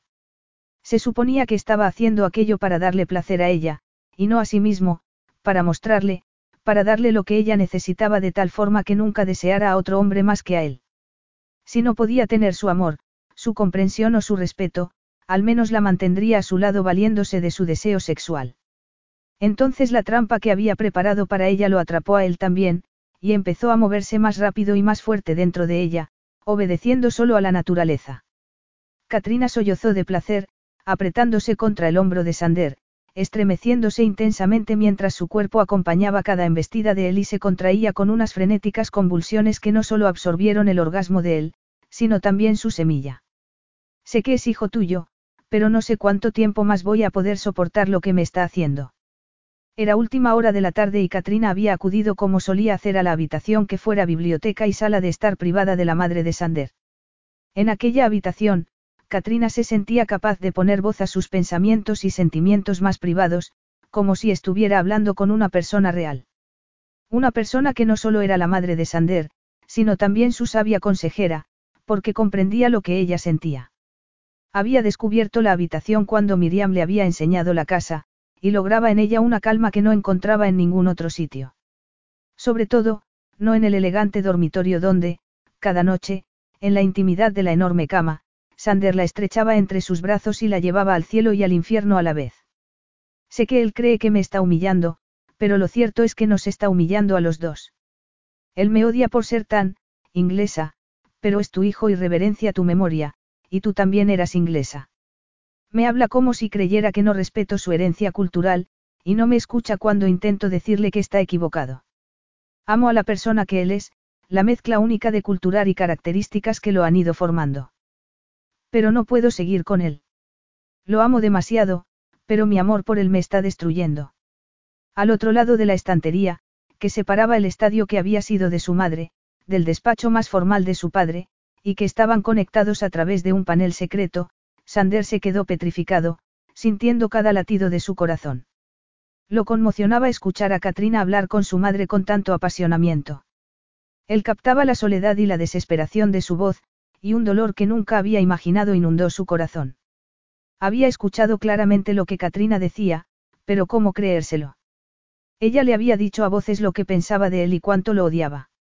La angustia se adueñó de Katrina, cerrándole la garganta e impidiéndole hablar. Conteniendo las lágrimas que amenazaban con inundar sus ojos, se concentró en las estanterías de la biblioteca y recordó la furia de Sander cuando lo había acusado de robar los libros que de hecho habían sido de su madre. Y si nacía un hijo de aquella agridulce intimidad que estaban compartiendo.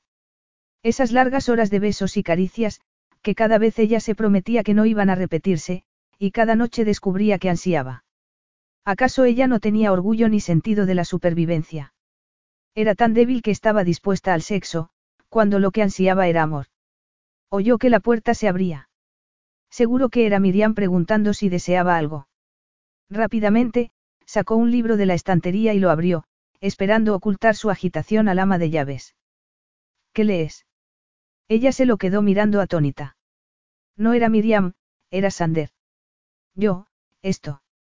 Asustada, comenzó a retroceder hacia las sombras protectoras, pero Sander la siguió y le arrebató el libro de las manos. Son los poemas que mi padre escribió para mi madre. Fueron su reconocimiento privado de que la amaba. ¿Quieres decir que no me está permitido leerlos? Lo desafió Katrina. En ese caso, no deberían estar en las estanterías de una biblioteca. De pronto, ella sintió que ya no podía más. Antes de ablandarse, empezó a hablar. Esto no puede continuar, Sander, y no va a continuar. Quiero ir a mi casa de Inglaterra. Voy a irme a casa, a Inglaterra, se corrigió a sí misma. Y nada de lo que hagas o digas logrará detenerme. Antes de que él pudiera responder, Katrina pasó a toda velocidad a su lado y salió por la puerta. Capítulo 12. Dices que quieres regresar a Inglaterra, pero un matrimonio no se deja de lado tan fácilmente. Estaban en el dormitorio, ya que Sander la había seguido escaleras arriba. Eso no me importa, le respondió Katrina ferozmente. No. Entonces, ¿qué te importa? Preguntó él, apoyándose contra la puerta mientras se cruzaba de brazos y la observaba. Katrina estaba muy nerviosa. Él le importaba, y demasiado. Se dio la vuelta para no tener que mirarlo, y dijo tranquilamente. No me gusta cómo vivimos. No está, bien. ¿A qué te refieres? Le desafió Sander. ¿Qué es lo que no está bien? Le estaba tendiendo una trampa, Katrina estaba convencida. Ya sabes a lo que me refiero, contestó ella, dándose la vuelta. Durante el día apenas te veo, y cuando lo hago me ignoras. Pero por la noche. Se detuvo, incapaz de continuar. Por la noche te tomo entre mis brazos y tu cuerpo responde ardientemente a mis caricias y yo. Para. La presión de sus emociones estaba llevando a Katrina peligrosamente hasta el límite. Sé lo mucho que te diviertes humillándome y atormentándome, Sander. Eres un sádico. Apenas puedo creer mi buena suerte al tener como esposa a una mujer que se entrega a mí tan completamente, y que llega a partes de mí que nunca, creí que existieran. No, no soy un sádico, Katrina. Pero no puedo permitirte que me dejes. ¿Por qué crees que puedo estar embarazada? Le desafió Katrina. Las palabras de él le habían conmocionado, pero se negaba a creer que fueran algo más que una estratagema para que ella no quisiera marcharse. No hay ningún bebé, Sander. Continuó ella. No. ¿Cómo estás tan segura? Lo he sabido esta mañana, mintió Katrina, ya que tenía la creciente sospecha de que llevaba dentro un hijo de Sander. Bueno, entonces debo cerciorarme de que habrá un bebé, murmuró él. Porque te aseguro que, si hay bebé, de ninguna forma permitiré que él vaya a ninguna parte sin mí. Aunque tú no sientas el mismo amor y devoción hacia nuestro hijo como yo. Claro que la sentiría. Amaría a nuestro hijo con todo mi corazón, le interrumpió Katrina. Entonces, ¿por qué quieres abandonarme? Katrina parpadeó. ¿Por qué? Porque no nos amamos, Sander. Tú me amas. Katrina se lo quedó mirando con la boca abierta. ¿Cómo era posible que él lo supiera, que lo afirmara con tanta seguridad? ¿Qué te hace pensar eso? Logró articular Katrina. Hubo una pequeña pausa, y entonces, para consternación suya, Sander cerró la puerta con llave, se la guardó en el bolsillo y se encaminó hacia ella. Escuché que se lo decías a mi madre. No es posible, susurró ella, poniéndose en pie. Pues lo he hecho, le aseguró Sander, repitiéndole lentamente lo que ella había dicho, como si saboreara las palabras con gusto. No lo decía en serio, señaló ella. Él echó la cabeza hacia atrás y se echó a reír. Mentirosa, susurró sobre los labios de ella, mientras la atraía hacia sí en un abrazo. Aquel beso hizo que se derritieran en Katrina tanto sus ideas como sus inhibiciones. No podía resistirse a él. ¿Me amas? Dilo. Le ordenó él junto a su boca. Te amo, admitió Katrina, mientras las lágrimas humedecían sus mejillas. ¿Lloras porque me amas? inquirió él, enjugándole las gotas. El amor puede doler. Mi amor por ti me ha causado más dolor de lo que me creía capaz de soportar. Katrina se quedó paralizada en sus brazos.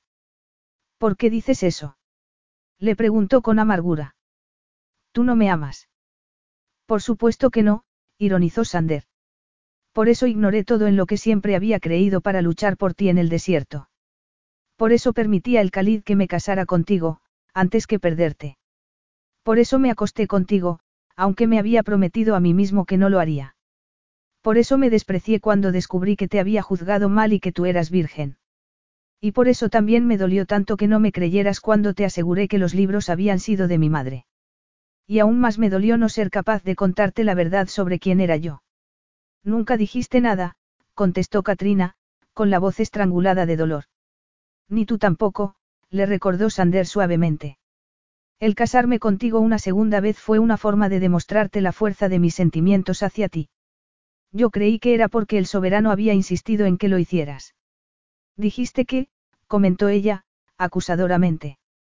Después de que tú me dejaras claro que te parecía horrible la idea de que estuviéramos casados. Me sentía humillada porque había pedido clemencia para ti y luego había descubierto quién eras en realidad, explicó ella con tristeza. Me imaginé que te habías reído de mí. Mi cuñada me dijo que me amabas, pero yo me negué a creerla. Yo sí que no puedo creerme que me ames, murmuré Katrina maravillada. ¿Te gustaría que te lo demostrara? Has dicho que hoy has sabido que no estás embarazada. Katrina enrojeció. Eso no es del todo verdad, en ese momento, solo quería librarme de ti. Dudo. Amar a alguien significaba confiar en esa persona, ¿verdad? Es posible que esté embarazada de nuestro bebé, Sander, aunque es demasiado pronto para confirmarlo. Comentó ella. Ignorándola, Sander elevó la barbilla de ella para que lo mirara a los ojos con una mirada intensa de ternura y compromiso total. Solo hay una cosa que deseo más que el que seas madre de mis hijos, Katrina. Y es tu amor. Eso ya lo tienes, Sander. Lo cuidaré a él y a ti para siempre, le prometió el embargado por la emoción, mientras se inclinaba sobre ella y tomaba posesión de su boca. Epílogo. Oh, Sander, es un homenaje maravilloso a tu madre, y muy generoso por parte de tu hermano. Es el homenaje perfecto para ella, reconoció Sander, rodeado de su familia mientras el soberano inauguraba oficialmente la universidad para mujeres que se había construido en Zurán en honor de la madre de Sander. Y fuiste tú quien lo sugirió. Katrina le sonrió con mucho cariño mientras se acomodaba en los brazos a su bebé de diez meses. No es demasiado para ti, ¿verdad? Le preguntó el ansioso, incapaz de no mirar su vientre hinchado por un nuevo embarazo. No que va, respondió ella, riendo. Qué pena, murmuró Sander juguetón. Esperaba que hoy tuviéramos que retirarnos a nuestra habitación temprano. Fin.